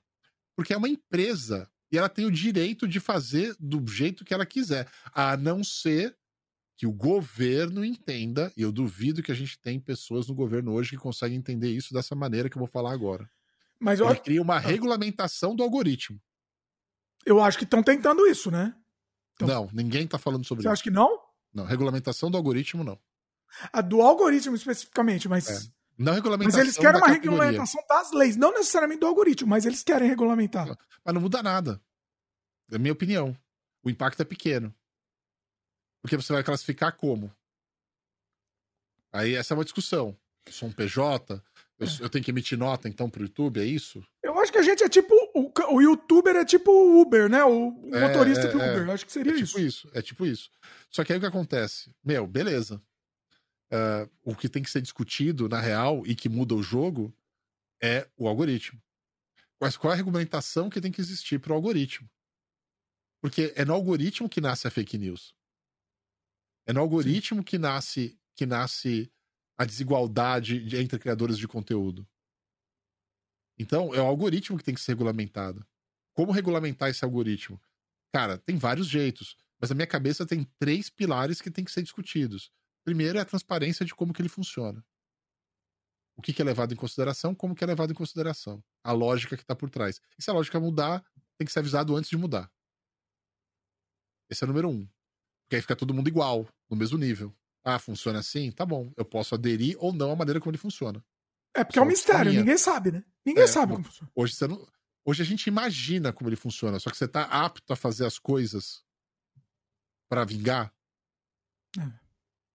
Você sabe, se você fizer, se a gente criar aqui uma polêmica, se você fizer um corte e colocar esse corte para rodar, eu falando um negócio escabroso, você falando outra coisa escabrosa, e colocar um corte com um negócio bem chamativo escabroso, você vai ter view. Sim. O algoritmo funciona assim. É. A gente sabe como é que é. Funciona desse jeito. Não funciona diferente disso. A gente sabe como funciona. Agora, é claro como funciona pra gente, não. Então precisa de regulamentação. Pô, é preciso informar como que funciona. O que, que é dado mais importância? Como que é dado mais importância? Qual é, qual é, a, qual é a balança? O que, que é mais importante? É retenção? É o cara clicou num link que foi pra fora do, da plataforma? Isso me dá mais ponto, menos ponto, é uma tabela de pontos. Eu queria entender como isso funciona, pra eu conseguir me encaixar melhor, ou pelo menos eu ter a opção de me encaixar melhor. É, você jogar conforme. Exatamente. Você tem direito de jogar conforme a, a dança aí. Esse é o ponto número um. O ponto número É. dois, tem que existir uma distribuição de entrega de conteúdo mais igualitária. Hoje isso é cego pra gente.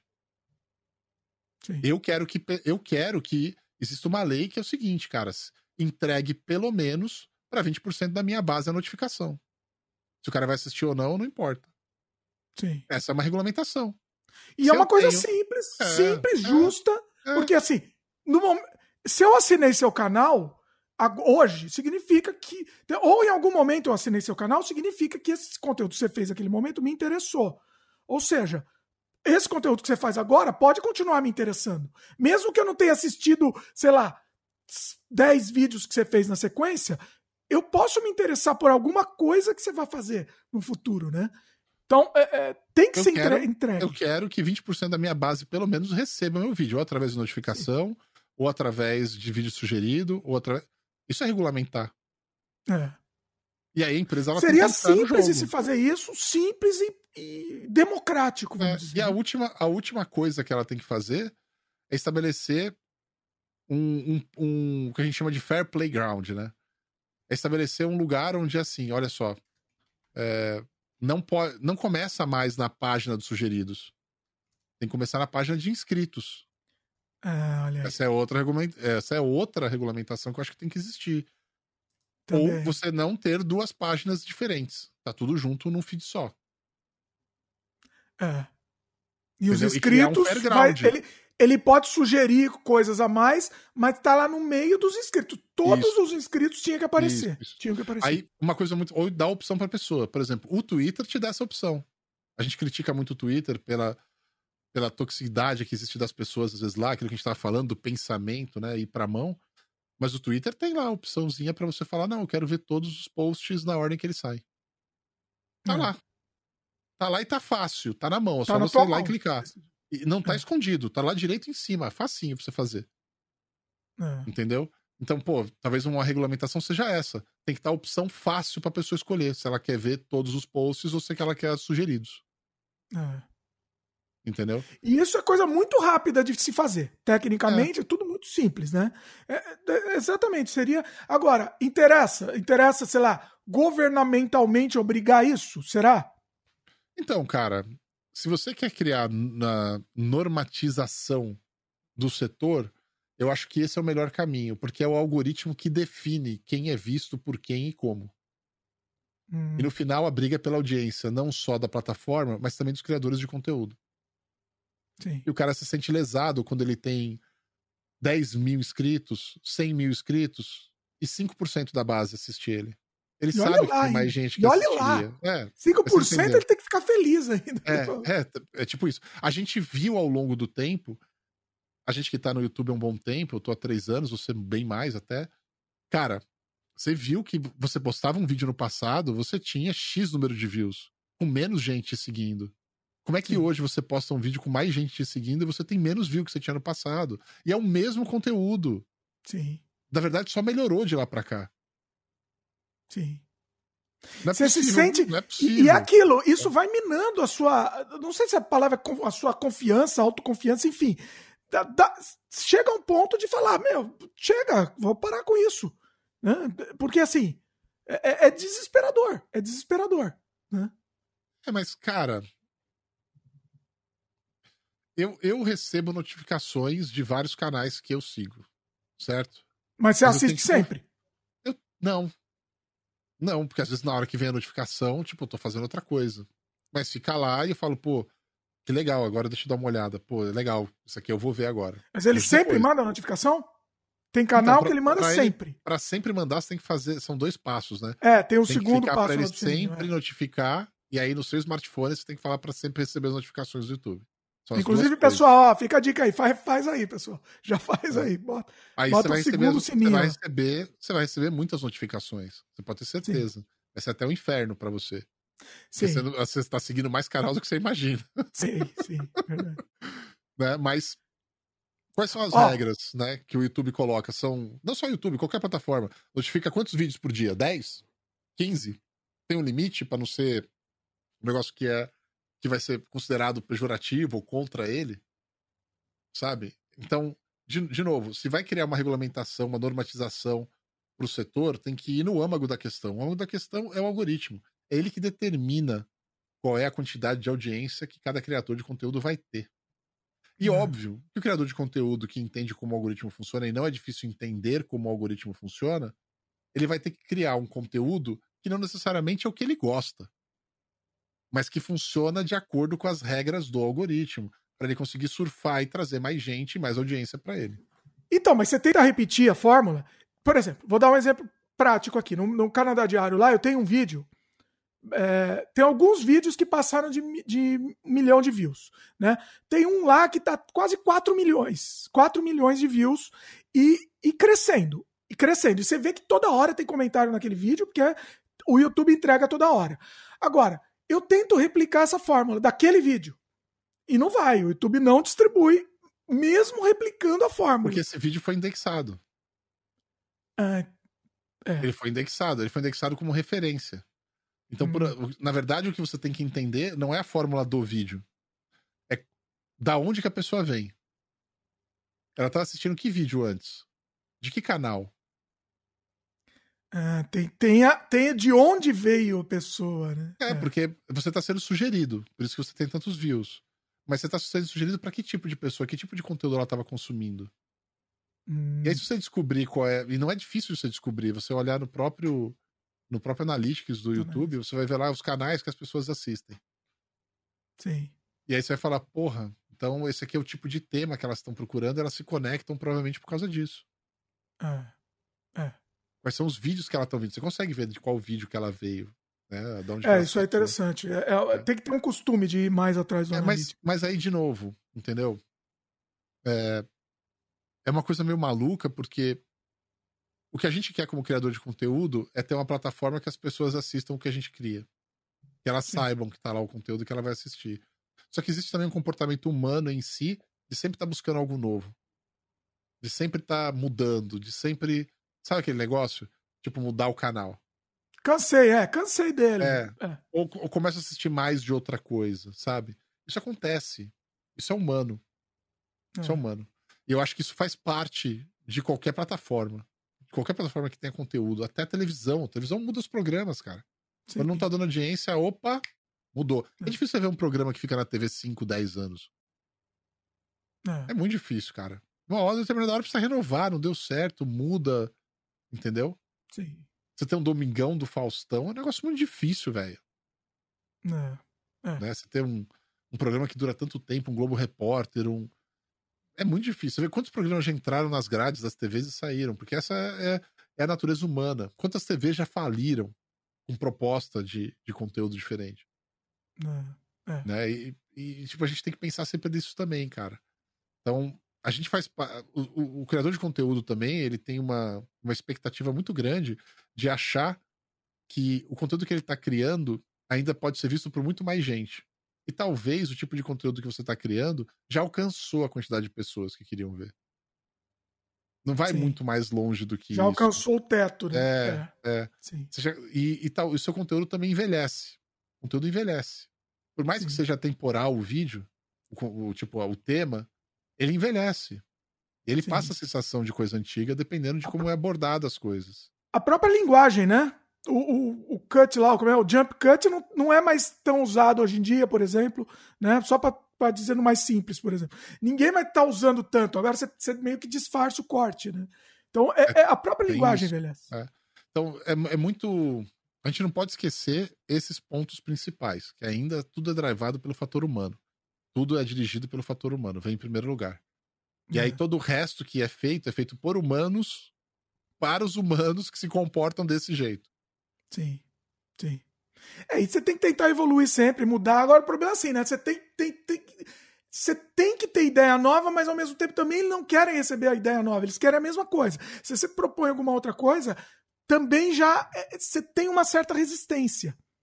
É, então, mais ou é, menos, um... por exemplo, teve uma época que eu assisti muito o Flow. De repente ah. começou a ficar repetitivo. Hum. E aí, de repente, você começa a perceber cacoetes das pessoas. Sim. E aí isso começa a te incomodar. Isso é normal. Aí eu enjoei do Flow. Não é um programa ruim. Hum. Quem enjoou fui eu. Sim. Entendeu? Que nem em determinada época da minha vida eu enjoei do Jô Soares. Uma época eu assistia pra caralho, ficava até de tarde pra ver. É verdade, depois começou a ficar repetitivo, né? É, Aquela coisa. E aí eu enjoei. É, ele vai é. ter um público cativo, mas tem um momento dele. Sim. É. É, é tentar mudar mesmo, inovar, criar, criar coisas novas. Não adianta. Tem que tentar fazer pelo menos para você continuar motivado. Mesmo que mesmo que vai batendo, dando murro em ponta de faca, pelo menos a sua parte você tá fazendo, né? Você tá tranquilo que você tá fazendo a sua parte, né? É, é Ó, isso que eu penso também. É. A Luíse comentou aqui. É, essa discussão apareceu naquele documentário O Dilema das Redes. Bom é, documentário. É ótimo, do, ótimo documentário. Ótimo. Muito Explica muito bem como que funcionam as plataformas de é. as redes sociais e tal. Depois é. O, o Tiago comentou aqui, em cima disso que a gente falou. Mas, Marcel, você você ativa para receber notificação de todos os canais que você é inscrito? Eu devo ter, eu devo ser inscrito em mais de 300 canais, mas ativar a notificação eu ativo uns 10 provavelmente. Tá, mas isso está certo. Eu não acho que isso está errado. Eu realmente não acho que isso está errado. Eu acho que esse é um caminho certo. A pessoa escolhe, ela tem que ter opção. Sim. Só que hoje a pessoa, na hora que ela abre o aplicativo do YouTube no smartphone, ela cai na página de sugeridos, ela não cai na então, página de inscritos. É, a gente tá falando de coisa diferente, né? A notificação é, é diferente do, dos seus inscritos, né? Você ativamente, ó, vou procurar um vídeo para ver. Você, o ideal é ser lá no, na, na, na seção de, de meus inscritos né? Porque aí você vai ver listado tudo, você vai ver um monte de canal que você esqueceu que existe. Tem um monte de canal que eu amo e eu esqueci que ele existe, porque ele não me manda mais. Olha qual é a reclamação hoje, por exemplo, do próprio do próprio Flow, do próprio Monark e do Igor, que eles não conseguem conversar com alguém dentro do Facebook. Isso do Facebook não, desculpa, do YouTube. Isso, é. isso é, é, meio bizarro escutar isso. Eu queria entender, deve ter mais alguma coisa aí por trás. Sabe por quê? É estranho. Porque é muito fácil. Os caras aparecem é. para você. Eu já tive reunião com o pessoal do YouTube, pois várias. É, é muito fácil. Um canal que nem o Flow não deveria ser um problema. É, não faz é sentido. alguma coisa que aconteceu aí que a história não tá sendo bem contada. É. Lembra no caso quando o Castanhari quase perdeu o canal? Uhum. Aconteceu uma coisa parecida, né? Ele parecia que ele não conseguia conversar com ninguém lá de dentro e, e quase perdeu o canal. Ele teve que fazer uma pressão externa enorme para conseguir reverter isso. O que também é muito estranho, porque o Castanhari é um cara que já foi em vários eventos do YouTube convidado pelo YouTube, muito antes disso acontecer. Pois é. Eu já fui em evento do YouTube que ele tava lá, convidado pelo YouTube. Então, como não? É. Aliás, tinha o evento de fãs do, do YouTube, que era um evento que tinha legal pra caralho, que os fãs compravam ingresso, e o YouTube pagava esses caras pra ir lá. Hum. E o Castanhari é. tava lá. É, teve campanhas, inclusive pagas pelo é, YouTube, é né? Ele. Eu lembro, teve uma época, o YouTube é, publicou um monte de cartaz gigante lá é. em São Paulo. Então, assim, tem, tem, que entender o que está por trás. É. o ser humano é complicado. O ser humano é complicado. Tem que entender o que está por trás. O que eu acho complexo é assim, uma coisa que eu já vi o, o Monark e o Igor falando, e é verdade, o que, o que eles querem ter é um negócio que se chama Content ID, que eles não conseguiram ter ainda. O que, que é o Content ID, para quem não conhece aí? É o seguinte, Sabe quando o cara fala, tô com medo de tomar um strike? Sim. Tô com medo que o YouTube derrube meu canal? Por quê? Porque ele sabe que ele vai passar um conteúdo ali que pode ser identificado na ferramenta do YouTube como um conteúdo de origem de outro canal. Sim. Pirataria, né? Isso. Então, assim, se você está passando vídeo de um outro canal no YouTube, ele tá varrendo esses vídeos e entendendo e fazendo as comparações. E aí ele vai falar pro outro canal: ó, oh, esse canal aqui usou uma quantidade grande de conteúdo do seu canal. Esse canal aqui usou uma quantidade grande de conteúdo da sua música, que só tem no seu canal primeiro. Esse outro canal aqui também usou uma quantidade de conteúdo que está no seu canal. O que, que você quer fazer? Você quer dar strike nele? Você quer desencanar? Você quer pedir para ele retirar antes de você dar o strike? Você tem essas opções lá na ferramenta do YouTube. E ele vai mostrando para você ao longo do tempo. De vez em quando aparece um ou outro para mim. Agora, o Flow cresceu, principalmente no YouTube, por causa da própria estratégia que eles criaram. Faz corte aí, galera. Pode fazer corte, não tem problema, faz corte. Só que isso desandou eles agora. Eles criaram essa estratégia de liberar os cortes, né? De liberar os cortes. É. Isso porque o Joe Rogan fazia isso. Mas ele também liberava? Também. ah, era o mesmo também. esquema? Tá. Também. Então, isso foi a estratégia como ele cresceu e eles copiaram essa estratégia e deu muito certo no Brasil. Hum. Então eles pegaram e falaram: galera, pode usar, pode usar, pode usar. Só que eles falavam isso para um, para outro, para outro, de repente começou a aparecer 10 a mais sem pedir, porque ele tá falando que pode liberar. Sim. Ele nem perguntou, ele foi lá e fez o canal. E tem gente que tá vivendo hoje fazendo canal de cortes em todos os canais, e foda-se. Sim. Só que se ele não tem o Content ID para ele ser identificado, automaticamente ele só tem uma opção. Ou ele bloqueia o canal, ou ele deixa o canal rolar. Se ele tem o Content ID, ele pode falar o seguinte: não, não, não, não. Você pode continuar com o canal aí, mas o, a monetização é minha. Ah, não tem essa opção, né? É verdade. Então o que eu vejo, porque é assim funciona, quando você coloca uma música que tem direitos autorais, você não toma um strike no canal mais. Ele só aparece falando, ó, toda a monetização desse seu vídeo vai pra, sei lá, BMG Areola, vai pra EMI, vai pra não sei quem, que é dona do, da música. Agora, uma coisa que precisava resolver um pouquinho nisso é que, assim, eu acho errado a toda a monetização. É, né? a proporção. Também acho. Tinha que ser, tinha que ser uma Também parte, referente, inclusive, à parte que, que tá aquele conteúdo. Seu vídeo tem é 10 minutos, simples, você mostrou cara. a música em um minuto, vai 10% muito simples. pra... É, para resolver isso é muito simples. É você pegar uma quantidade gigante de youtubers, onde aí sim um sindicato tem que pegar e organizar isso e botar um processo contra o YouTube que seja monstruoso para mudar isso. Porque se não tiver um processo monstruoso para mudar isso, para o YouTube é muito mais fácil ele pegar e lavar as, as, mãos com as grandes empresas e falar: tá aí, ó, a grana foi para você, eu não preciso me preocupar com o direito autoral. A grana já foi para você. Porque aí é. um monte de indivíduos que não estão sendo pagos em um vídeo ou outro. Mas empresas grandes que estão recebendo uma grana vindo de tudo quanto é lugar. É. Então, para mudar esse jogo, os indivíduos têm que se organizar como se fosse uma empresa grande e botar um processo no YouTube tão grande quanto uma empresa grande colocaria. Sim. É assim Agora... que mudaria esse jogo. Agora, se não tiver isso, não vai mudar esse jogo, porque ela é uma empresa, ela não quer tomar processo de outra empresa que vai ser uma briga de milhões. Sim.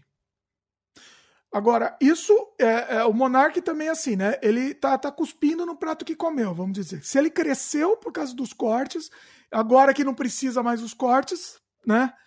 Mano, é. é negócio, tudo é bem, é negócio. Que, sinceramente, tem que perguntar para ele. É. Tem que perguntar para ele. Entendeu? Ah, tipo, você cresceu com isso, agora você tá querendo cair fora disso? Ou você tem um outro ponto de vista? Qual é o seu ponto de vista? Por que disso? Por que você tá agora mudando de opinião? É. Ah, essa foi uma estratégia e agora você tem outra estratégia. E essa outra estratégia, você vai contra a estratégia inicial. Deixa isso claro para todo mundo. É, eu acho que teoricamente a gente já sabe que é mais ou menos é. isso, né? Mas que Deixa fale, né? Que fale. O que ele eu, quer por exemplo... que aconteça, o que ele quer que aconteça que parece para mim é o seguinte: ele não vai sair dando strike nesses caras porque ele falou em vários vídeos que podia fazer corte. É, tem até o documento, vai, um documento que prova isso. É. Mas ele nunca falou que esse corte não seria monetizado. E para tá. ele para ele colocar isso em prática, ele precisa do Content ID. E para ter o Content ID, o YouTube tem que habilitar. E aí ele fala que ele não consegue falar com ninguém dentro do YouTube. É. é. Isso é muito bizarro. É. É estranho. Aí tem alguma coisa por trás de uma história que tá mal contada, que seria legal entender melhor. É. Agora, o que, que você acha Fala, como, como que você tá de tempo aí, Marcelo? Eu, é... eu, tô, com, eu tô começando a ficar com sono. Eita, nós. Vamos então, vamos só, só mais. Desculpa, Porque... mas, mas a gente tá aqui desde que horas, velho? Nossa, tamo, tamo um tempão já. O Sem Freio é assim, o Sem Freio tem esse problema. É, três horas, três horas de live. Se eu te falar o recorde aqui, você me, você me mata. Não, não fala não. Não quero bater. É, então, assim, o que, que se atribui é, alguns canais escolhidos por, por Zeus? Ó, você vai crescer, você fica lá, fica lá guardado. Entendeu? É, assim, não é só o conteúdo. Porque, vamos dizer, eu, eu vou ser sincero, eu pessoalmente Acho que até a gente já conversou um pouco sobre isso, mas eu pessoalmente não gosto do conteúdo do Monark. Tudo bem, mas ele tem um, ele tem um público dele. Eu prefiro mais um, um outro tipo de. Eu prefiro mais, sei lá, o, o do Vilela, por exemplo. Né? Pessoal, isso é questão pessoal. Mas o que, que se atribui isso? O próprio do Vilela também está crescendo pra caramba, né? Mas o que, o que se atribui? Eu descobri agora um outro podcast muito bacana do. Eu esqueci o nome dele. Tem um milhão de podcasts. A gente sabe que tem um milhão que tá aparecendo que, que se atribui isso? É, é, é o, o, o, dedo de Zeus apontando a pessoa sendo escolhido aí. Eu, eu, não acho que é. Não acho que é uma seleção feita tão simples assim. Eu acho que ainda é o público. Você acha que é, que é, o público que escolheu, mas como que eles começaram? O público não, não, chegou do nada. Calma, você tem que entender. Você faz um conteúdo que é um conteúdo tipo Globo, televisão. Se você faz um conteúdo tipo Globo, Que é aquele conteúdo que não tem palavrão, é aquele conteúdo que respeita o horário, mais plastificado, tudo certinho. Não tô falando que é ruim ou bom, tô falando que ele é desse jeito. Sim. Se você faz esse tipo de conteúdo, você tá na plataforma errada pra fazer isso. Você tinha que estar tá na Globo. É. Porque na Globo as pessoas esperam esse tipo de conteúdo. E o público que tá na Globo espera esse tipo de conteúdo, ela se acostumou com ele. O público que tá aqui no, no YouTube, não. aqui você acha que é tá. criar polêmica? Os... É aquilo, é a forma, não, não é criar polêmica. O Brasil inteiro não tá no YouTube. O Brasil inteiro não tá no TikTok, o Brasil inteiro não tá no Instagram, o Brasil inteiro não tá no Twitter. Não tem nenhuma plataforma que é onipresente na vida do brasileiro. Nenhuma. Nenhuma. Não. Talvez o mais próximo disso seja o WhatsApp. Sim. O mais próximo disso seja o WhatsApp por uma questão de custo e facilidade. É custo zero, facilidade máxima. E, é. e sinceramente, o WhatsApp é só prejuízo pro Facebook. Porque ele não monetiza é. em nada. Não tem como monetizar, né? É verdade. Em nada. Eles já tentaram achar algum jeito e não conseguiram. Pra quem não lembra, o WhatsApp era pago antes, né? Tinha uma é, versão paga. Tinha uma versão paga. É. Então, assim, o WhatsApp é um, é um abacaxi pro Facebook cuidar. E como é que ele ganha dinheiro com isso? Como? De que jeito? O é. WhatsApp é sem controle. Você vê, onde não tem propaganda, é sem controle. Se tiver um grupo é. com duas mil pessoas, você põe lá, duas mil recebe, velho. Sim. Né? É. Então, assim, quando a gente pega e olha para as plataformas, cada plataforma ela tem um público diferente que adere a ela. Se tiver no Twitch, você vai ter um público pro Twitch que é bem mais jovem que o público que tá no YouTube.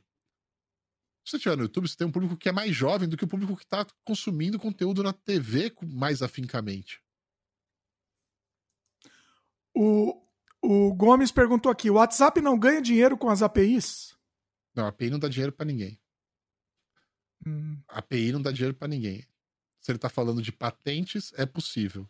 E mesmo assim, o dinheiro que ele ganha com patentes, duvido que pagaria tudo que ele precisa de servidor para rodar. É uma estrutura absurda, né? É, e rede. Você paga a rede e paga servidor. API não tem nada a ver com isso, cara. Vamos lá. API é o quê? É um, é um. Você constrói o software e aí você cria janelas de comunicação com partes do software para outros softwares ou hardware se comunicar com aquele software sem o código inteiro dele estar tá aberto. Não. Isso é uma API. É. Eu acho que é Access Protocol Interface. Acho que é, é acrônimo para isso. Mas não tenho certeza, pode ser outra coisa. Tá? Então, API é para isso. Cuidado, porque às vezes as pessoas usam API para qualquer coisa no software. É, é, e às vezes não, não, quer, não quer dizer realmente o que é. Então, assim, você pode ver qual é a monetização do WhatsApp, como que ela ganha dinheiro. E se você fosse vender patentes, pô, o YouTube é cheio de patente. Lotado. Sim. Tem patente pra caralho, de codec de vídeo, de streaming, de tudo. É. E tem propaganda, porque é a propaganda que faz vingar, mano. É muita gente. Pois tem é. mais gente postando conteúdo do que gente assistindo o conteúdo. Pois é, pois é essa, essa é loucura. Né? Agora, Marcelo, deixa eu mudar de assunto um pouco, porque precisamos entrar. Falei no começo que a gente ia falar sobre esse assunto, vou mudar rapidinho aqui. Vamos falar de foguete um pouco, né? Que, que o lance do William Shatner indo no espaço? O, o, você viu que o Mark Hamill falou mal disso? Não sei se você, leu isso daí. Mark Hamill comentou, ah, tal, que que, que isso é um parque de diversão de milionários. Tá? Não sei se foi ele que falou ou fui eu que estou falando agora. Mas você acha que faz sentido esse lance do espaço? Ou é só um parque de diversão de milionário? Como que isso vai ajudar no futuro da exploração espacial tal? Você está bem por dentro aí dos, do tema, então acho que é legal você, você falar. Bom, tipo, primeiro a gente precisa entender os questionamentos e por quê. Eu gosto muito do Mark Hamill, é um herói de infância para mim, o Luke Skywalker. E Star Wars é uma coisa que eu amo de paixão. É nós aí. É, no, é, é nós. Mas aposto, aposto que se tivesse sido ele, ele não ia estar tá chateado. ele ia querer. É. porque, porque, mano, Star Trek levou essa. Olha aí. Star, Star Trek, Trek, acabou, acabou essa, Levou essa, velho. Então, é. tipo, é, o Shatner não pagou, né? Ele foi convidado, né? Esse é um outro Sim. ponto também importante. Ele falou. É. Ele, o negócio do, do parque de diversão foi, acho que foi eu que falei. O, o, que, o que ele falou, acho que falou assim: que o, o William Shatner, na verdade, foi um rato de laboratório para eles, no fim das contas. Acho que não. Não, porque na verdade a Blue Origin parece que tá levando, mano, sei lá, o asilo pro espaço. Cada vez que eles põem alguém lá, é uma pessoa mais velha do mundo que foi pro espaço. Pois é. Porque assim, né? Agora, você acha que assim, efetivamente, você acha que o que, que pode ser além desse parque de diversão aí? Porque, sei lá, você vai por 10 minutos, né? Todo o processo tem 10 minutos. Ir e voltar tem 10 minutos? Não. 10 depende, minutos pode. Depende, depende. Depende, porque são. A gente tem três empresas fazendo esse turismo espacial de acesso ao espaço. Não estamos falando de acesso à, à Estação Espacial Internacional, a ISS, tá? Hum. Mas estamos falando de só ir para o espaço. Então, existem três tipos de turismo para você ir para o espaço hoje. Um turismo que é 80 km de altura, que é considerado espaço pela NASA. Tá. É uma tecnologia, mas é um negócio que é real. Então, para a NASA, 80 km de altura é espaço. Tá. Existe o espaço que é 100 km de altura, que é o internacionalmente reconhecido. E existe o turismo espacial voltado para a órbita da Terra. Você hum. orbitar em volta da Terra. São coisas completamente diferentes. São sensações e experiências completamente diferentes uma da outra. O William você... Shatner foi em qual? Deixa eu. O de 100 km. 100, tá. Então, porque a gente vai ter um outro tipo de turismo espacial que é bem mais barato, que vai estar na faixa dos 40, 50. Que é feito, tá. vai ser feito com balão. Entendi. Tá? Então, e você vai ter uma visão. Você não vai ter a microgravidade, mas você vai ter a visão do espaço, da Terra, da curvatura da Terra, entendeu? A curvatura da Terra plana, você é, é, é, você vai encostar no domo, encostar a mão no domo. Mas assim, é, tá vendo como é legal ridicularizar? Como funciona bem? Vai encostar a mão no domo, vai lá, bobão. Né? Mas é, uma coisa que a gente precisa entender é o seguinte: essas empresas elas têm metodologias diferentes de fazer isso. E todos esses caras, esses multimilionários, esses bilionários, esses caras, eles só perderam dinheiro até hoje com essa porra. Ciência de foguete é um negócio muito caro. Você tem que empregar muita gente com mão de obra altamente qualificada durante, no mínimo, uma década para você conseguir fazer um foguete e testar ele pela primeira vez. E cada foguete hoje, do mais barato que tem, meu irmão, vou desconsiderar aí aqueles que não são orbitais, tá? Mas é, Blue Origin não é orbital, nem Virgin é orbital e custa caro. Mas um foguete, foguete de verdade mesmo, uma Falcon 9 da SpaceX, essa que a gente vê subir e descer toda hora, essa custa, porque é reutilizável, entre 50 e 60 milhões de dólares. Olha. Então você imagina quando você vai testar isso pela primeira vez, você está colocando a, só, só no teste, fora o dinheiro que você gastou com pesquisa e desenvolvimento, que foram centenas de milhões de dólares para você chegar no primeiro foguete para testar. É, tem todo o processo, é, não é só o, o é, equipamento, né? É. é. E tem patentes no mercado, você tem que descobrir outros jeitos de fazer, porque senão você tem que pagar patente pros caras, se os caras deixar, se o outro deixar. E às vezes não deixa, fala, não pode usar e foda-se. Olha aí. É muito mais comum no, no mercado de foguete. Mas o que acontece é o seguinte: você tem a Virgin Galactic, que é do Richard Branson, o inglês, onde você tem um avião espacial, digamos assim. Tá? Então você tem um avião onde está a nave no meio dele. E essa, essa nave ela tem a característica de ter asa e tudo mais. Porque aí você vai demorar quatro horas para chegar no ponto. Duas horas e. É, mais ou menos isso. Um pouco mais, umas três horas e pouco para você chegar na altura máxima que dá com aquele avião. Aí dali eles vão ligar o motor do avião que está no meio dele, que é o avião espacial, que vai subir a partir daquele momento. Então ele dá uma inclinada ao avião, aí liga o motor desse, desacopla e ele sobe como se fosse um foguete. Uhum. E aí, nessa subida do foguete, são alguns minutos até ele chegar nos 80 quilômetros. Aí você tem a microgravidade, a sensação de falta de peso completa, de você estar tá flutuando, e você vê a Terra como se fosse do espaço mesmo. Tá? Então ele vai ficar uns 3, 4 minutos no espaço. Aí ele vai voltar, porque ele está fazendo uma parábola, né? Ele vai fazer assim. Vai subir, depois vai dar um contorno e já descer. E aí ele vai pousar como um avião. Hum. Então ele vai planar, aí a descida vai demorar mais. Ele vai planar, vai desacelerar, planar e, e pousar como um avião.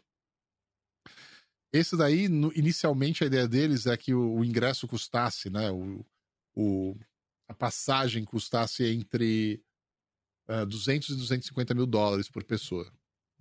Só que a procura tá tão grande para fazer isso hoje que tá na, já subiu para a faixa dos 400, 450 mil. Olha aí. E eles pararam de, e pararam de receber outras, outras pessoas para comprar, porque já hum. lotou todo o schedule dos caras. Então, esse é o primeiro ponto. Segundo ponto. Quer ter uma experiência de foguete, de lançamento de foguete? Porque essa não é uma experiência de lançamento de foguete. Isso aí é uma viagem ao espaço como se fosse um avião. A sua é. experiência é. de foguete é muito pequena no percurso todo. Uhum. Agora, você quer ter aquele empuxo de sair num foguete a milhão, rompendo, tá ligado? Hipersônico, caralho. A viagem da Terra até chegar no espaço, muito rápida, não várias horas. Tipo, a viagem ser rápida, entendeu? Sim. E você passar por tudo aquilo que um foguete tem. Meu, hum. isso daí a Blue Origin te oferece, levando você a 100 km de altura, numa cápsula que tem umas janelas gigantes, que tem muito mais espaço, que você consegue ter muito mais área para se mexer. Tá? Então, isso. E aí, a volta, essa cápsula vai reentrar, vai queimar né, na reentrada, paraquedas, desce no deserto, pega as pessoas, vai ficar no espaço uns 5 minutos, o tempo todo de viagem é por volta de uns 15 minutos, por aí. Tá? 15 a 20 minutos, total. Tá. Mas vai ficar no espaço uns 5 minutos. E existe a SpaceX, que tem um foguete que tem capacidade de levar as pessoas para a órbita da Terra. Então a gente viu isso com a Inspiration 4, que foi a primeira que fez isso, uma viagem orbital totalmente comercial, com quatro pessoas, ficaram três noites orbitando em volta da Terra. Olha então, aí. São três noites. E é um foguete mesmo, é o Falcon 9, que leva coisas para a Estação Espacial Internacional, coloca satélites em, na órbita da Terra. Então é um foguete orbital, não é um foguete suborbital. Hum. E aí a experiência de você estar é, em órbita da Terra é completamente diferente. As coisas que você vai ver, você vai conseguir aproveitar os momentos. Aí você tem várias restrições de comida, de espaço, como dormir. Você vai sentir os efeitos da falta de gravidade por mais tempo. É uma experiência sensorial e visual muito diferente. Sim. Muito diferente. Essa custa muito mais caro, não se sabe quanto custa. Ah, Mas não sabe? É... é a gente não sabe Segredo? quanto custa. Não é, não é divulgado essa. Mesmo a do Blue Origin não se sabe, porque da Blue Origin muita gente pega e faz uma conta errada, porque falar, ah, quando teve o leilão para ir com o Bezos pela primeira vez, foi recolhido 28 milhões de dólares pelo assento. Mas, mano, 28 milhões de dólares por um assento, uma nave que leva 6, 7 pessoas, cara, essa conta não fecha. Isso foi um leilão, foi beneficente, a parada foi diferente. Você não sabe quanto que é realmente por cabeça ali. Foi mais o marketing do que. É, pode ser que seja. A gente não sabe nem o custo direito do New Shepard, que é o foguete. É um foguete que tem um uhum. motor só. Né? A gente não sabe. A gente não sabe se está sendo reaproveitado, quanto que tá. A gente não sabe. Da SpaceX, a gente sabe o custo. A gente sabe que uma, uma Falcon 9 é entre 50 e 60 milhões. Tá? Agora, isso é para uma Falcon 9 reaproveitada. Uma Falcon 9 nova e projetada para levar ser humano, ela tem outros requerimentos, outras certificações e outros equipamentos que vão deixá-la mais cara. Não vai uhum. custar os 50, 60 milhões. Vai custar por volta de uns 120, 130 milhões. É isso que a gente sabe. Para levar pessoas. Porque você. Né, uma coisa é levar carga, outra coisa é levar pessoas. Tá? Pois é. E aí você, aí você pode fazer algum tipo de cálculo em cima desses 120, 130 milhões para levar pessoas para o espaço. Estão levando quatro pessoas, quanto custou cada assento? Sim. 25 milhões, 30 milhões. Aí você Não, começa a ter. Que é re reutilizável, né? É reutilizável. É, é reutilizável, mas toda vez que vai levar ser humano para o espaço, mano, é muito. Saindo do solo americano, principalmente, é muita treta. E você acha que isso na, isso, na verdade, é mais para ajudar a financiar. Ou, ou, qual que é o fim? a minha pergunta tem, é: qual dois. é o fim? Tem os dois, tem os dois. O primeiro, o primeiro assim, turismo espacial. Hum. Qual é o fim de você ir conhecer outro país? É a experiência de conhecer outro país, outra cultura, outro povo, Sim. outra história. O turismo espacial, ele tem a mesma intenção. Para quem quiser conhecer o espaço, ver a Terra de uma perspectiva onde poucas pessoas tiveram a chance, ele está acontecendo finalmente. E essas empresas, elas visam dinheiro. É um negócio como qualquer outro. Você Sim. não pode dizer que isso é ilegítimo. Não. Agora, como, como da mesma maneira tem cruzeiro que custa milhões de dólares para você fazer, que é super privado, que só vai celebridade e ninguém tá reclamando, Tem gente que quer ir pro espaço, mano. Qual é o problema? Não, nenhum, nenhum. Deixa aí. Né? E isso daí vai, vai melhorar, a, a, vai criar, vai criar novas tecnologias, né? Pois é. Vai acelerar, né?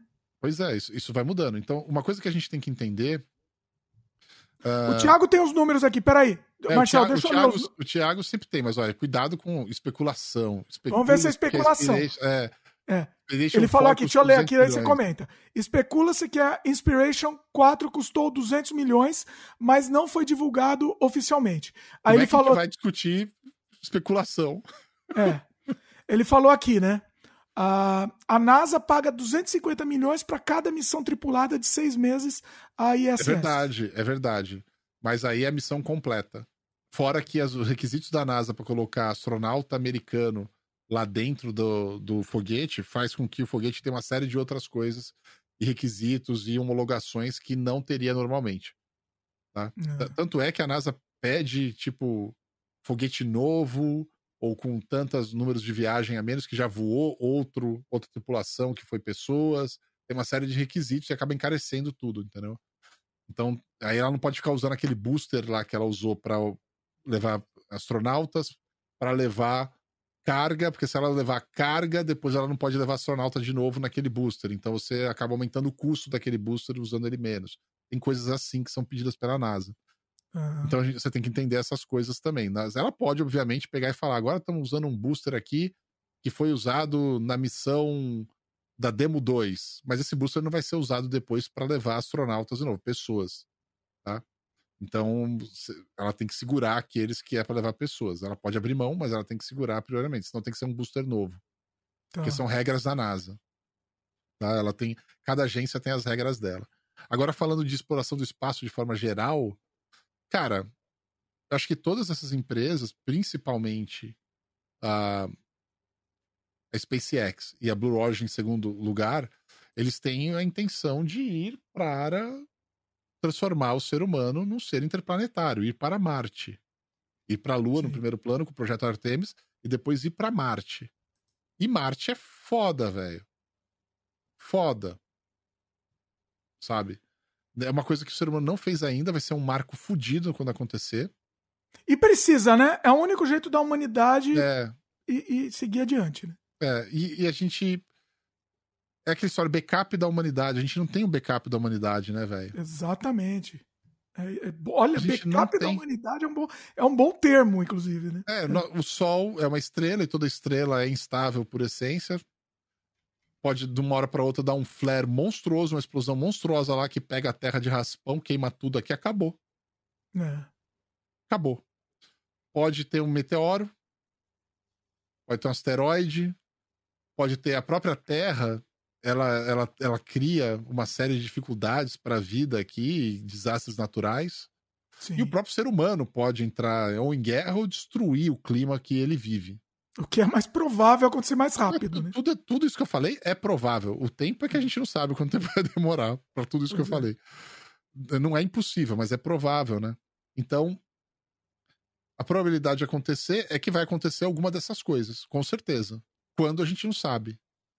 E cadê o backup da humanidade se a gente tem tudo no planeta Terra? Então, é. assim, tem gente que fala assim: ah, os, os milionários querem ir para Marte para criar o próprio planeta deles, a própria sociedade deles, as próprias regras deles e se livrar das regras da Terra. Isso é tremenda besteira, cara. É falar que vai ser um resort em Marte. Mas, você tem noção da dificuldade de morar lá? Você tem noção da viagem? Você tem noção da, de, de quantas privações você vai ter na vida. Pois é. Se você vai pra lá, assim, provavelmente você não vai voltar, pode, cara. Pode até acontecer um dia, mas com, quem tá vivo hoje não, não, não, não, é. Não vai acontecer com quem tá vivo. Não, não é, cara. Não é. Aquilo ali é um ambiente de pesquisa e, e de extrema dificuldade de se explorar. Fudida de manter a vida. Sim. E, e é o primeiro lugar que a gente tem condições de chegar. E que a gente tem tecnologia hoje que a gente pode vencer as dificuldades. Ainda Sim. a gente não conseguiu desenvolver tudo. A maior dificuldade que tem é ainda a exposição à radiação. É. Ainda é, uma, é a maior dificuldade, a mais difícil de todas, tanto na viagem quanto a presença do ser humano lá. Tanto é que se fala muito de, de entrar em cavernas lá. Cavernas vulcânicas, ex-cavernas de lava, porque aí você consegue se proteger da radiação. Ah. Então você tem que criar os habitats embaixo da Terra de Marte. É o, é o lugar mais extremo pra se, pra se habitar. É, possível, mano. É, não- não é que eu- não é o lugar mais extremo, mas é um lugar que combina algumas coisas que a- permite que o ser humano consiga se estabelecer lá. Porém, ainda assim, o desafio é muito grande. Sim. Não dá pra chegar lá, tirar o capacete e respirar um ar gostoso. Tchau. Não dá pra É. chegar lá, mano, sem você ter uma geração de energia que seja autossustentável. É. Porque, meu, você não tem a infraestrutura que você tem na Terra. Você tem que levar tudo com você. Agora, quando você acha que vai? Porque o Elon Musk deu uma previsão aí que eu acho que é meio muito otimista. Quando você acha que vai que o homem vai pra Marte? Cara, eu acho que na década de 30. Década de 30 mesmo. Eu Foi o que o. Elon Musk também. O Elon Musk comentou, né? Que o plano era É, esse. que o Elon Musk falou. Ele cada hora fala uma data, mano. É o Musk Time também, viu?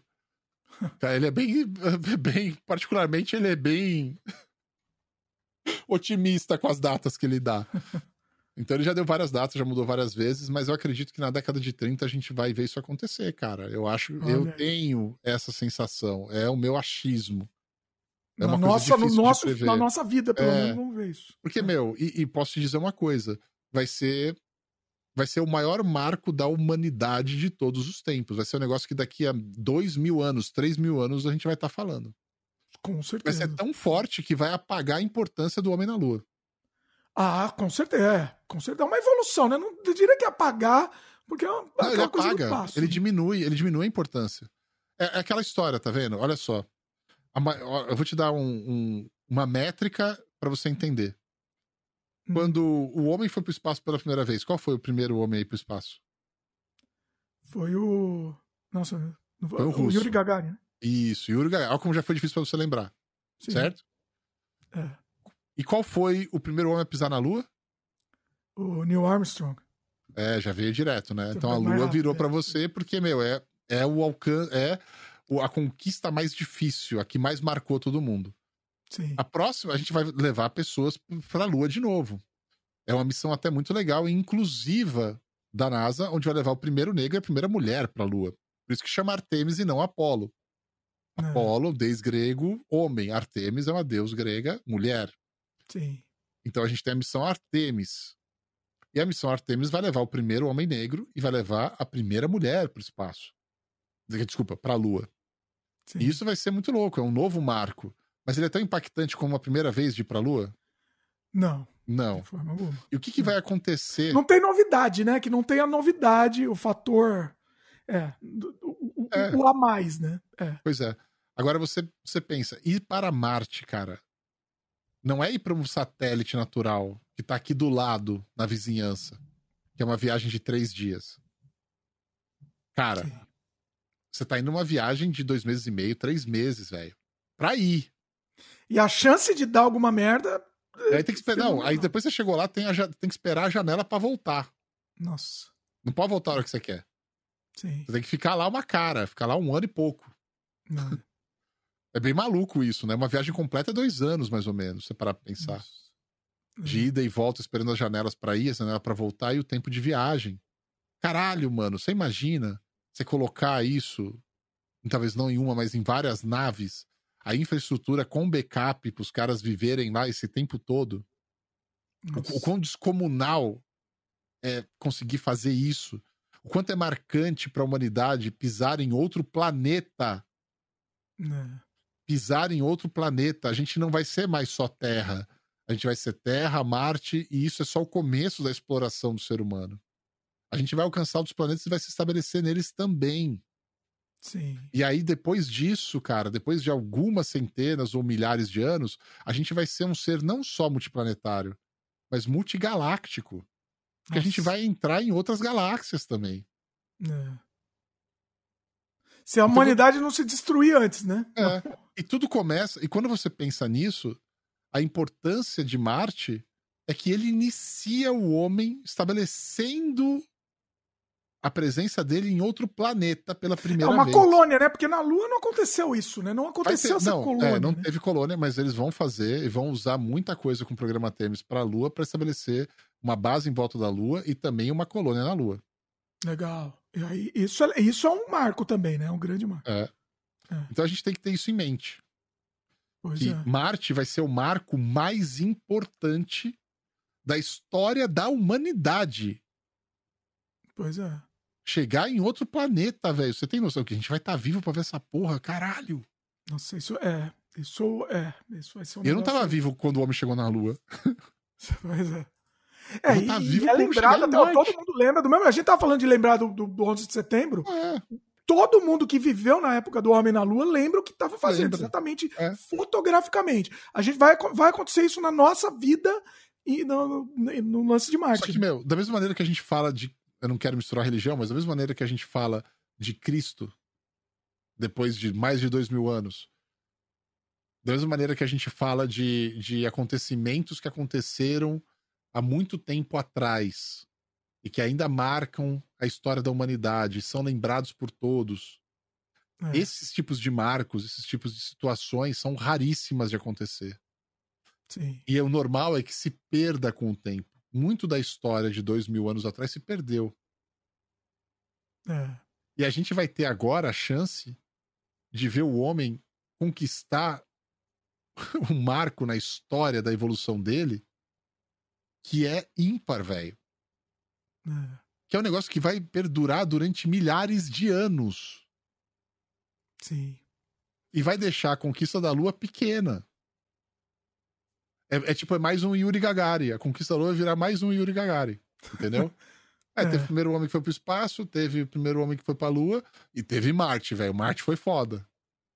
É, é, va- vai escalonando, né? Nossa, até arrepia isso daí, arrepia imaginar isso. É um negócio. é, é, é. Vai, vai- vai ser um bom, um bom momento para estar vivo. Pelo menos a gente vai ter uma, ter uma esperança, né, na humanidade. acho. Agora a gente tem que, meu, torcer pra essa corrida espacial realmente é, cada vez mais ficar acirrada, cada vez mais ir longe, cada vez mais ficar. Eles. Eu quero que, mano, o Musk brigue muito com o Bezos, que o Bezos xingue muito o Musk, que, mano, o Branston entra na briga, sai na porrada lá, o tio o vovô lá de dentadura. Mano, eu quero, eu quero que esses caras se peguem na mão na concorrência do bagulho. De fazer é. acontecer, que a Rocket Labs, que, mano, todos os outros que estão envolvidos, o Tori Bruno com a porra da ULA. Eu quero tudo, mano. Eu quero esses caras brigando, concorrendo pra fazer o melhor. Pois Não é. quero que fique só na mão de uma empresa, de uma pessoa. Eu quero que eles disputem mesmo. Eu quero que tenha essa conversa foda de que a gente é melhor que o outro, ou que a gente faz melhor que o outro, ou que a gente vai tentar fazer melhor que o outro, ou que a gente faz melhor que o outro e tá aqui, estamos mostrando, ó. Porque isso vai mover e vai acelerar essa adoção e vai fazer a década de 30 ser uma década possível, factível de ver o homem chegar em Marte. Pois é. E é isso, né? Só a concorrência que move, meu. Para tudo, né? Para tudo é a concorrência que move. Não, não tem jeito. Nossa, muito, muito bacana. Marcel, olha, assim, terminamos aqui com, com chave de ouro aqui. Tem até uns comentários, deixa eu ler só rapidinho aqui. O Andrei falou aqui, isso é uma. Isso em uma era que vai mostrar tudo em alta definição e quase ao vivo, olha aí. Pois é, não. Quase ao vivo foi bem, bem legal, porque, né? quase. São alguns minutos. Tem um delay. Tem um É, vai ter um delay grande aí. mas, mas tá bom. Tá, Mas tá sim, vai valendo. ser muito louco. Vai ser muito louco. Acompanhar a parada. Imagina quando acontecer. Nossa. Você consegue imaginar? Tipo, na hora que tiver assim, ó, estamos aqui hoje transmitindo o lançamento da primeira tripulação que vai viajar pra Marte. Nossa. É. É um, é um negócio. É. É, é, é. Você, você imagina, você Vai tá ser aquela vendo coisa. isso? A gente vai, tá, vai ter fo- fotografado na nossa cabeça. Os caras que estão naquela nave lá estão indo pra Marte pela primeira vez, velho. É. Só de você imaginar o momento, você já pira. Imagina Já os caras chegando lá depois de meses, a gente vai estar. Vai ter informação toda hora, o que tá acontecendo todo dia na porra da nave. Vai ter vídeo, vai ter tudo isso rolando. E aí vai estar, eles estão se aproximando, faltam tantos dias, vai ter contagem regressiva, vai ter nego assistindo na rua, mano, vai ter telão. O melhor reality show que a gente pode, assistir na vida. Pois é, velho, vai ser um negócio muito louco, tá ligado?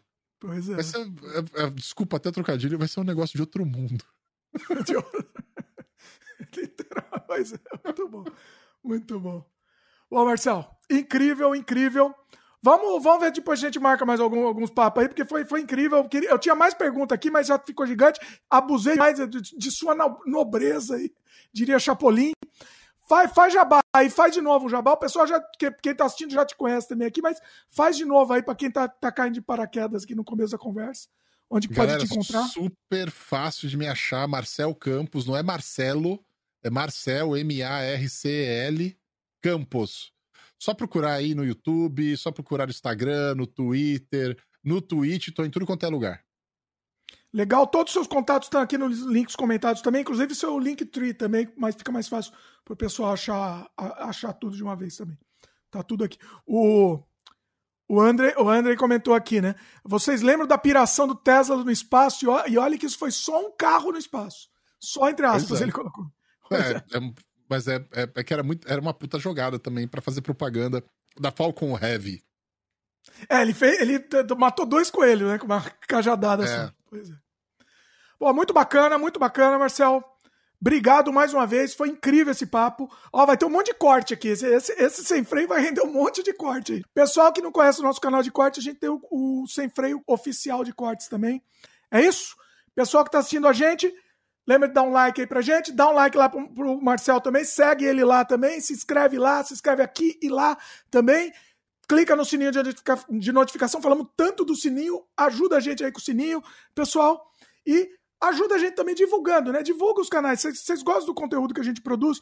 Ajuda a gente divulgando. A maior ajuda que você pode, pode dar é essa, tá? Ó, conheço esse conteúdo, achei bem legal. Assiste aí, vê, vê o que você acha também. E todo mundo vai ser feliz. Valeu. Marcel, mais uma vez, brigadão. Pessoal, valeu e até a próxima. Abração, tchau, tchau.